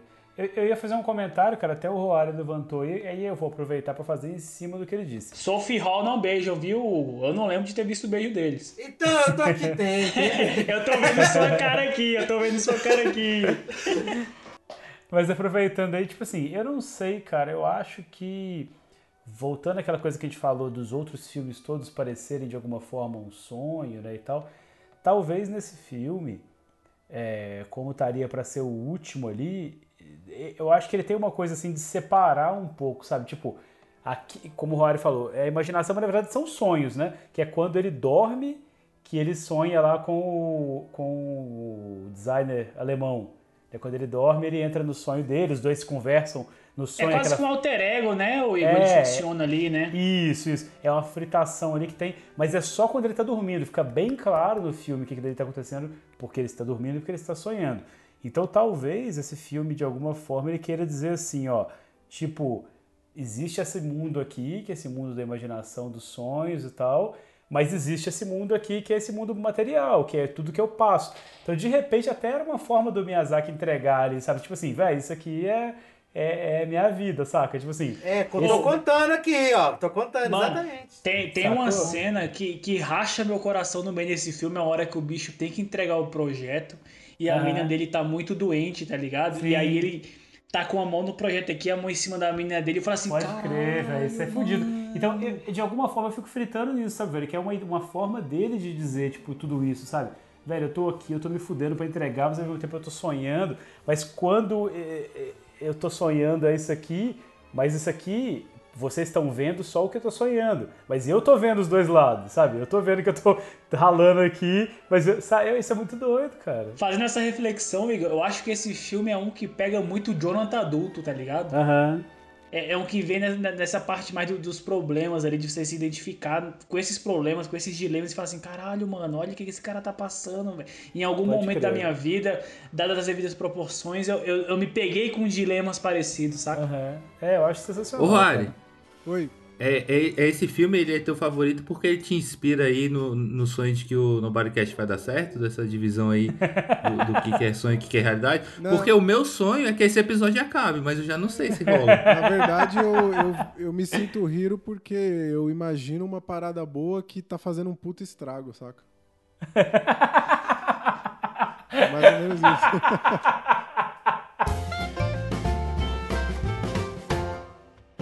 Então, depois desse overview e dessa intimada do Caio a prosseguirmos com o programa, a gente decidiu fazer o quê? Porque não adianta eu falar que meu filme é favorito. Eu nem eu sei de mim. A gente sabe que a melhor forma de se conhecer a si mesmo e de nos conhecermos, o que dá no mesmo, é teste de internet, porque é eles que realmente conhecem a gente. O algoritmo sabe quem é eu, sabe quem é você e sabe quem somos nós. Então, a gente aqui vai fazer um, um quiz agora pra saber qual que é o filme do Estúdio Ghibli que combina mais com você. Às vezes eu tô aqui falando que é Shihiro, que combina mais comigo aqui é, é, é Porco Rosso, né? E vamos saber agora. O teste que a gente vai fazer aqui é o quiz do Legião dos Heróis, né? E a primeira pergunta é: Que tipo de filme você mais gosta? Qual tipo que você mais gosta? Grandes histórias, grandes histórias mitológicas, jornadas de amadurecimento, épicos de ficção científica e aventura, dramas que retratam altos e baixos da vida, contos de fadas engraçados que remetem à infância ou alta fantasia com mensagem inspiradora? Respondam aí. meu tá fácil. Pode Eu falar a acho- É épico aqui? de ficção científica. É, Fala aí, Eu fala a gosto de aí, jornada gente. de amadurecimento. É, o meu é dramas que retratam altos e baixos da vida. Ah, mano, eu vou de alta fantasia com mensagem É, meu- inspiradora. O todo meu é mundo drama diferente, também, velho. Meu é drama Vamos ver, também. acho- Não, ficção acho- científica. Tá massa, tá massa. Cada um vai Acho ter que vai dar bom. Na vida, o que é que te motiva de verdade?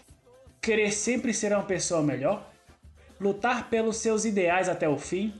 Estar cercado de pessoas que você ama? Conquistar tudo de bom que o mundo tem a oferecer? Querer uma vida onde possa se divertir sem preocupações? Ou estar sempre conhecendo novos lugares, culturas e criando laços pelo mundo? Eu nem tenho força pra lutar pelos meus ideais até o fim. Dá muito trabalho. Cara, cara. Eu quero sempre ser só uma pessoa melhor. Cara, então. Mas você fala, seu, seu, seus ideais, cara. Seu ideal é ser uma pessoa melhor. Você luta até o ideal é Cara, eu, eu não quero me sentir culpado por essa, assim, ó. Querer uma vida onde possa se divertir sem preocupações. Justifico. Não, porque eu fico bravo. preocupado, eu invento preocupação pra poder não ter preocupação. Eu Ah, queria não tê-las. aí, ué. Eu tô com Total, o Hugo nessa. total. A mesma resposta do Hugo é a minha. É, eu acho que eu vou nessa também. Acho que seria, seria uma vida boa, né? Sem não se preocupar com nada e só se divertir seria maravilhoso mesmo. É, Eu coloquei estar sempre conhecendo novos lugares, é, culturas e criando novos laços. Porra, mundo. Igor, essa. Eu nem sabia que você ia marcar essa, Igor, hein? Na hora que eu vi, eu falei, nossa, isso aqui é a cara do Igor, velho. Eu vou justificar a minha, porque se eu tô sempre tentando ser uma pessoa melhor, não significa que eu já seja uma pessoa boa. Eu posso ser uma pessoa muito ruim, mas eu, eu Não, era pior ontem. exatamente. Na verdade, você Não, deve ser mano. péssimo. Mas você queria ser. que- É aquela coisa, pô, o que me move na vida é ser melhor, cara. Eu sou péssimo. Eu queria. Vocês entendem que quando você só se diverte. Quando você só se diverte sem preocupação, não tem como ser uma pessoa ruim, não, mano. Uma mata a outra. É Né? Vamos lá, próxima pergunta. Escolha um personagem da cultura pop. Luke de Mas Star aí seria, Wars. seria o que você mais gosta ou que você mais se identifica? Vamos definir aqui. É Não, só é pra só escolher, tá escrito escolher, escolha. cara. Ah, escolha, cara. Só escolher. É, então, Semântica. sinceramente, infelizmente, eu, eu vou escolher aqui já. Não falou as opções, fala as opções. Vamos lá, vou que falar, deixa eu falar, em vamos casa. Aí, ô, ô, Igor, o critério fica do- ao seu gosto, ao gosto do cliente, ao gosto do ouvinte. É porque eu achei que a Tá. gente ia ter uma coerência aqui hoje por algum motivo, assim, não sei, passou pela minha cabeça. Ah, Não, não, não, é que, é que o Igor ele gosta, de, ele gosta de escolher as opções, mas é porque ele quer, ele, ele quer um tipo de, de, de garba, né? Ele quer, não, eu estou escolhendo esse personagem porque ele é muito honrado. Não, é só lá, porque eu tenho dúvida lá. mesmo. Fiquem atentos aos personagens. Escolham um personagem da cultura pop. Luke de Star Wars. Wanda Maximoff de Os Vingadores, não sei se fala assim. Coraline de Coraline. Wally de Wally. Katniss Everdeen de Jogos Vorazes. E o Noturno do X-Men. Eu já vou dizendo aqui que o meu é o Wally de Wally porque eu só mexo com lixo igual o Wally. O meu, o meu vai ser o Noturno do X-Men, que é o meu X-Men favorito e é o superpoder que eu gostaria de ter, que é o teletransporte. O de E de subir daqui. aqui, né? Exatamente. E você, Cara, vai de que aí? Cara, eu, eu vou. O Igor tá decidindo aí. Ô Igor, na dúvida, cara, o- se você não sabe como escolher um personagem, pega o que tem o cabelo mais parecido com o seu. Usa isso É, de referência. peraí. Igor, na dúvida, é o Enquanto Instagram tá do no tempo, né, cara, olha só. Eu E adoraria o Hugo? poder da Wanda. Adoraria o É. poder da Wanda, mas foi mal. Não ligo nem um pouco pra ela. Vou ter que ir de Star Wars. Eu que não É. sou um grande fã de Star Wars, vou de Star Wars. Eu, eu tô na dúvida aqui pelo seguinte, eu gosto, sou muito fã de Star Wars, mas eu acho o Luke um dos piores personagens. Pois é, eu acho Eu amo ruim, cara, mas- o Wall-E, mas eu, eu- eu vou na Coraline, porque é aquela pessoa que vê uma portinha ali e ela quer entrar achando que vai ter um mundo mágico do outro lado e ela só toma no cu, porque ela só podia ficar na casa dela ali de boa, ela vai querer descobrir coisa nova, ela se fode todinha. Então eu vou de Vai Coraline. perder o botão. E você, cara, quê? Eu tô com o Jonathan, eu tô com o Jonathan de Huawei. Então vamos lá. Próxima pergunta. O que geralmente te faz não gostar de um filme? Quando ele é muito infantil? Quando ele tem uma história muito tradicional? Quando ele retrata fatos reais? Ou quando ele tem uma narrativa muito complexa? História Caralho, mano. tradicional. Tá- História tá- o tradicional seria clichê aí? É, É, exatamente. História tradicional. não, é, é o que tá escrito aí, não pode analisar, não. É o que tá escrito aí. Eu acho que, eu acho que, eu acho que Tá quando o analisando filme, tá quando tá o filme tem história muito tradicional, tradicional, né? tem que inventar um. Não, mas É. é aí que tá, cara. Quando tá muito tradicional, quando é só o que tá escrito, eu já invento um jeito de, de sair do que é o que tá escrito. Então, E aí? exatamente Tá o que eu todo... não gosto. ah, por, por, alguém, eli- alguém conta a resposta? por eliminação, eu vou, eu vou ir nessa, né? Porque eu acho que nenhum desses aqui me, me faz não gostar do filme. Dá pra ser É, um filme pois é, eu bom. também botei esse por falta de opção melhor. História muito tradicional.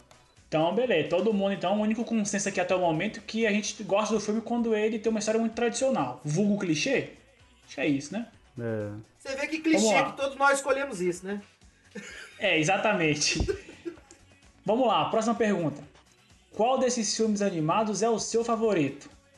Frozen, Shrek, Alice no País das Maravilhas, o filme do Roari, né? Viva a Vida é uma Festa, Cube e as Cortas Mágicas e Atlantis, o Reino Perdido.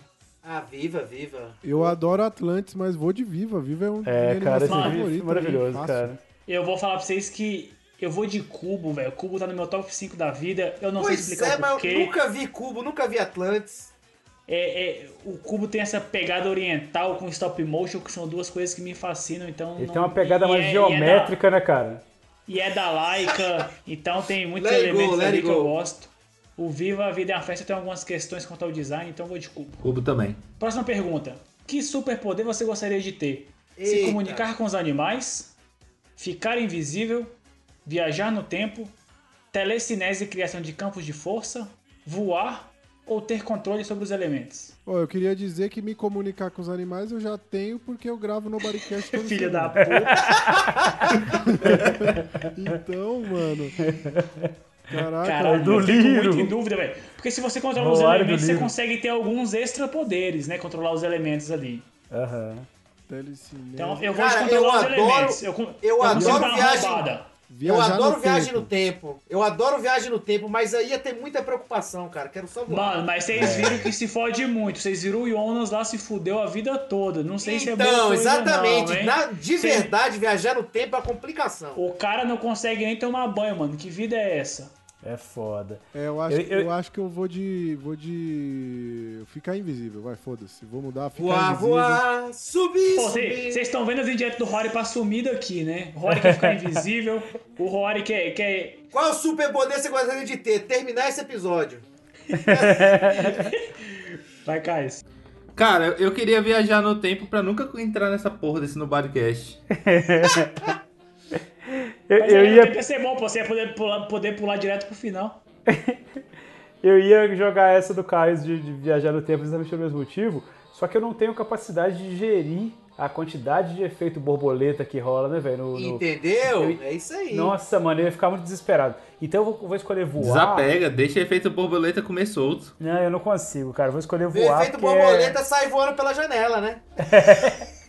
É porque eu lembrei aqui que eu tinha muito sonho lúcido quando eu era mais novo e todos os meus sonhos eu tinha o poder de voar. Sentando, bom, sentando cara. na pedrinha ou aquele que a gente sai correndo no campo e de repente correndo a gente corre pro ar. É isso? É, pô. Era Eu tipo assim no, no Guia do Mochileiro das Galáxias que você ia cair, aí errava e voava, sabe? Tipo assim, era Não, eu assim. sonho, eu sonho, eu sonho voando igual o pessoal voa no Castelo Animado. Que é, É, andando. Andando assim. Não, o meu tem vários, velho. Tem sonho que eu já sonhei que Não, eu tava meu, as pernas vão mexendo, vai, mexe as pernas, mexe as Aham. pernas e de repente você tá voando assim. Uh, É, já tive esse também. Nos descampado miyazakiano, assim. Sim, então. Pô, assim, só falta sonho- um, a gente tá tão pertinho. Escolha um livro. O Hobbit. Eu não vou ficar falando o nome dos autores, não, que eu não sei ler a maioria deles aqui, então foda-se. O Hobbit. A Menina que Roubava Livros. Harry Potter e a Pedra Filosofal. Deuses Americanos. O Leão, a Feiticeira e o Guarda-Roupa. Ou A Guerra dos Tronos. Eu vou de A Guerra dos Tronos porque eu acredito no meu amigo Rory, que é melhor do que a série. Então eu vou ficar com essa. É, eu, eu queria Harry dizer Potter. que são todos os livros aqui incríveis, todos são muito bons, mas é, Guerra dos Tronos, mano, é, é muito foda, você é louco. E Cara, você, Hugo? Eu sou analfabeto, eu não conheço o livro não, então eu vou de Deuses Americanos, que é do Neil Gaiman. É, Arrasou. maravilhoso. E você, Hugo? Ô, caralho, mano, ô, o nome de você está me matando, velho. Vai, Igor. Cara, eu, eu, fiquei na dúvida aqui pra variar, mas eu escolhi o Leão, a Feiticeira e Guarda-Roupa porque ele tem uma. uma marcante, assim, uma coisa marcante na minha vida. E eu um poderia de contar a história tem um aqui, mas eu não vou contar, não, porque tá... também, né, Igor? É, ele é um pouco, mas é porque ele é um pouco gospel e me marca de uma época da minha vida boa e tal, enfim. Mas eu não vou entrar na Você, mérito aqui, não, porque senão vai ser uma hora de história. Harry Potter. Harry Potter? Sem erro. Sem erro. Harry Potter. E aí, o resultado de vocês, Hugo, qual que é o seu filme que mais combina? Qual o filme do Miyazaki que mais combina com Então, você? a internet tá dizendo, então é verdade. Hugo, termine de assistir o Castelo no Céu. Sério, velho, que massa! Caralho. Aí, ó. Lê, lê, um Meu primeiro filme aí, incompleto do Muito Miyazaki. bom, muito bom. Ô, Hugo, É. Hugo, lê o parágrafo pra gente, só o primeiro parágrafo do teste aí. Você é uma pessoa ambiciosa, que valoriza o trabalho, mas também suas amizades. Você adora histórias clássicas e épicas, calcadas na luta do bem contra o mal. Sendo assim, o Castelo no Céu combina com você. Caralho, velho. Que bom, tudo amarradinho, é tudo amarradinho. Eu te falei que a gente tá mais do que nós. Muito bom. E o seu aí, Rory, o que que deu aí? O meu deu Gente Grande do Adam Sandler. Que babaca. Pau no cu. Pau no cu, tá escrito isso aí, pau no cu. Não, mas eu, eu queria dizer, como aqui é amarradinho, vocês não vão botar fé. Eu queria inclusive elogiar o Hugo por sua visão e perspicácia na, na leitura das pessoas. Porque olha aqui, eu vou ler primeiro, o, o- vou, vou ler a descrição e aí fala o filme, ó. Você é uma pessoa extrovertida que valoriza a vida e é imensamente sensível à dor do outro. o filme que mais combina com você é O Túmulo dos Vagalumes, lançado Aí, em ó. 88 Caralho, dirigido por Isao. Takahata. Que foda, hein? Que foda. E você, Igor? Eu acho que eu fui um pouco falso Lê o seu parágrafo respostas. primeiro. Lê, lê o seu parágrafo aí, ô, É, ô- acho- ô, eu- Igor. Eu acho que eu fui um pouco falso com as minhas respostas porque eu não concordei tanto com o resultado, mas enfim. Você é uma pessoa tímida, mas tem uma sede pelo saber e por crescimento pessoal. Gosta de histórias que te desafiem e te levem para um canto inexplorado. Você combina com a viagem de Chihiro. Ah, maneiro, é, maneiro. é, eu gostei, mas eu não sei se eu fiquei 100%. Talvez eu tenha me enrolado na hora de responder, não tenha sido 100% Pensou fiel. demais, né, Igor? Pensou É, demais. pensei demais. E você, Caio? Pô, eu fiz o teste mais cedo, porque eu achei que a gente não ia fazer, mas aí a gente fez, e aí eu fiz mais cedo. E aí, deu igual do Roari. Aí agora eu pensei, não, vou mudar algumas respostas, né? Tipo, não, não responder diferente. Porque assim, Ô, algumas você perguntas vai- são dúbias. Você vai tomar galinha, porque Vai o teste tomar vai ser feito na hora. É, vai tomar galinha que Então. ele quer dar duas, duas respostas, caralho. Não, mas é porque se o primeiro foi igual do, Rea- do Roari, o segundo saiu igual do Igor, pô. Não tem o que falar. Tipo, Você se fudeu de várias formas, né, velho? é, tipo, viagem de Chihiro. Cara, Eu acho que esse povo, então, do Legião dos Heróis, eles não... vocês, mas vocês estão não tem roubando a parada, velho. Ô, tô tipo aquele, tô tipo aquele amigão que vem com as brincadeiras tudo pra festa, os caras já tinham jogado o jogo, mano. Vai se fuder, velho. Ô, mas eu achei que não ia ter, velho. Ô, Caio, que dia, que dia que o roteiro não foi seguido nesse programa, Caio? Me fala eu também não tô dia. entendendo, também não tô entendendo.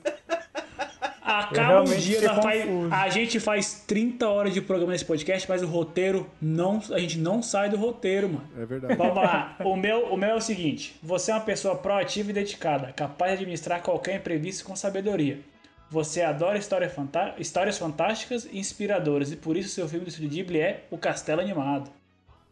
Muito bom. Lançado Bom. em 2004 e comandado por Hayao Miyazaki. Isso aí. Eu queria... Eu invejei, porque esse povo queria. Pô, fi- fiquei- agora, agora eu fiquei na dúvida, né, cara? Que eu achava que era Viagem de Chihiro. Eu já tinha essa dúvida antes de ver esse programa, o programa só consolidou a minha dúvida. Como sabia que era o meu filme favorito, aí eu acho que é Chihiro, mas a internet que sabe mais de mim do que sobre mim falou que é Castelo Animado. Então agora estou perdido. E pra variar, né, ô, ô Roari, a gente não chegou a lugar nenhum. Eu, Pois a é. gente discutiu, discutiu, e os filmes, ninguém acertou o filme que a si mesmo gosta, né? Que a si mesmo agrada, ninguém sabe. Aí você imagina o pobre do ouvinte que tá aqui há 5 horas ouvindo isso pra chegar num ponto que a gente não concluiu nada. né? Foi tão escancarada a minha falta de conhecimento no Miyazaki que o filme que me definiu aqui nem é do Miyazaki.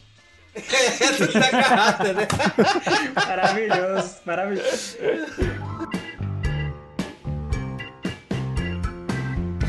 Então, mais uma vez aqui ficou claro que essa discussão não vale pra nada, que ninguém chegou a conclusão nenhuma. E também chegou a hora de vocês descerem as caldeiras dessa máquina de falar merda que é o Nobodycast e participarem dessa brincadeira sadia com a gente. Vamos ouvir aqui as mensagens, os feedbacks e os desabafos dos nossos ouvintes. Chegou aquela hora das Momento. Cartinha dos baixinhos. Mandar a carta pra onde?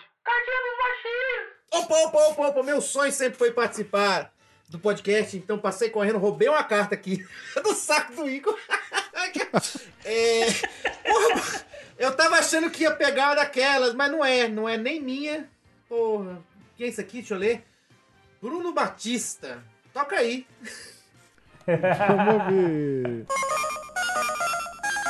Fala pessoal, mais um episódio maravilhoso aí. E olha, confesso que fui surpreendido, hein?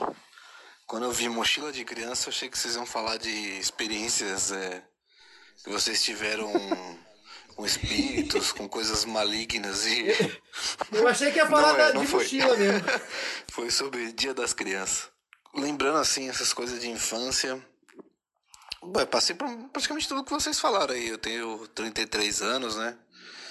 Então, brinquei na rua. Eu consi- consegui, né, brincar na rua. Eu brinquei de taco, esconde-esconde, todas essas paradas aí e tal. Gostava também de brincar bastante de boneco, nossa, até Sim, hoje, né? Tenho é brinquedo até hoje. E Mas esses brinquedos, assim, eu, eu tinha mesmo por causa do, do meu irmão, né? O, o meu irmão tinha os brinquedos, tinha tipo Autorama, é, Ferrorama, carrinho de controle remoto. e, tipo, ele ganhou quando meu pai tinha uma condição financeira boa. E aí, conforme eu, acho que dois, três anos, meu pai ele perdeu o emprego lá, que ele tinha 30 anos lá de, de, de, de empresa e tal. E aí, não, nunca mais a gente teve coisa assim de marca, essas paradas, tipo, esses chocolate, esses negócios assim, taso. Então, era de vez em nunca, quando tinha promoção e tal. O bagulho tinha que durar, tá ligado? Não podia, podia estragar, não. Meu pai sempre falava, ó, esse tênis aqui, ó, é pra sair, hein? Não é pra você ir pra escola, não é pra jogar bola nem nada, é pra ir em festa só. Que o bagulho tinha que durar. E aí, cara, gostava, fui muito marcado por videogame, né? Eu lembro que por causa de, de os melhores presentes, né, eram eram Natal, né? Por causa do décimo terceiro e tal. Pedi meu pai, falou, o que, que você quer ganhar? Eu falei, pô, pai, quero um Super Nintendo, né? E aí chegou Natal e não teve Super Nintendo. Aí o meu pai falou, "Ô, filho, desculpa, não deu pra dar, não sei o que e tal. Vamos ver no seu aniversário, que meu aniversário é em fevereiro. No meu aniversário meu pai me deu o Super Nintendo e ele falou, ó, é pros dois, hein, pra mim e pro meu irmão, não é? Eu ganhei no meu aniversário e foi pra mim e pra ele. Também teve algumas vezes que aconteceu essas. dar esses sustos, né? De, de quando a gente era moleque de sumir. Eu, Nossa. eu lembro Amigo que eu fui. Os moleques. Aqueles moleques lá que. Todo mundo teve um amigo que os pais trabalhavam e ele. Poxa, ele brincava direto na rua. Aí você ia pra rua você já encontrava ele. Eu tinha um amigo desse na rua e tal. E aí ele falou: vamos lá ver uns carrinhos, vamos ver uns carrinhos. E aí tipo, eu falei: ah, tá bom, vamos lá, né? E aí tipo, a gente chegou numa mecânica. Que o cara tinha uma coleção de carrinho de brinquedo, a gente ficava lá conversando com o mecânico, o maluco querendo trampar e nós lá, dos moleques enchendo o saco do cara. Aí eu voltei só de noite, né?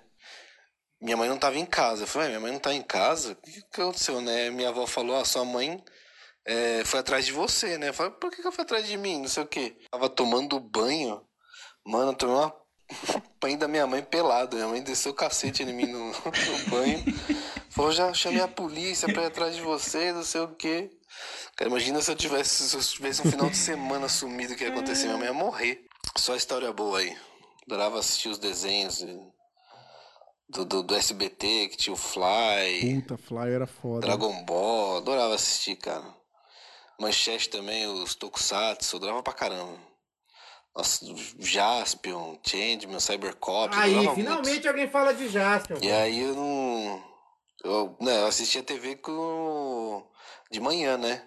Aí uma- um sonho que eu, que eu tinha, assim, de programa de TV era a porta do, do Desesperados. Acho que era isso lá, que era o do, do Sérgio Malandro. Mano, eu queria lá pra ganhar um videogame e tal, mas não queria abrir a porta com o monstro, não. Mano, eu achava o bico aquilo, eu achava muito louco, velho. Pro meu pai não ter muito dinheiro nesses negócios, eu comecei a, des- eu comecei a desenhar, brincava com os desenhos, né? Eu desenhava, imaginava e desenhava. E aí foi assim que eu comecei a desenhar, porque minha mãe não sabia fazer. Minha mãe, ela pinta algumas coisas, tipo, pra caridade, de caridade, né? Tipo, pano de prato, esse negócio, pra igreja vender e ganhar dinheiro. E aí ela não sabia pintar os Cavaleiros do Zodíaco, nem Dragon Ball, nem nada. Aí eu falei, vou aprender isso aqui. Aí eu aprendi a desenhar. A época de infância foi muito boa. Tive uma infância muito legal, brincar bastante, ter vários amigos. E alguns ainda tem até hoje. E foi muito bom ter essa nostalgia aqui. O filme que eu adorava era Tartaruga Ninja, né? Eita, Hugo. Aí, ó, a barradinha com o Hugo aí, né? Falou, gente. Valeu por mais esse episódio. Até a próxima. Eu lembrei de uma parada agora, mano. Uma coisa que eu sempre quis fazer na infância, eu não sei fazer até hoje.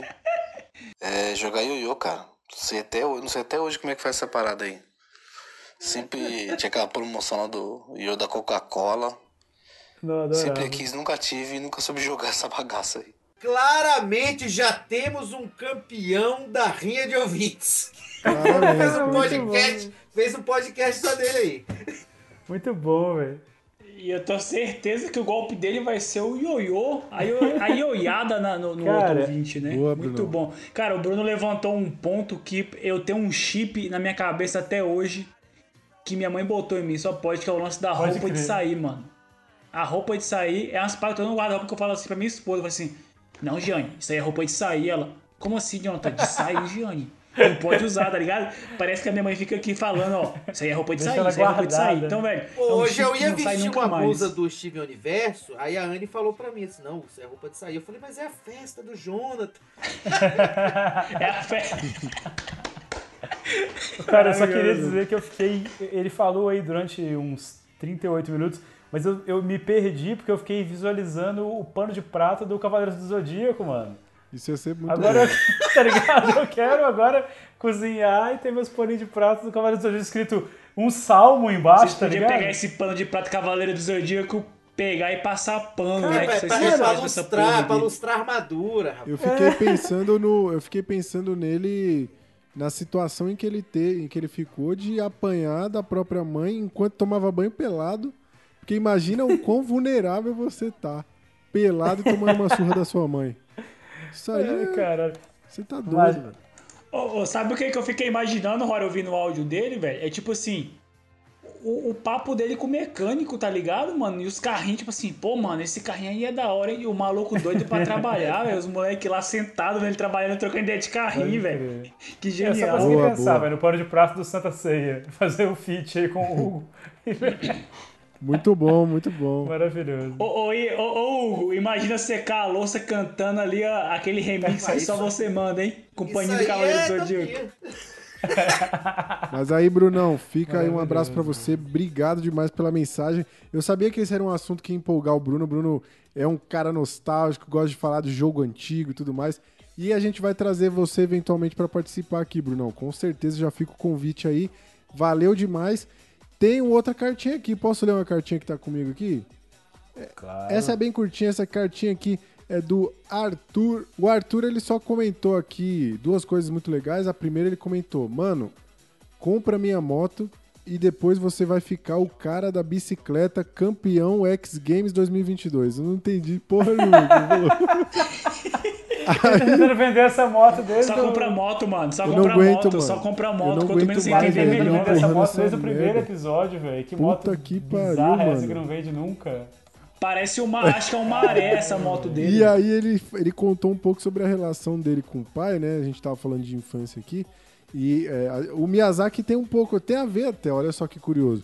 O Miyazaki, se você for analisar os pais de alguns filmes do Miyazaki, você pode até falar, opa, bad parenting aqui, né? Tipo, temos uns pais aqui um pouco relapsos, que largam as crianças, né? Meia Enfim, bomba, né? mas o, o Hugo, o, o Hugo, ó, cacete, o Arthur, o Arthur comentou aqui que o pai dele ensinou ele a fazer e soltar balão. E aí virou um inferno na vida dele, porque o Arthur só queria saber disso. Ele falou aqui, ó. Mas que balão é esse que ele solta, Rora? Que o pai dele tinha que ensinar a. a- a- É, eu sei lá. soltar. a fazer e soltar, soltar, né? caralho. É, tem que É botar balão de festa junina, pô. Ah, fogo, fé, que é bota proibido. Aí ele falava, ó, eu, É. eu só gastava 80 Entendi, centavos entendi. com folha de seda, pois a cola pegava do material da escola e a tocha fazia de papel higiênico com vela. A vela, meu tio arrumava pra mim, pois ele frequentava um terreiro espírita e juntava a, para, a parafina derretida. Caraca, bicho. Caralho, muito bom, velho. Maravilhoso. Stonks, maravilhoso. Sustentabilidade é isso aí, pô. E, e ele ganhou também do pai dele uma espingarda de chumbo. Né? Então, é isso aí, cara. Formação de caráter aí, Arthur. Você vê que é uma- um cidadão de bem. Então, um- beijo, Arthur. Obrigado pela sua contribuição mais uma vez. E a gente não vai comprar sua moto aqui, mas vamos leiloar aqui. Aliás, vamos fazer o seguinte: quem ganhar a rinha de ouvintes ganhará essa moto maréia de brinde. Moto Tinha que fazer maré, uma tudo. rifa. Ô, Rory, ô, Rory, a gente podia falar que essa moto dele é um Maremoto? Nossa senhora. Cara, eu ir vou, embora eu vou aproveitar esse Vamos acabar com essa bosta. Eu vou aproveitar esse gancho aí que não tem nada a ver, que eu esqueci de falar no meio. Você sabe que o pai da Pônio, em inglês, ele é dublado pelo Liam Neeson. Sério, velho. Você mano, pegou só- minha É, tá errado. Porque o Lianisson, ele vai atrás da filha dele, não importa o que aconteça. Muito o pai da bom, Pônio não muito bom. foi. Tá errado isso aí. Foi sim, pô. e não claro foi, que não rapaz. foi. O cara levantou o mar. Mas Foi foi sim, a mãe pô. dele, dela Deixa que de ser resolveu. Tá errado isso aí. Não, foi sim, foi sim, foi sim. É busca Boa informação, boa né? informação. Ó, então eu só queria dizer aqui que vocês acharam que a gente ia acabar esse episódio sem ter uma cartinha de Daniel Medina. Plot twist. Impossível. Acharam errado. Temos aqui a cartinha dele. Eu guardei aqui atrás de baixo. Porque eu fiquei com medo de, de o Hugo ler. Eu fiquei com ciúme, entendeu? O Hugo vai ler a carta do Daniel. Eu tentei roubar, eu passei correndo ali. Fiquei, fiquei com ciúme. Guardei ela aqui debaixo aqui da, das Eu minhas queria coisinhas tirar que o recorde da- de Daniel Medina, de maior participante do Nobodycast. É difícil, viu? Esse tá difícil, viu, velho? Esse tá difícil. Esse tá foda de Cara, quebrar.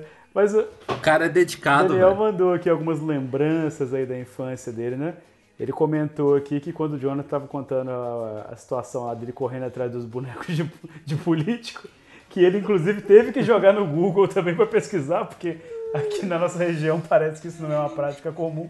Ele lembrou daqueles filmes, né, que tem aquele efeito tipo bomba relógio, assim, né, que o negócio tá acontecendo e de repente um olha pro outro assim e vê que o sol já tá morrendo, já ele fala, ai caralho, vambora. Então, então assim, muitos filmes dos anos 80 foi- tinha foi- esse. Na verdade, é, é, foi boa essa analogia do Daniel, porque a sensação desse dia na minha vida é como se fosse o filme do Parasita, né? Começou engraçado, aí ficou meio esquisito, e depois, meu amigo, o pau comeu. aí eu me. Cara, eu, eu tenho, eu tenho uma questão aqui. Um bonecão de político não seria um mamulengo? Ah, olha aí, Acho é olha aí, easter egg, olha aí, easter egg aí. Acho que pode ser. É, mas enfim, realmente a gente teve que pesquisar aqui no, no Google, porque não, é, não faz parte da nossa realidade lá em São João como sendo, mas foi bacana que, que suscitou esse assunto. E aí ele lembrou também, né, que ele, a gente estava falando de- de desenho animado, então que ele assistia Band Kids e tal, e se encontrava com o primo dele lá, o Francisco, né, para comentar ali do- do- dos desenhos que tinha passado durante a semana e tal. Às vezes conseguia ver, comentar até em tempo real. Mas enfim, e aí ele lembrou que ele ia para casa do primo dele, que era que fazia o lugar do primo da parabólica, né? Como eu, eu fui em algum momento também. Ele já citou esse primo dele aqui do, no- em algum episódio. E ele ia para lá para, enfim, para assistir parabólica, né? Para assistir TV e lá eles assistiam o, o bom e velho Clip Mania, para quem lembra aí, né? Que era maravilhoso. Tinha o Guns N' Eu falei do Roses. Clipe Mania, inclusive. É, pô, tinha os... Eu, eu falei do Clipe Mania aqui no programa. Muito bom. Em cara. Brasília chamava Clipe Mania, não? Vocês sabem? O, o Caio que vai saber, o Jonathan não. O Jonathan é menino. Não, eu vi, eu vi em São Paulo, mas o Caio ele mencionou um programa que Em tinha da TV Brasília local. é- era Clipe 105. Ó. Que eu lembro ó, de, de conhecer Guns N'. Roses, é, é, é, Nirvana, Esse- essas coisas era Esse negócio de música aí, eu, eu assistia só fantasia. fantasia no ar. Aquele que fica com o reloginho assim, né? É. Maravilhoso. Mas enfim, é, é, né, várias lembranças aí que a gente trouxe pra galera. Aí ele falou também aqui uma parada muito bacana, velho, que ele ia pra lá pra casa desse primo, né, final de semana, que era num, num distrito lá de São João, ia pra, enfim, né, assistir TV, abusar lá da, da riqueza do menino e jogar videogame. E aí ele levava os próprios CD dele de Playstation, porque o menino parece que só jogava eu acho muito bom, velho. Só jogava tipo Gran Turismo e aqueles jogos de futebol, né? O famoso. Eu acho que já é né? suficiente só o turismo. Cara, mas eu turismo é fazia isso, suficiente. cara. Eu já tava adulto lá com 18 anos. Eu, eu comprava jogo de Playstation pra jogar no Playstation do meu primo pequeno. Isso é muito bom. Oh, e- isso, isso me lembrou uma história que eu vou contar da forma mais rápida possível. Que é basicamente, eu fiquei amigo do cara que fazia bullying comigo, porque ele tinha um Nintendo 64. Aí ele me chamava pra ir pra casa dele pra gente brincar. E eu sempre ia e a gente nunca jogava a porra do Nintendo, porque ele queria jogar bola, andar de skate, fazer que merda que fosse, mas ele não ligava aquela porra daquele Ô, videogame. Nintendo Cara, ô seu 64 babaca, é que tapa na nuca e você hein, não é velho? legal, legal, legal. Vamos jogar. Não, um- pô, de repente era igual o caso que o Nintendo. Roari contou aqui, que ele falava que tinha o Game Boy e não Justamente, tinha. né? velho. Às vezes o moleque falava que tinha o Pode Nintendo ser. e nem tinha. Aí ele ficava te enrolando lá. Véi, Não, mas eu tinha Véi, o Game o Boy, não, eu eu- não eu- achei ainda. Véi, o moleque era um babaca, ele vivia pegando meu pé, violento e, e enchia o saco pra caralho. Ele tinha o videogame, porque eu já vi, eu, fui na, eu ia na casa dele e eu vi o videogame lá desligado, mas nunca ligava aquela porra, Você velho. tava é interessado foda. no seu corpo, cara. Pra bater e chutar ele todo. Mas aí seguindo aqui a cartinha, o Daniel lembrou aí, né? Dessa, dessa, boa, dessa boa fase do Wing Eleven, né? Como a gente falava. Oh, e ele Wing lembrou Eleven. que a, a gente, além de ter estudado junto, a gente foi vizinho durante um tempo. E ele ia pra minha casa, que aí eu fazendo o papel aí do menino da parabólica, ele ia lá pra casa pra jogar Super Nintendo, né? Que, que eu tinha na época.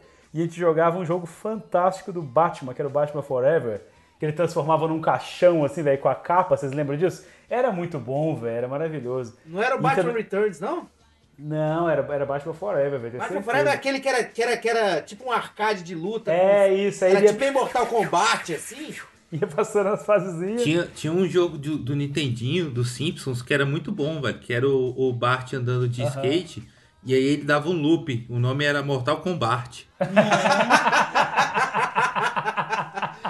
Puta que pariu. Que desgraça. Ô, eu Não, fico feliz aí, de chegar aí. essa hora com essas piadas e essas risadas ainda, viu, velho? Obrigado, obrigado. Vocês se dedicaram hoje. Isso só me, isso me faz lembrar aquele, aquele vídeo do Muay Thai lá que eu mandei pra vocês, que, mano, É melhor piruleta ao contrário. já fizeram.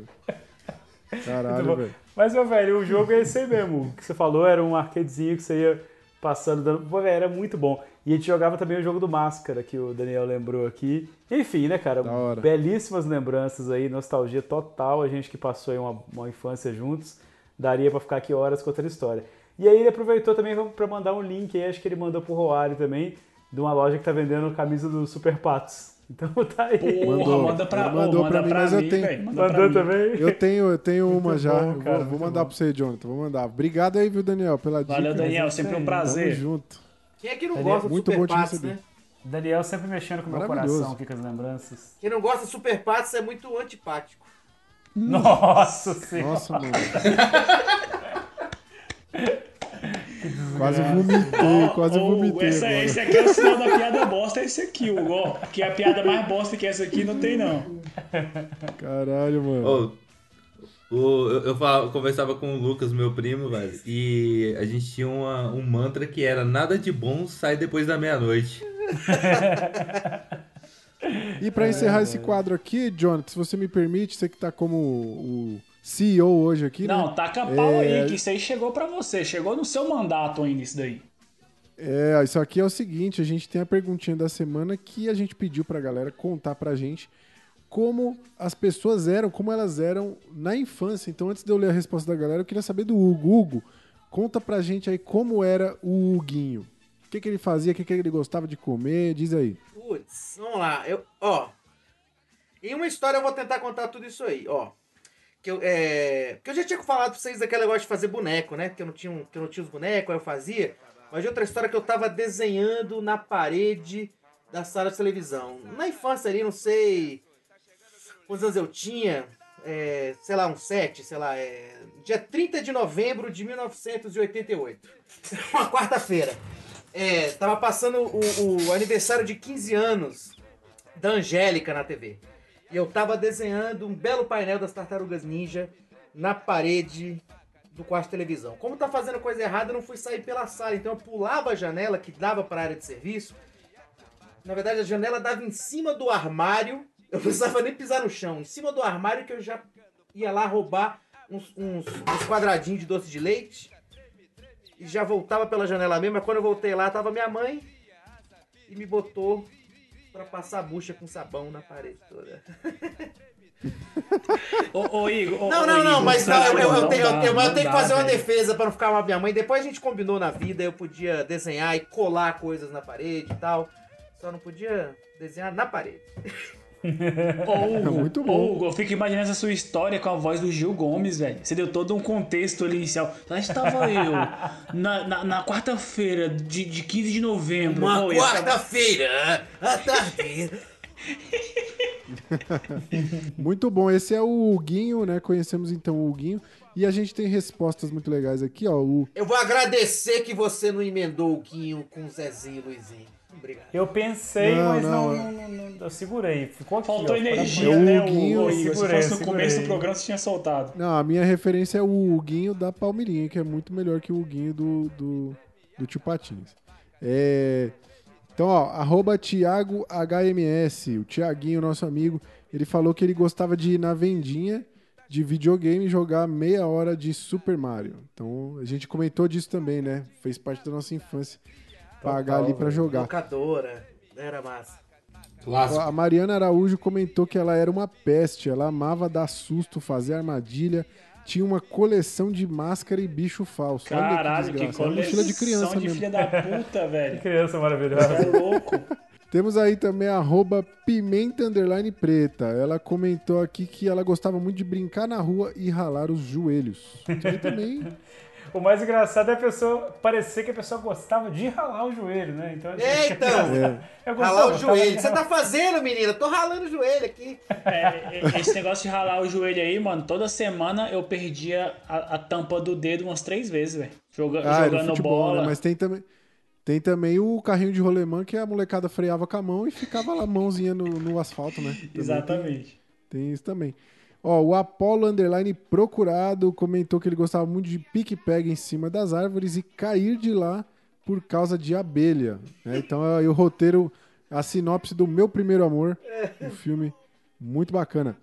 Barros Tata, ela comentou que ela era muito tímida, mas ela amava dançar. Ela queria ser a Daniela Mercury em A Cor da Cidade. A cor dessa cidade. Quem- É.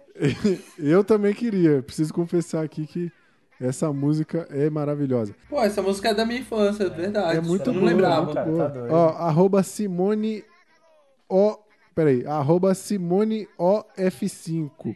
Ela disse que ela gostava de brincar na rua e aí a mãe dela chamava ela gritando. Na terceira vez tinha que entrar.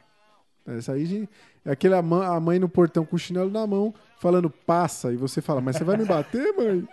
Arroba psicopata assassino diz que gostava de ralar o joelho da menina do outro comentário ali. É verdade, é verdade. E por último, arroba quero um sorvete comentou que ela gostava muito de pular corda na rua, passar trote e comer nuggets assistindo Gremlins. Olha que específico. Que larica é essa, mano? É Eu bom achei- que é muito específico, Eu né? achava que era o, o arroba, que era um pedaço de pão, né? Ela gostava de nuggets da turma da Mônica, né? Faltou aí trazer esse- essa informação.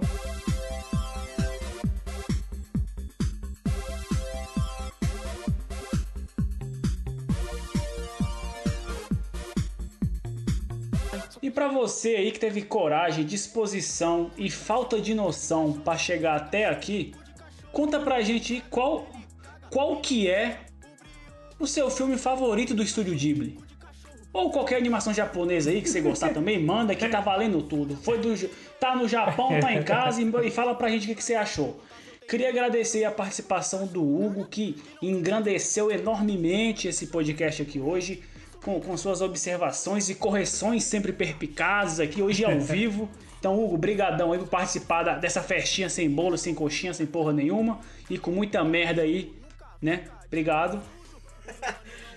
Ah, cara, obrigado, obrigado. Como eu te falei, é, é, gosto demais de participar. é, me chamem sempre. Cara, você, depois disso que você Pode passou, deixar, você deixar. mantém essa sua, essa sua afirmação, é isso mesmo? Depois de tudo que você passou. Tá, tá, desculpa, tem que falar. é, no dia que o Igor não puder participar, vocês me chamam, né? E aí, você manda pra caralho. gente aí o, que, o seu filme favorito, do, do, do Miyazaki, do Estúdio Ghibli, anime, o que você quiser, manda aí pro nosso Instagram, no arroba nobodycastpr, ou pelo nosso e-mail, contato nobodycast.gmail.com. E onde quer que você esteja ouvindo agora, lembre também de assinar o podcast. Manda para aquele seu amigo otaku fedido, ou só otaku também, ou um otaku ali menos fedorento, enfim, manda pro seu amigo otaku que curte as paradas do Japão. E nos vemos semana que vem com muito menos informação do que hoje. E, e para variar, sem Aê. chegar a lugar nenhum. é isso aí. Beijo pra vocês, seus otaku fedido do caralho. Ô galera, obrigado aí pra todo mundo que ouviu até agora. Desculpa alguma coisa. Hugo, brigadão mesmo, velho. Valeu demais. Eu fiquei muito tranquilo aqui que eu sabia que você ia trazer informações pertinentes. A gente podia falar as bosta que a gente falasse que você ia corrigir. Valeu Cara, demais. pra quem Hoje- ouviu até hoje- agora, não é nem obrigado, que eu- não é nem obrigado e nem desculpa, é parabéns, viu? Você chegou aqui, você tá de parabéns. Parabéns. Acabou, acabou. Preciso dormir. Ei, funk, ei. Cu de cachorro, cu de cachorro, cachorro, cu de cachorro. Ele caga, ele caga e não suja o brioco. És off dog, és off dog, és off dog, és off dog. Eu não sei cantar inglês, então acaba de uma vez. Nobodycast. A sensação